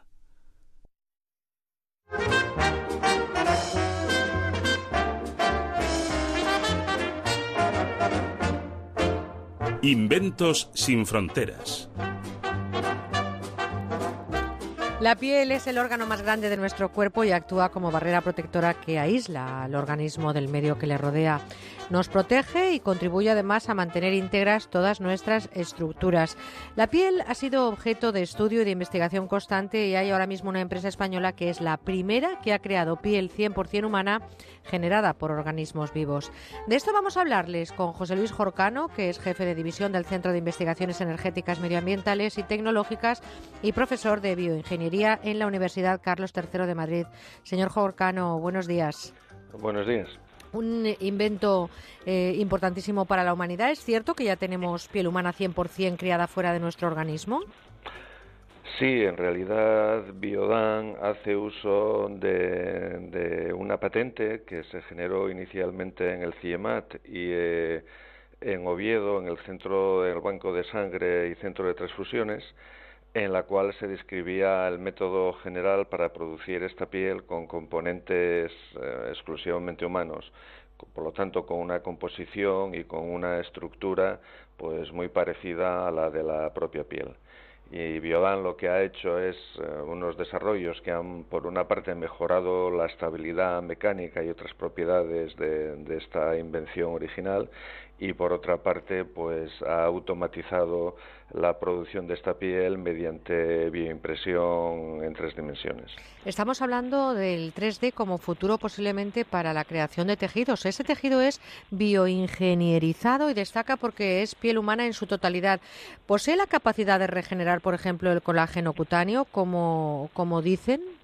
Sí, sí, por, por supuesto. Eh, eh, desde un punto de vista, digamos, eh, conceptual, la diferencia que hay entre esta piel y el resto de, pieles que por eh, otros sistemas y con otros propósitos se comercializan es que esas pieles llevan colágeno, pero ese colágeno es animal y por lo tanto da por una parte potencialmente problemas de rechazo y por otra parte porque el colágeno que nosotros ensamblamos en el laboratorio es muy diferente al que ensamblan las células.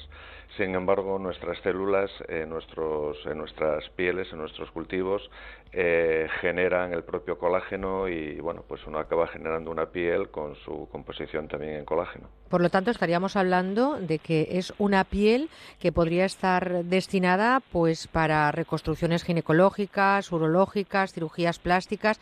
¿Estamos en un avance importante en este momento con este descubrimiento o con esta eh, práctica o técnica que han utilizado? Eh, de, sí, desde el punto, desde el punto eh, de vista de, de, de tratamientos de, de, defectos cutáneos, pues hace ya tiempo que de una manera experimental y ahora, pues a través de Biodan, de una manera ya que llega al mercado, digamos, de los hospitales, ¿no? pues eh, se, eh, es posible pues reemplazar eh, la piel en grandes para grandes para grandes heridas y como usted muy bien decía, pero con una variante que es que no solamente somos capaces de producir piel, sino también epitelio oral, el epitelio oral pues se puede también aplicar a todo tipo de reconstrucciones orales. Claro, el epitelio oral es muy pequeñito, hay muy poco muy poca capacidad de obtener biopsias de él y también es el que se puede aplicar a reconstrucciones urogenitales porque es muy parecido al epitelio que que al tejido que rodea pues eh, la vagina, el uretras, vejiga, etcétera. Estamos eh, frente a, a, una piel que va a estar en la superficie, evidentemente, porque la piel tiene la dermis, la epidermis, en fin, estamos hablando de lo que sería la superficie de la piel, ¿no? Lo que reconstruiría la piel humana afectada. Efecti efectivamente totalmente y, si esa piel, como es en, el, en, los casos que ahora estamos autorizados a tratar, eh, se hace con células del propio paciente, pues como no hay ningún rechazo, esa piel se le coloca y se integra en, el propio paciente que la conserva eh, para, para, el resto de su vida. Para visualizar esto, eh, señor Jorcano, mm, y usted como presidente del comité científico, como persona que, que, nos cuenta esta situación desde la seriedad, ¿cómo lo podemos visualizar? Es decir, ustedes o la empresa lo hace en laboratorio, es la propia persona persona a la que se le em, aplica algún tratamiento para que regenere esta piel? ¿Cómo se hace? Visualicemos. Sí, no, esto se, eh, recibe una pequeña biopsia del paciente que puede ser tan pequeña como uno o dos centímetros cuadrados, es decir, pues el tamaño de un sello de cuando había sellos y eh, por procedimientos bien establecidos pues eh, se aíslan los diferentes tipos de células, básicamente dos, ¿no? las células de la epidermis y las células de la dermis. Esas células se amplifican y cuando hay suficientes, pues por ejemplo, si hay que cubrir a un quemado del 95%, pues podemos estar hablando de más de un metro cuadrado de piel, entre uno y dos metros cuadrados de piel, lo cual lleva entre tres y cuatro semanas de, de producción, digamos, en el laboratorio, pues esas células se vuelven a ensamblar en una estructura que es muy parecida a la de la piel y se implantan directamente en el, en el, en el paciente. Eh, señor Jorcano, para terminar, ¿qué mm, decimos a las personas que ahora mismo estén esperando eh, pues una importante cicatrización por haber sido una persona con, con un accidente o con una superficie de la piel eh, quemada o con un accidente? En fin, a esas personas se les ha abierto de par en par las puertas de, de la esperanza para poder reconstruir esas cicatrices o esas marcas en su piel? Pues eh, de una manera, como decía antes, eh, experimental, eh, nosotros ya hemos estado pues en contacto con, con, hospitales españoles y en concreto con las unidades grandes quemados, o sea que en principio eh, este tipo de técnica ya la conocen. Lo que ahora, como digo, mejora es que el producto ahora a través de estos desarrollos de Biodan ha mejorado en algunas de sus características, fundamentalmente de manejo y por otra parte que ahora los hospitales pues a través de Biodan tienen un acceso más generalizado eh, a, a, este tipo a este tipo a este tipo de producto. Pues espero que estos avances sigan adelante y nos proporcionen mejor calidad de vida, especialmente a quienes padecen cicatrices importantes o quemaduras que impiden la regeneración natural de la piel. José Luis Jorcano, jefe de división de CIEMAD, muchísimas gracias por estar esta mañana con nosotros y enhorabuena por ese trabajo que están ustedes realizando para mejorar la calidad de vida. Muchas gracias, un placer hablar Un abrazo, con ustedes. hasta siempre. Adiós. Seguimos con buena onda. Vas a escuchar el 2% de una discusión en la oficina por el aire acondicionado. Como vaya yo, os vas... El 2% puede parecerte nada, hasta que le pones nombre y apellidos. El 2% de los conductores da positivo en controles de alcohol. Puede parecer poco, pero al menos 400 personas mueren al año después de haber bebido. Si bebes alcohol, no conduzcas. Dirección General de Tráfico, Ministerio del Interior, Gobierno de España. Atención, si es usted víctima de una hipoteca multidivisa, no dude en defender sus derechos. Cada vez más tribunales dictan sentencias a favor de consumidores obligando a las entidades financieras a recalcular en euros las cuotas desde el inicio del préstamo y a devolver el dinero indebidamente cobrado por su falta de transparencia, información y buena fe. Infórmese gratis en bufeterosales.es o en el 91 550 15 15. 100% de éxito en sentencias ganadas. Ven a la Plaza de las Ventas. Ven a los toros en agosto. Domingo 21 a las 7 de la tarde, toros de Antonio Bañuelos para David Galván, Emilio Huertas y Javier Jiménez. Venta de entradas en las taquillas de la plaza, en internet, las-ventas.com o llamando a Tauro Delta 91 725 1488. Las Ventas, experiencias por vivir. ¿Por qué todo el mundo cada año limpia sus alfombras y cortinas en los Fernández? A ver, ¿por qué?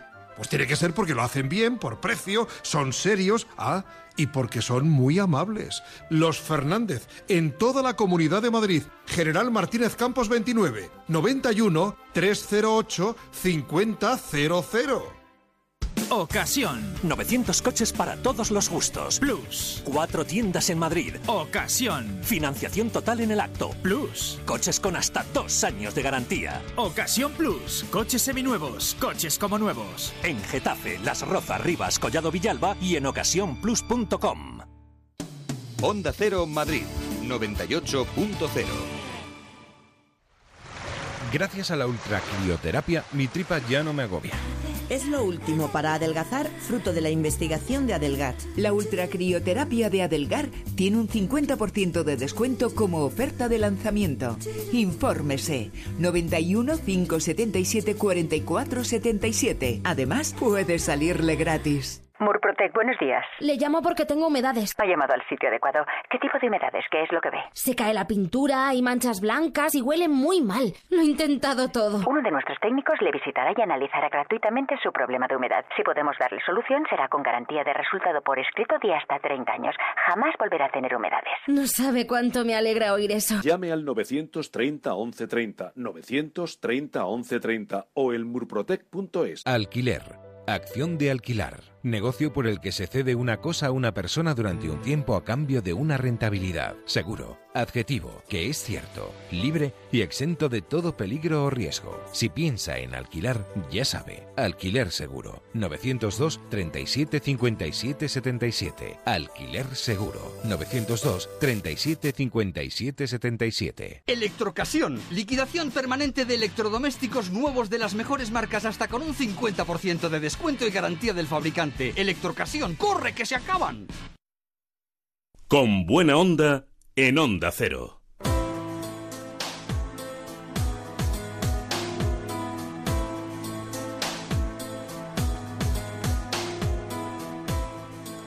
Dicen que hablar de dinero no es elegante, pero en este tiempo de consumo hoy no nos vamos a detener en otra cuestión. No nos queda más remedio porque vamos a convertir en protagonistas a las comisiones bancarias.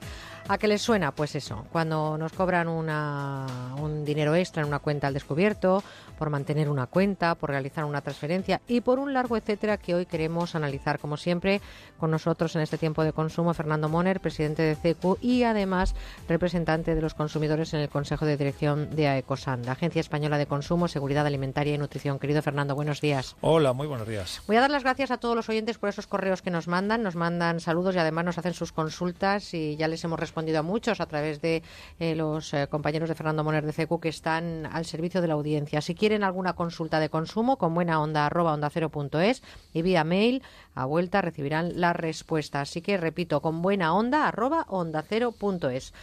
Fernando, la banca en general está siendo motivo de revisión por su comportamiento en determinadas acciones. En los últimos tiempos hay sentencias que van tumbando algunas poquito a poquito, las cláusulas suelo, ahora las comisiones por números rojos. Eh, ¿Qué es lo que está ocurriendo con eso que, que, que nos cobran simplemente por ser guardianes de nuestro dinero?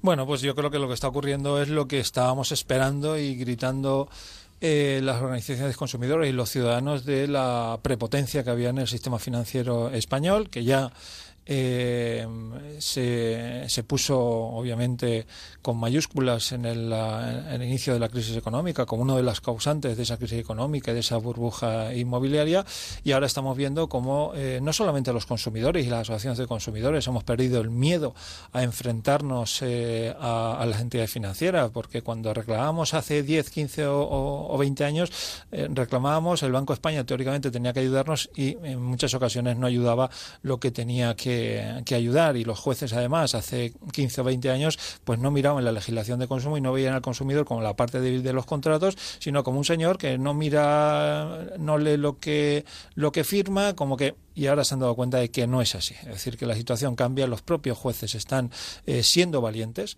No digo que estén actuando a favor del consumidor, para nada. Lo que están siendo es valientes y mirando la legislación realmente que tenemos los consumidores. Y yo no me atrevería a decir que justos, que es lo que toca, ¿no? Me atrevería a decir que no es ningún mérito, hay que ser justos. Mucho más justo. Entonces, eh, también está cambiando una cosa que a mí me parece importante y que es esencial con lo que decías de, de las sentencias. Eh, en principio hay muchos tipos de sentencias, pero yo mmm, destacaría dos tipos de sentencias. La sentencia que eh, tú, Merche, o que yo, Fernando Moner, eh, inicio contra una entidad bancaria porque me ha cobrado una comisión, y digo, oiga, me cobro esta comisión y, no es justo en base a diferentes artículos de, de la ley de consumidores.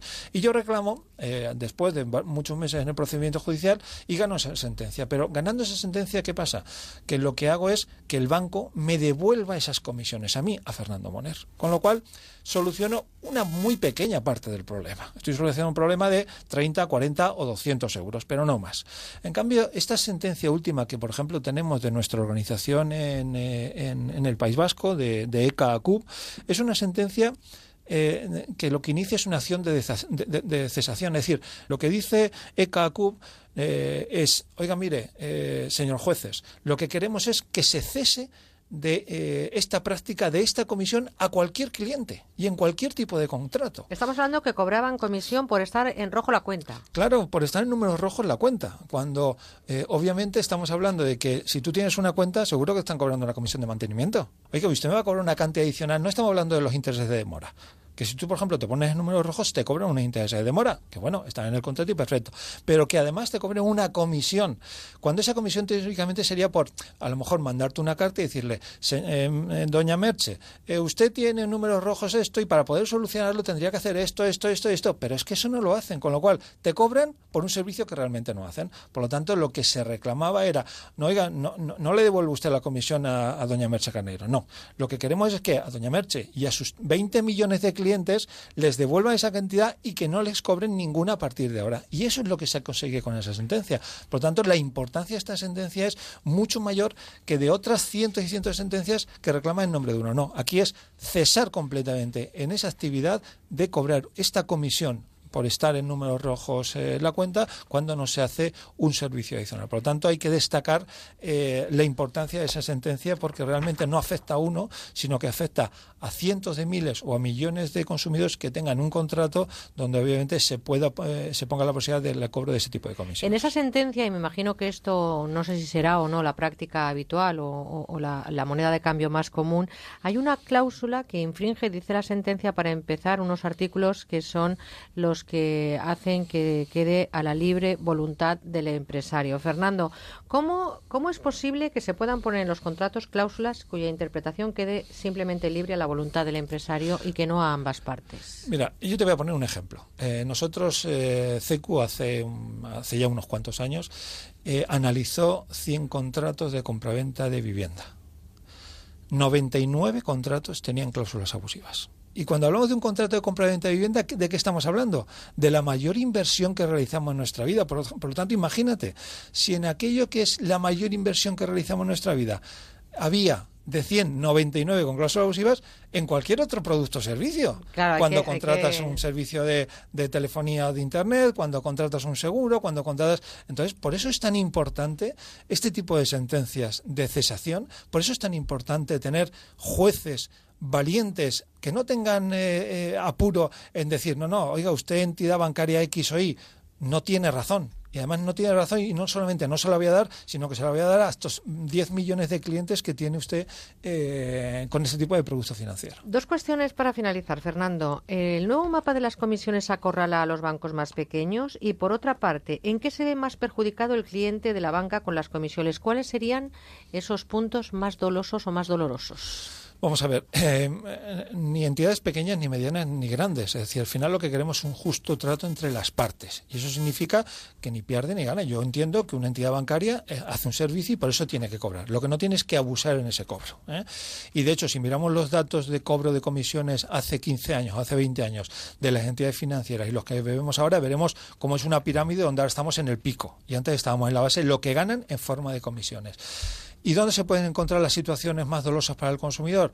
Eh, primero, en los préstamos hipotecarios, eh, en cualquier tipo de producto eh, de inversión o, de endeudamiento también, como son estas cláusulas por índice de demora, es decir, en un crédito al consumo, etcétera, se pueden encontrar intereses de demora, y en las tarjetas porque en las tarjetas también podemos encontrar situaciones, una tarjeta revolving, una tarjeta de débito, de crédito, situaciones donde también los intereses de demora o las comisiones por utilización de las mismas puedan ser. En todo ese tipo de productos, digamos que serían donde más eh, habitualmente se eh, la balanza va a favor del banco y muy eh, en contra del ciudadano. Pues ven ustedes, eso les pasa por, por salir y por gastar. Si estuvieran trabajando como nosotros, ¿verdad, Fernando? Ahorrarían, no se meterían en líos de comisiones bancarias por utilización de tarjetas, tampoco se quedarían en números rojos por invitar al cuñado a la paella, o sea que estamos estupendamente. Con lo bien que estamos nosotros desde las 5 de la mañana que ha sonado el despertador. Qué suerte tenemos, querido Fernando.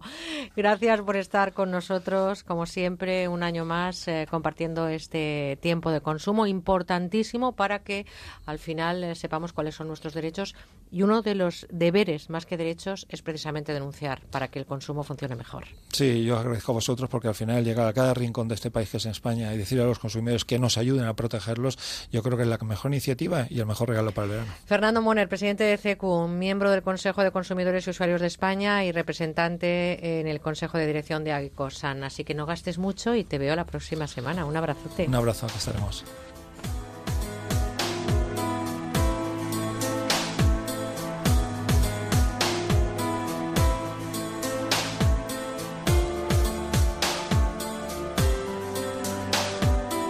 Este verano queremos escucharte.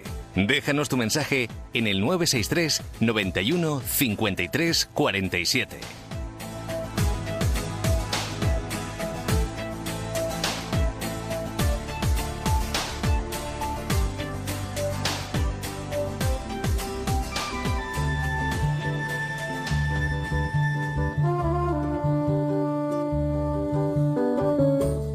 ¿Quién es? ¿Cómo suena?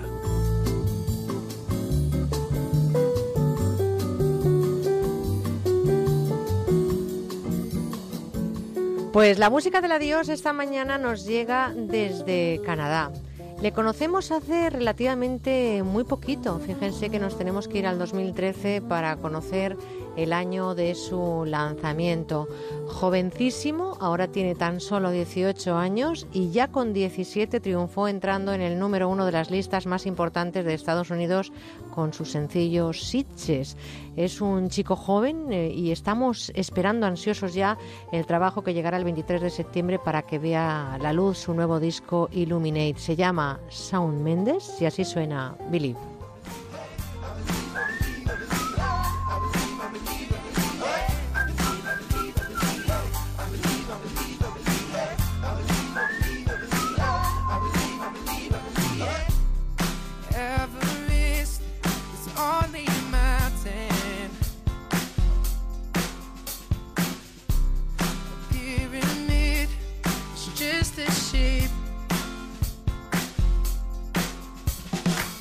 Doesn't have to hold you back, doesn't have to pin you down. Let your dreams take flight in your heart ignite. Did you know that it's true? Everything is possible.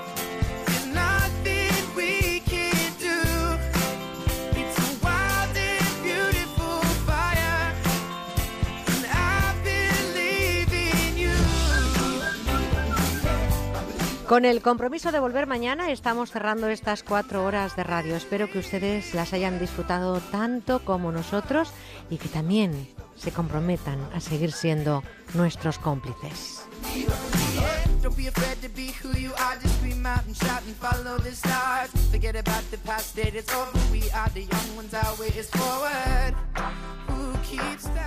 Disfruten de las cosas pequeñas, mírense a los ojos, no se enfaden y sobre todo escuchen Onda Cero porque no sé si lo saben, pero nosotros somos terapéuticos y además somos como el saber, no ocupamos lugar. Vivan cada segundo de sus vidas y no se olviden de que lo mejor está por venir. Volveremos nosotros mañana a las 8, 7 en Canarias. Un equipo que ha sido posible gracias a la realización técnica en Madrid de Marian Moreno y en Valencia de Pilar Martínez Gil.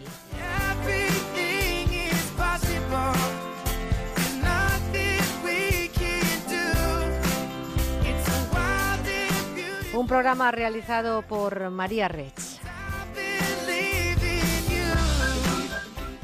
Y nos da ganas de silbar, ahí están nuestros becarios eh, poniendo esos morritos silbando estupendamente, lo hacen todo bien, son Carla Bayo, Bárbara Yurato, María Fernández, Isabel Ejido y Andrés Moraleda.